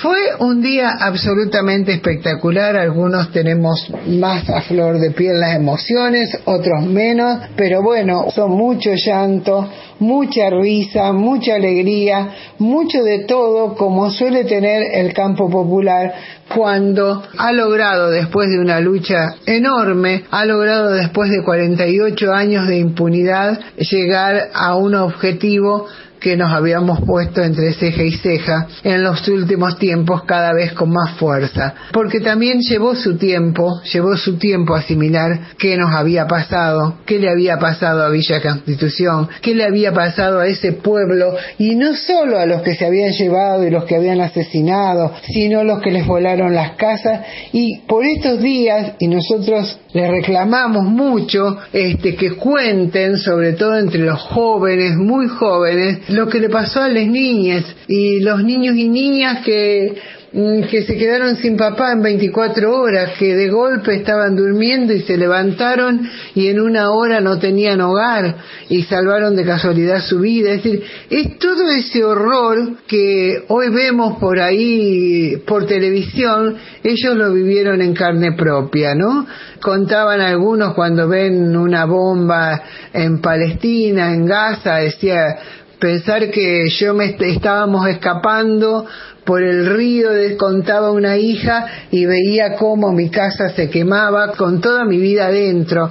Cuánto le costó a la familia recomponer sus vidas, sus historias, etcétera, etcétera. Pero aquí están con toda la fuerza listos para dar su testimonio. ¿Qué decir? Acá eh, hay héroes, hay héroes anónimos, héroes más conocidos, héroes menos conocidos, pero todo lo que se mueve alrededor de estas acciones, todo lo que se ha movido en todos los planos, en todos los ámbitos, son verdaderos héroes y heroínas que pueden contar y que pudimos hacer este juicio y por supuesto eh, esa cobertura maravillosa de todo lo que nos rodea. El pueblo de Rosario eh, que se representó era, ustedes piensen que era un día, un lunes eh, a las nueve de la mañana, no es fácil, la gente que trabaja no puede, pero bueno, cada quien hizo lo que pudo, ya sean vacaciones, ya sea permiso, ya sea escaparse una hora para estar ahí y darnos ese abrazo tan merecido. Hasta la semana que viene, si puedo ir contando en más detalles, paso por paso, lo que fue este tremendo hecho de lo que se llamó el operativo Serpiente Roja del Paraná. Estás escuchando el Club de la Pluma.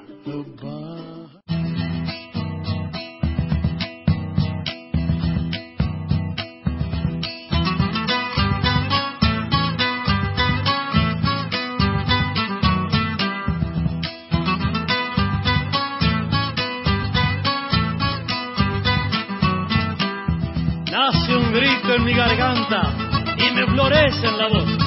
Suelta amarra mi guitarra, a los vientos la canción. Es el grito de mi pueblo que cobra vida en mi voz. Es la voz de los obreros gritando su rebelión.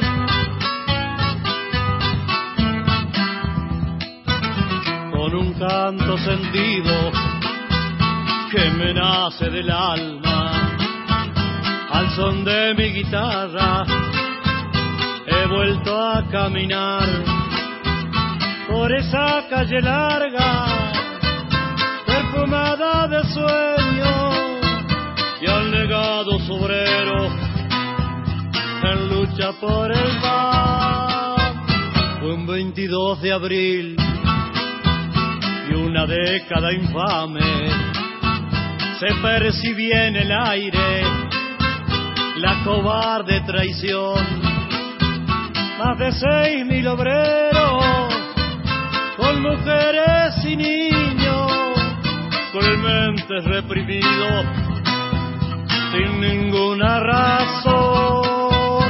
Un 16 de marzo, desde abajo, desde abajo, por justicia y trabajo, paso a paso, paso a paso, nació la lucha obrera, tajo a tajo, tajo a tajo fue la gloriosa gesta del villazo, del villazo, del villazo. Entrecierro los ojos y me voy con el tiempo a evocar compañeros que ya no volverán.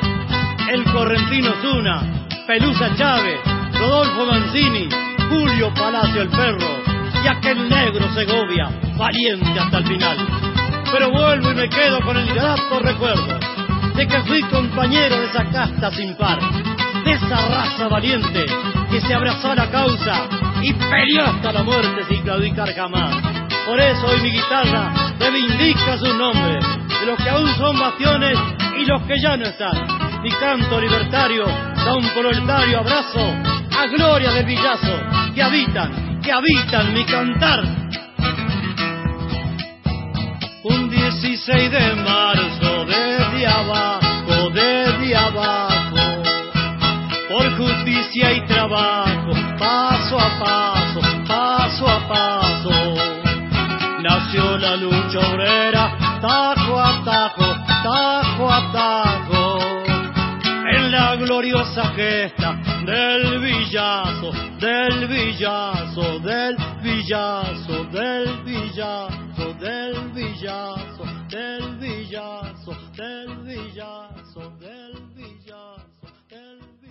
Yo les ruego que tengan mucha memoria, como sacaban la ley de intangibilidad de los depósitos y ponían el corralito al otro día.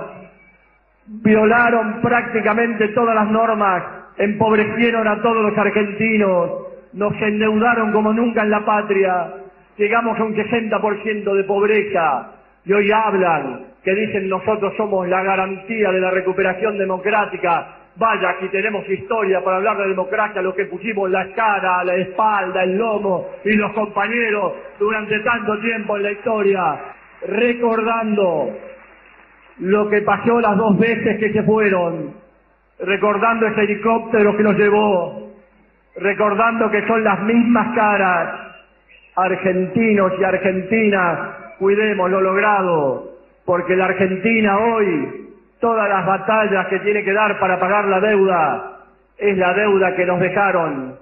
Que viva esa locura de dar voz a los pueblos, contra todos los vientos, contra todos los tiempos.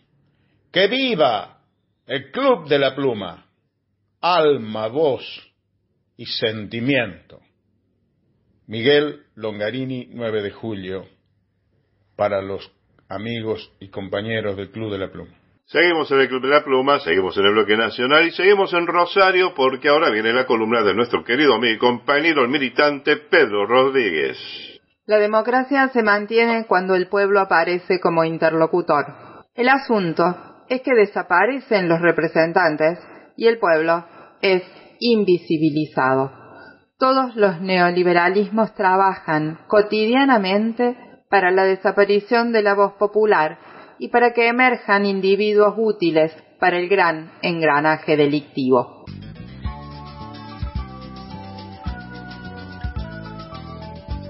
Comprender para evitar que sigan clausurando vidas.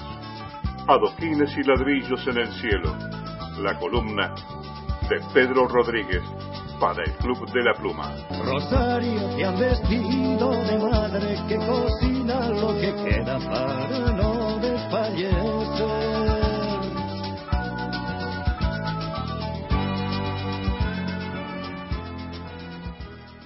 Saludamos al Club de la Pluma y agradecemos a Norberto Gansi la posibilidad de difundir nuestro trabajo. Mi nombre es Pedro Rodríguez y desde Rosario continuamos con nuestra columna, hoy retomando el problema planteado en la anterior.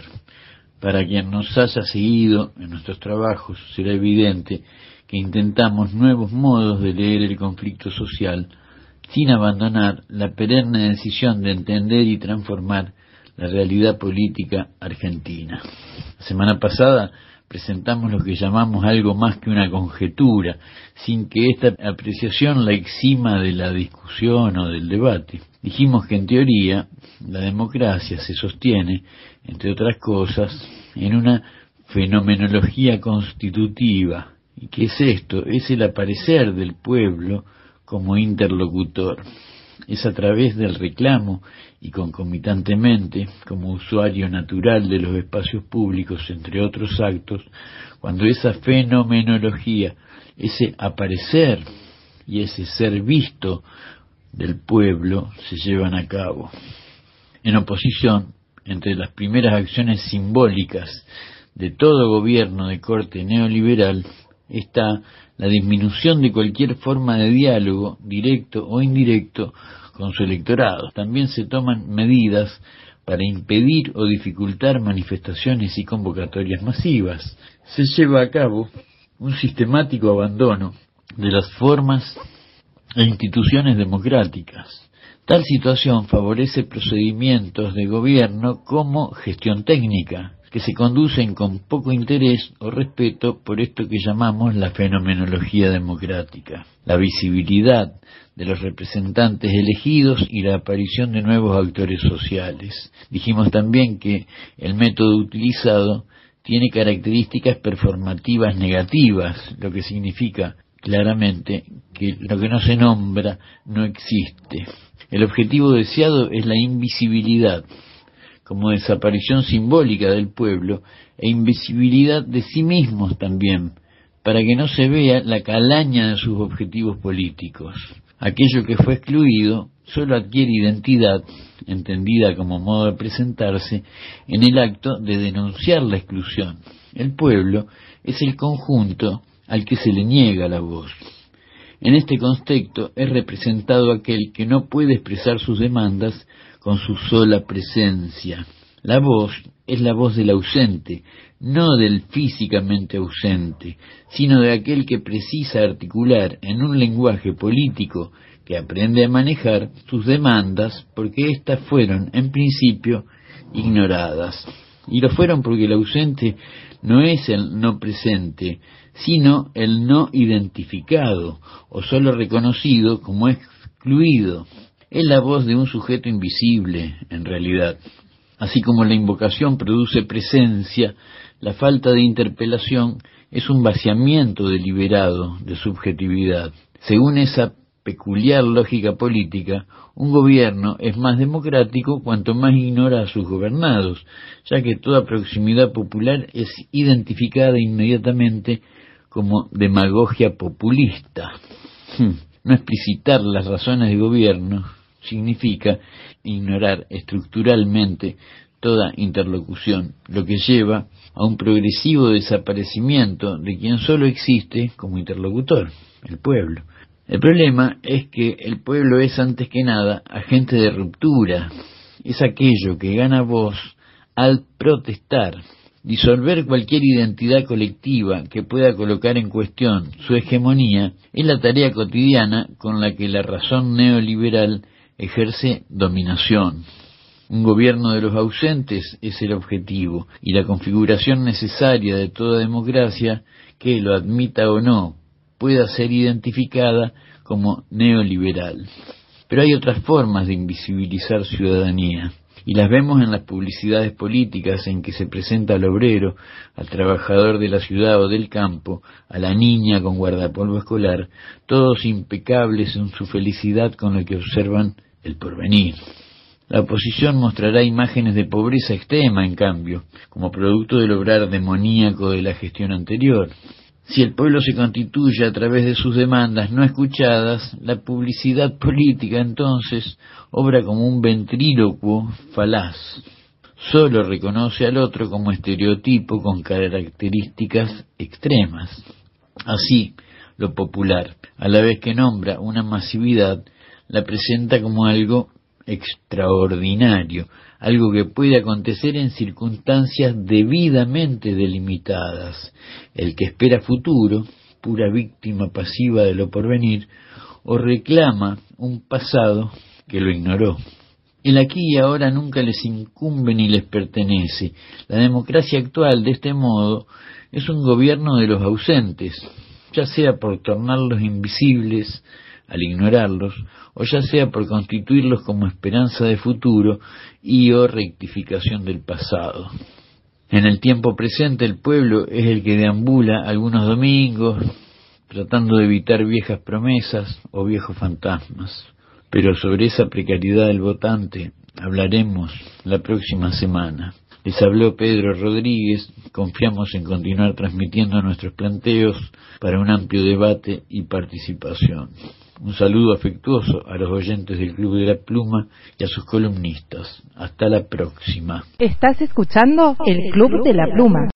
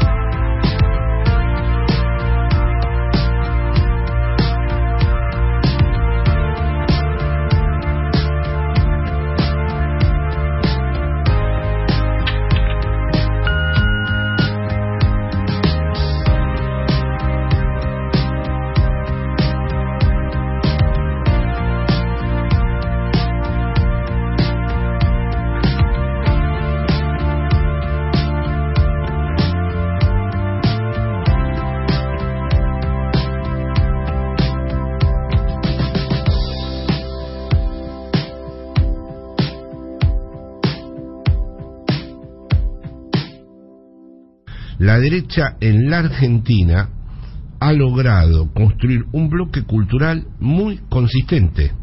La derecha argentina está llena de actores mediáticos, de periodistas este, longevos, de, de grandes... Hay, hay un modo de pensar en la Argentina, entonces yo creo que sí, hay que ser muy cuidadoso con que si vos decís una cosa, al otro día se apropian ellos inmediatamente de lo que has dicho. El Club de la Pluma se emite en directo por Radio Expedición con Música Sao Paulo desde Brasil con música.com.br. En el bloque nacional del Club de la Pluma llegó el momento de la economía, columna a cargo del amigo y compañero, el profesor, el economista, el humanista Eduardo González Holguín. Un gobierno que usa las leyes para evitar la delincuencia financiera, que pilotea un país sin dejarse amilanar por los poderes fácticos, es el que está al mando del Estado argentino.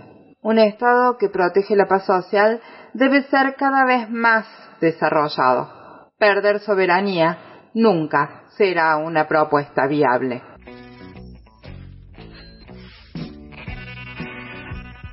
Economía y sociedad. Decisiones económicas y sus consecuencias sociales. En la mirada de Eduardo González Holguín para el Club de la Pluma.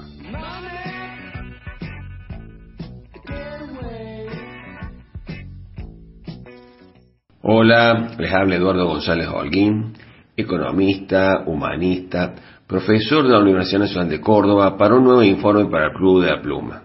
Nos acercamos a las elecciones, al balotaje, y todas las predicciones de la prensa hegemónica parece que no se están cumpliendo.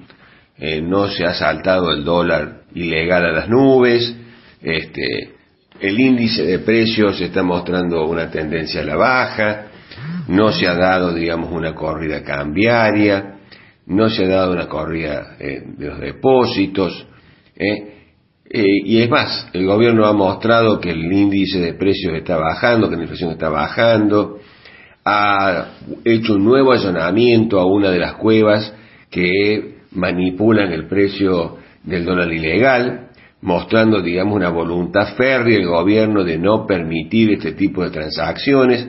Encima aparece una persona como Leonardo Fariña, que está en libertad condicional, eh, famoso, digamos, por ser un testigo privilegiado en la causa del dinero K, eh, que estaba con este, libertad condicional, ah, ya está de nuevo preso, es un hombre que se ve que tiene una compulsión para el delito, el delito financiero, y entonces creo que esto es importante porque muestra entonces de que está, digamos, al mando o al comando de lo que está pasando en el país Sergio Massa, está usando los instrumentos legales que tiene para evitar la ilegalidad, para regular, para evitar el aprovechamiento por parte de los grupos económicos concentrados de la situación que estamos viviendo. Y ante esta situación objetiva, ahora la prensa hegemónica larga entonces de nuevo una serie de advertencias de lo que puede pasar el día lunes, cuando no ha habido un cambio objetivo en la economía argentina que pase. O sea, de nuevo está alentando, digamos, los formadores de precios, a los especuladores, o quizás a instancias de ellos directamente, para realizar acciones de desestabilización. Me parece que es importante que se tenga en cuenta esto, que se tenga en cuenta que se está, digamos, frente a grupos económicos y financieros muy poderosos y que, bueno, pueden llegar a querer hackear el gobierno, pero yo me pregunto una cosa, frente a la otra propuesta del retiro del Estado, de desregular, de prácticamente el Estado minimalista, como dice justamente mi ley, ¿qué harían entonces estos grupos? Porque de buenitos bajarían los precios, no se aprovecharían de la situación. Yo no lo veo así, me parece que justamente con un gobierno que tiene cierta voluntad para tratar justamente de regular. Y bueno, hay una tensión porque es un problema de correlación de fuerza, no es un problema económico, es un problema de correlación de fuerza política. Mal que mal, digamos, es un gobierno que está tratando de contener. Si no existe esa contención, mi pregunta me parece no es que automáticamente va a bajar la inflación, automáticamente va a bajar el dólar ilegal, eh, se va a dejar de hacer contrabando para digamos, abastecer las cuevas del, dólar ilegal. Me parece justamente que lo que hay que hacer en todo caso sería reordenar el Estado, darle más eficacia, poder hacer, digamos, una cosa más controlada para evitar justamente toda esta ilegalidad y toda esta especulación. Que de otra forma también marquémoslo. En los países eh, que se tienen como ejemplo, Estados Unidos, Francia, Alemania, Japón, eh, este tipo de especulaciones no se permiten la especulación, por ejemplo, en el, tema, digamos, acciones en Estados Unidos es tremendamente penada, pueden ir presos directamente por hacer especulaciones o operaciones, digamos, económicas para hacer bajar o subir falsamente, digamos, eh, títulos y acciones.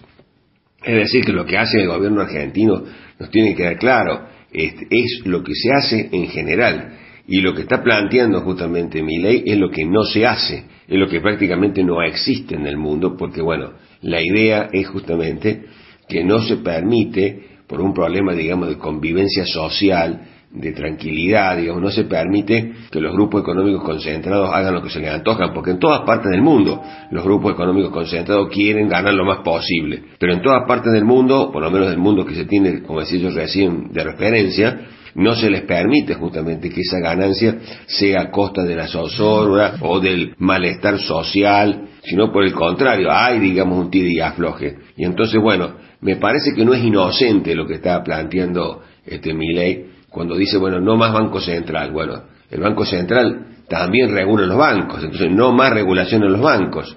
La política financiera pasa a ser regulada por los bancos. Eso me parece que es importante que nosotros veamos que ese retiro del Estado no es que aparecen mecanismos automáticos como si estuviéramos en competencia perfecta, es que pasan a controlar a los grupos concentrados cartelizados que se ponen de acuerdo para no competir y fijar precios entre ellos. Entonces yo creo que tiene que ser claro esto. Y bueno, los invito en este momento que está la facilidad de Internet a repasar qué pasa en el resto del mundo, si es cierto, digamos, que esta no regulación que proponen, digamos, mi ley es buena, es mala, van a ver que no existe prácticamente, y que todos, absolutamente todos los gobiernos ejercen regulaciones para evitar los abusos con esta idea que seguramente se va a transmitir después de las elecciones, los saludo a todos ustedes. Estás escuchando el Club de la Pluma.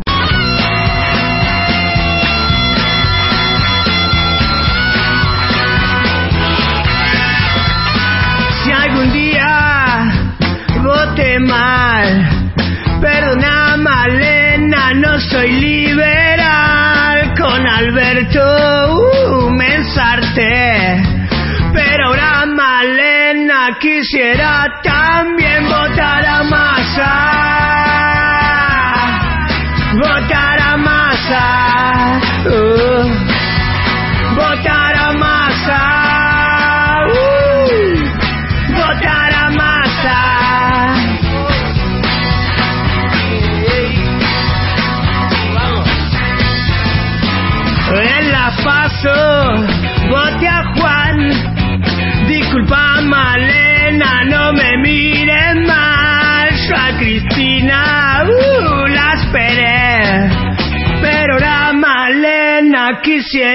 también votar a Massa.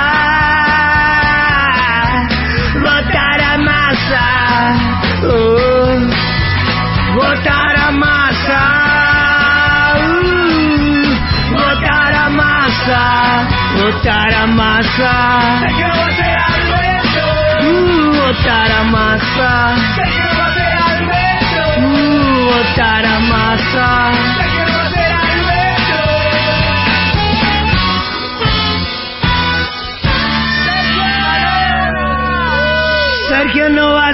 Alberto. ¿A quién le van a hacer creer los políticos hoy, cualquiera sea el origen, la idea, que van a poder controlar lo que hace el poder económico concentrado y que van a solucionar los problemas de los argentinos en este estado de cosas. Que no me jodan, que no me jodan más con esas fantasías.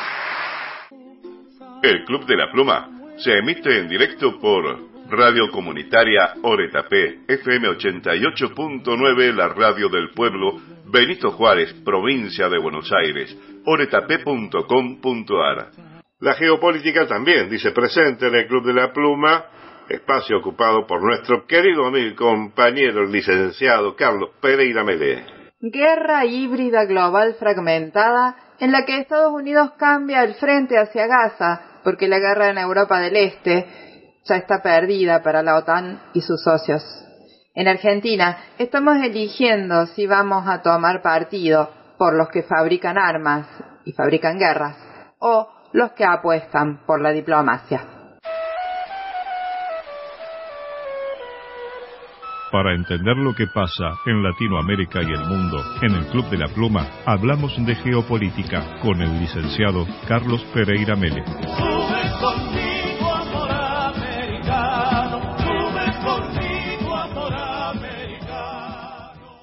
Hola amigos, muy buen día. Acá nuestra columna de geopolítica del día 19 de noviembre del 2023 columna que está desarrollándose dentro de un conflicto híbrido global que se está transformando en un conflicto cada día más profundo. En esta guerra híbrida global fragmentada que vivimos, estamos asistiendo a situaciones realmente dantescas, como es un genocidio planificado y llevado adelante por un actor proxy de Estados Unidos Norteamérica, y me refiero al Estado de Israel.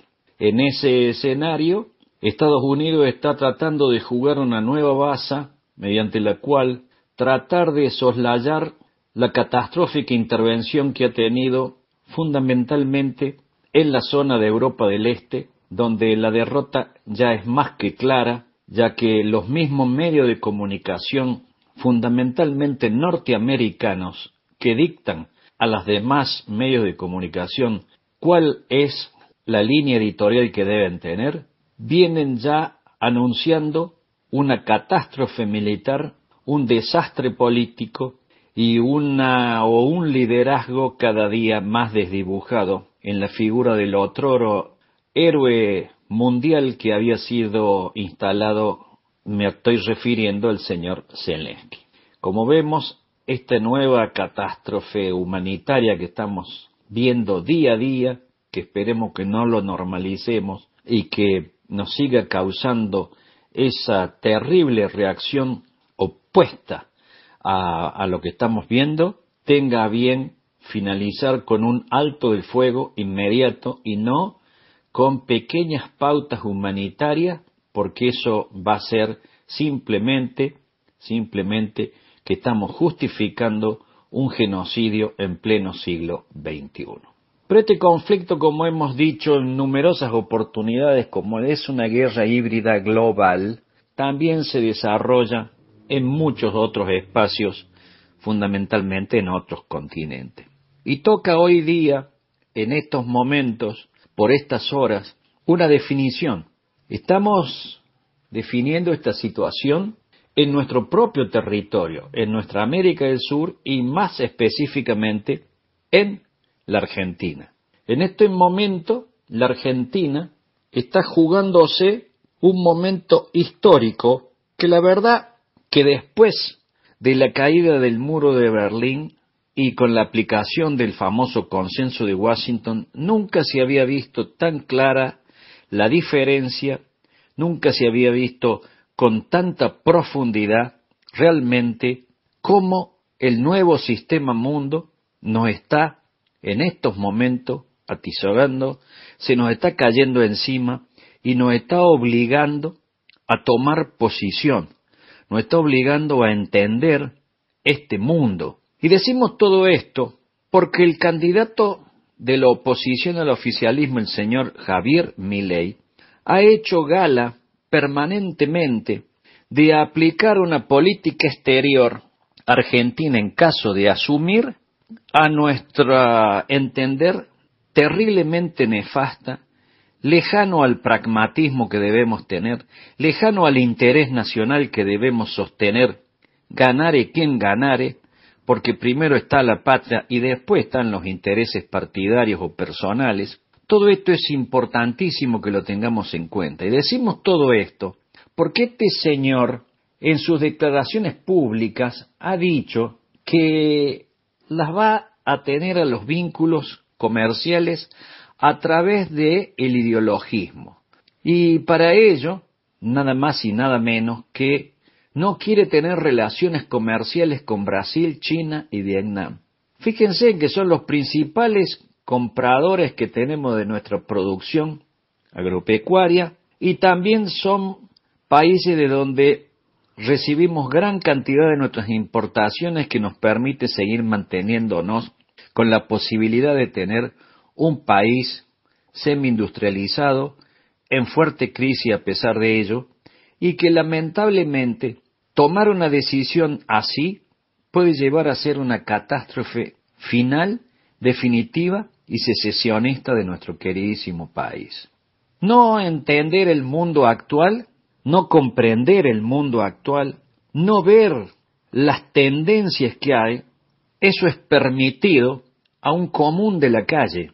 Eso lo es permitido a un ciudadano que está inmerso en la situación crítica económica diaria de subsistencia y que no le permite levantar la mirada, ver el horizonte y observar hacia dónde sopla el viento, hacia dónde se encuentran fundamentalmente las nuevas opciones a las cuales la Argentina puede tener.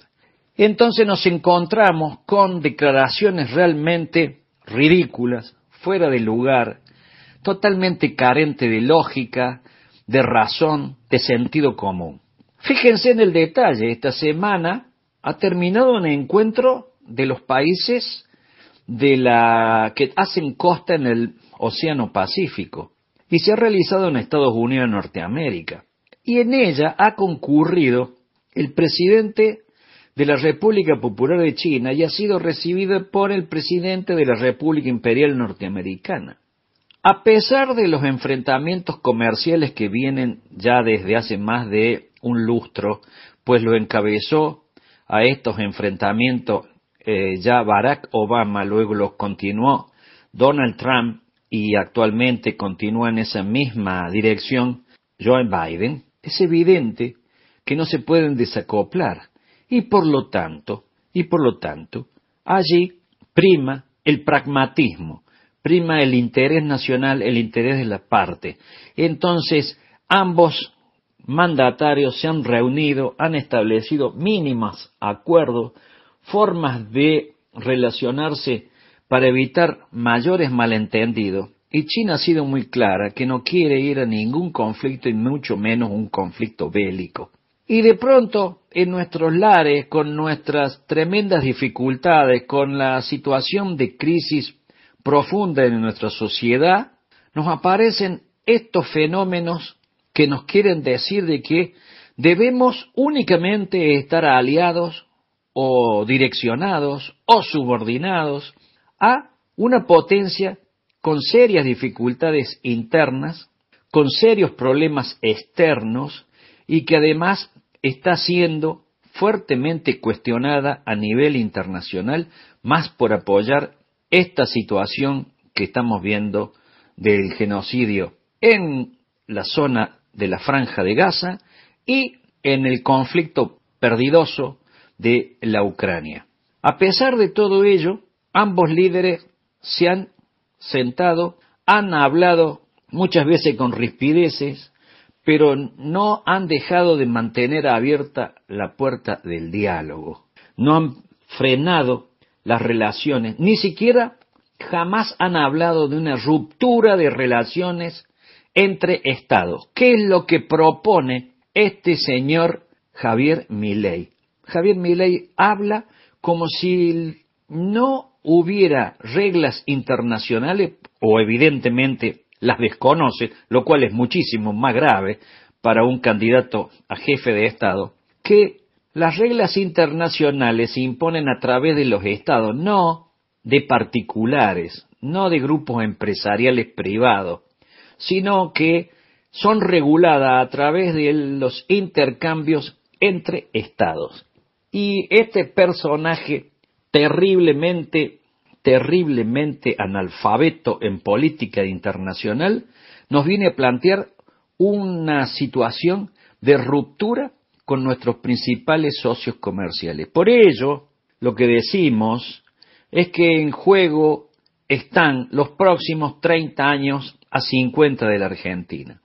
Porque si la Argentina queda subordinada, como pretende este señorito, a los dictados de Estados Unidos de Norteamérica, que esta República Argentina carezca de moneda propia y tenga que usar la moneda de la República Imperial Norteamericana, que esta Argentina tenga y haga únicamente negocios a través de las multinacionales norteamericanas, es más que evidente que el destino que se nos plantea es un destino totalmente nefasto. Quisiera terminar estas columnas porque la verdad que está destinada a hacer un último esfuerzo para que los argentinos, entre comillas, confundidos, no se equivoquen y sepan que hay una gran diferencia votando a mi ley o dando un voto positivo a la Argentina a través de masa.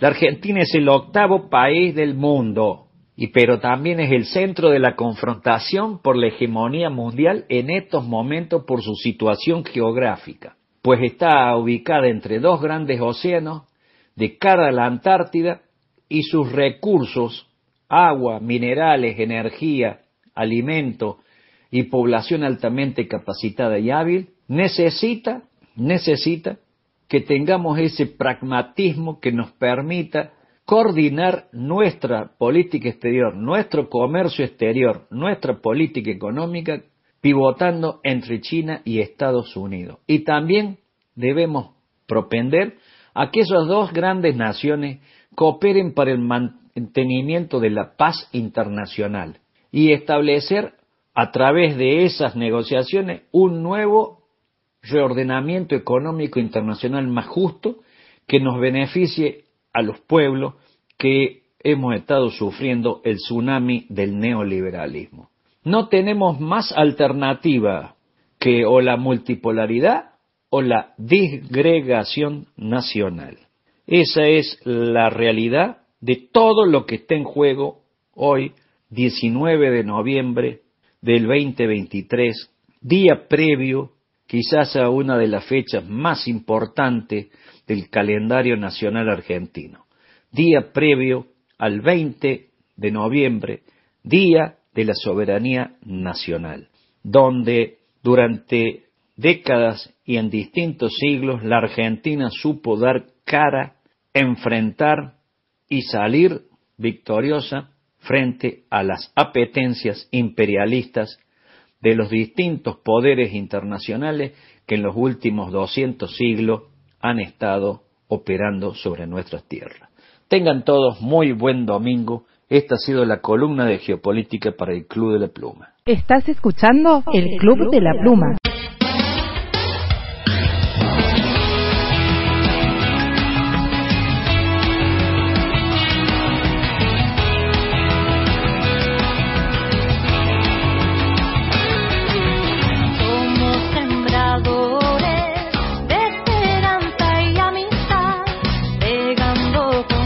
달라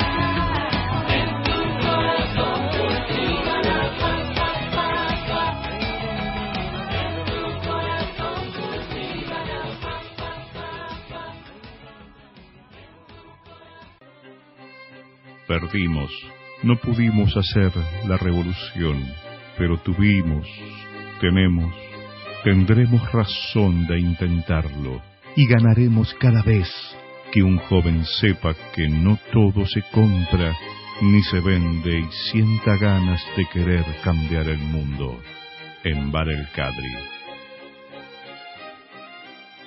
Hola, Club de la Pluma. Hola a toda su audiencia.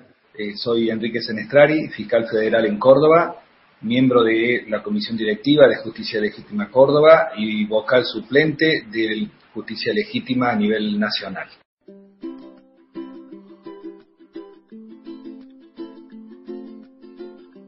Y así llegamos al final de otra emisión más del Club de la Pluma por nuestra radio web y la red de radio compañeras, amigas que retransmiten en directo, en diferido, a quienes agradecemos a la distancia con un abrazo enorme, la posibilidad que las voces de la patria grande y fuera de ella se puedan escuchar en otras regiones, Gaby, para la despedida en esta emisión de, elecciones, ¿no? ¿Cómo nos despedimos hoy del programa? Y bueno, nos vamos a despedir como empezamos, ¿Ah, con sí? toda la esperanza puesta en el pueblo memorioso, en el pueblo que elige la vida, en el pueblo que elige la justicia, en el pueblo que elige que todos tengamos alguna oportunidad de vivir una vida que sea digna, que sea bonita, se vincule con lo bueno, el buen vivir ahora. Me acordé del tema musical que canta Víctor Heredia, ¿no? El pueblo vencerá todo. Eso se trata, ¿no? Hay que vencer los miedos, hay que vencer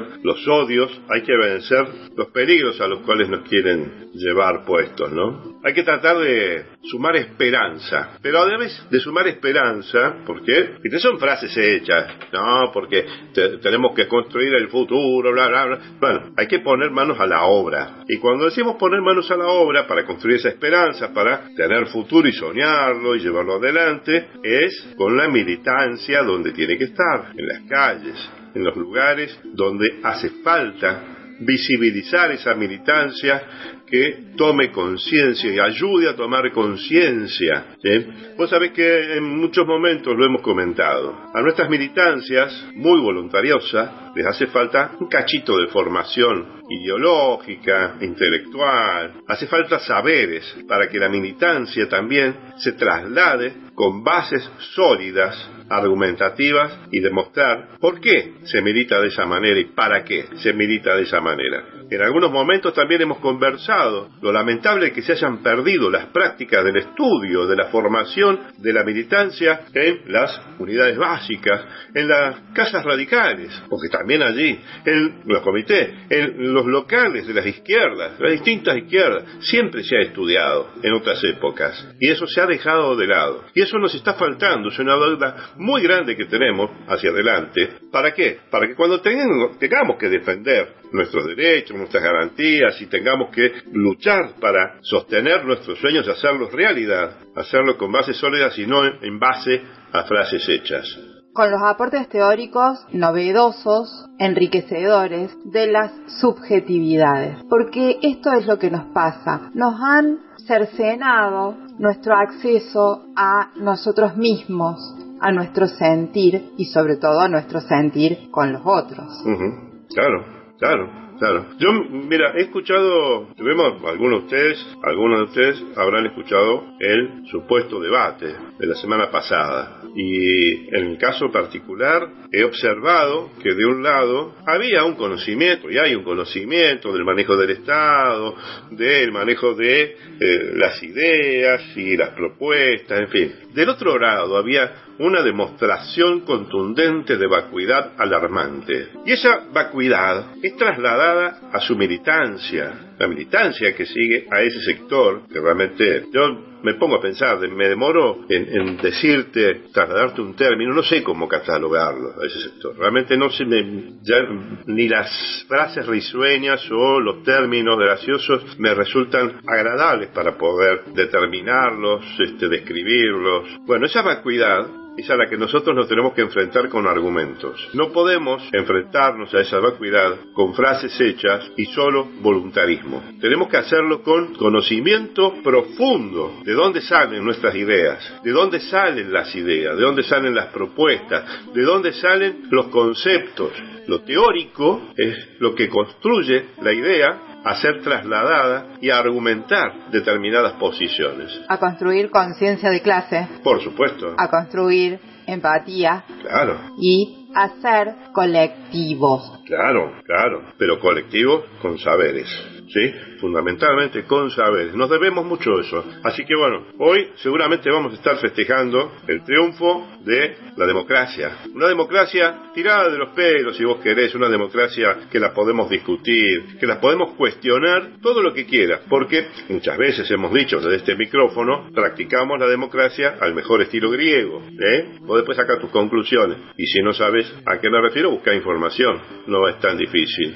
Nos debemos un, un debate profundo hacia adelante para poder construir una sociedad mucho más justa, mucho más solidaria, mucho más afianzada en la memoria, verdad y justicia y mucho más afianzada en que las conquistas, los derechos, las garantías y los sueños que vamos a concretar hacia adelante perduren y no que después de cuatro, cinco años, seis años venga alguien con ideas destructivas y nos quiten la posibilidad de seguir creciendo. A cambiarnos el relato, digamos. Exactamente. Bueno, sabes que a partir de mañana hasta el sábado que viene podés volver a escuchar este programa todos los días a partir de las 10 de la mañana por nuestra radio web y si no, del contrario, el próximo domingo volvemos con otra emisión más del Club de la Pluma. Fuerte abrazo revolucionario hasta la victoria siempre.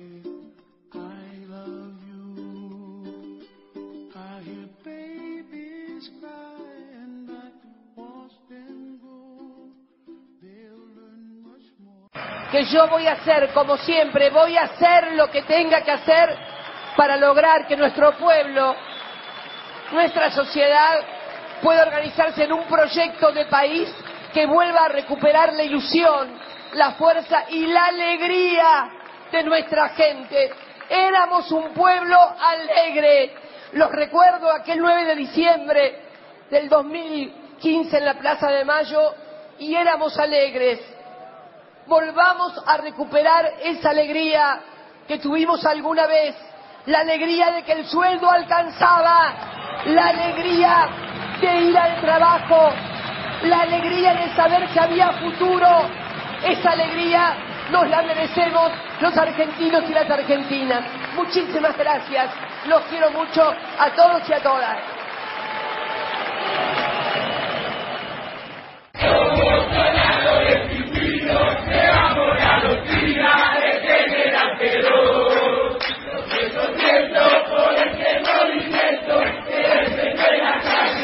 Thank you.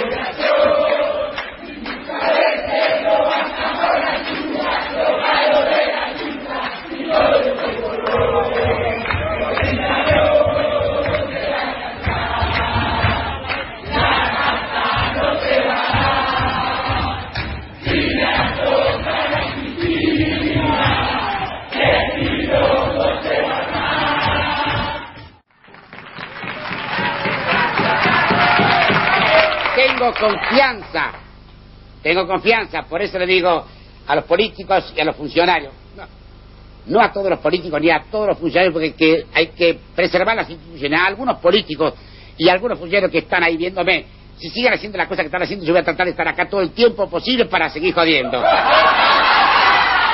Y para cuidarlos también.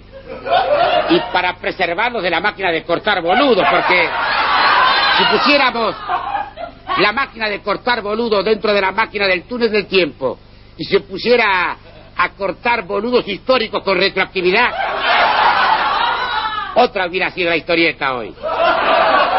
Historieta que como país no creo que nos merezcamos. Esto lo dice mi libretito Santiago Varela. Yo no estoy tan seguro. Un cacho de culpa tenemos también. Por eso les digo, mis queridos chichipíos, a seguir laburando verbú con papas fritas y good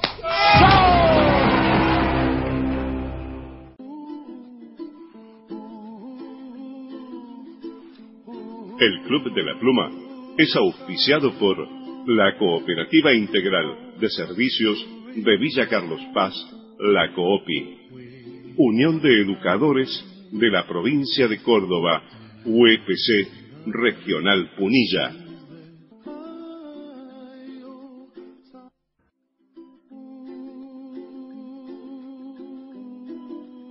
El proyecto comunicacional de integración El Club de la Pluma ha sido declarado de interés por la comuna de Estancia Vieja, provincia de Córdoba, según resolución número 21 barra 2019.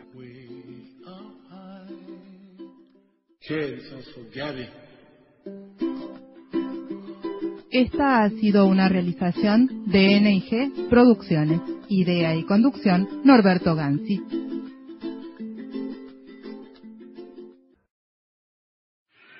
Quisiera que me recuerden sin llorar ni lamentarme. Quisieran que me recuerden por haber hecho caminos, por haber marcado un rumbo, porque emocioné su alma, porque se sintieron queridos, protegidos y ayudados, porque interpreté sus ansias, porque canalicé su amor. Quisiera que me recuerden junto a la risa de los felices, la seguridad de los justos, el sufrimiento de los humildes. Quisiera que me recuerden con piedad por mis errores, con comprensión por mis debilidades, con cariño por mis virtudes. Si no es así, prefiero el olvido, que será el más duro castigo por no cumplir mi deber de hombre. Joaquín Areta.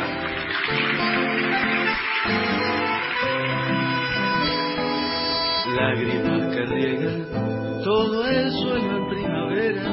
de tu mañana azul que llora y ríe. Nombre que se talla para siempre en la madera de los que sin estar están y viven. Voces que te nombran y se aferran al color de esa insolencia alegre que inventaste. Ríos, muchedumbre de un subsuelo que volvió para quedarse acá, para quedarse. ¿Será verdad que te fuiste con la historia? ¿O será que aún no despertamos? Y que con una antorcha nueva en cada mano vas a volver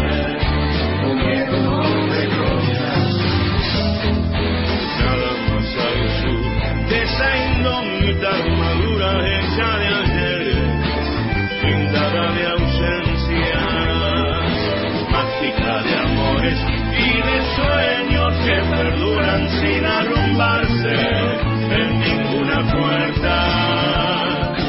Todas esas risas que me viniste a restaurar desde un recondito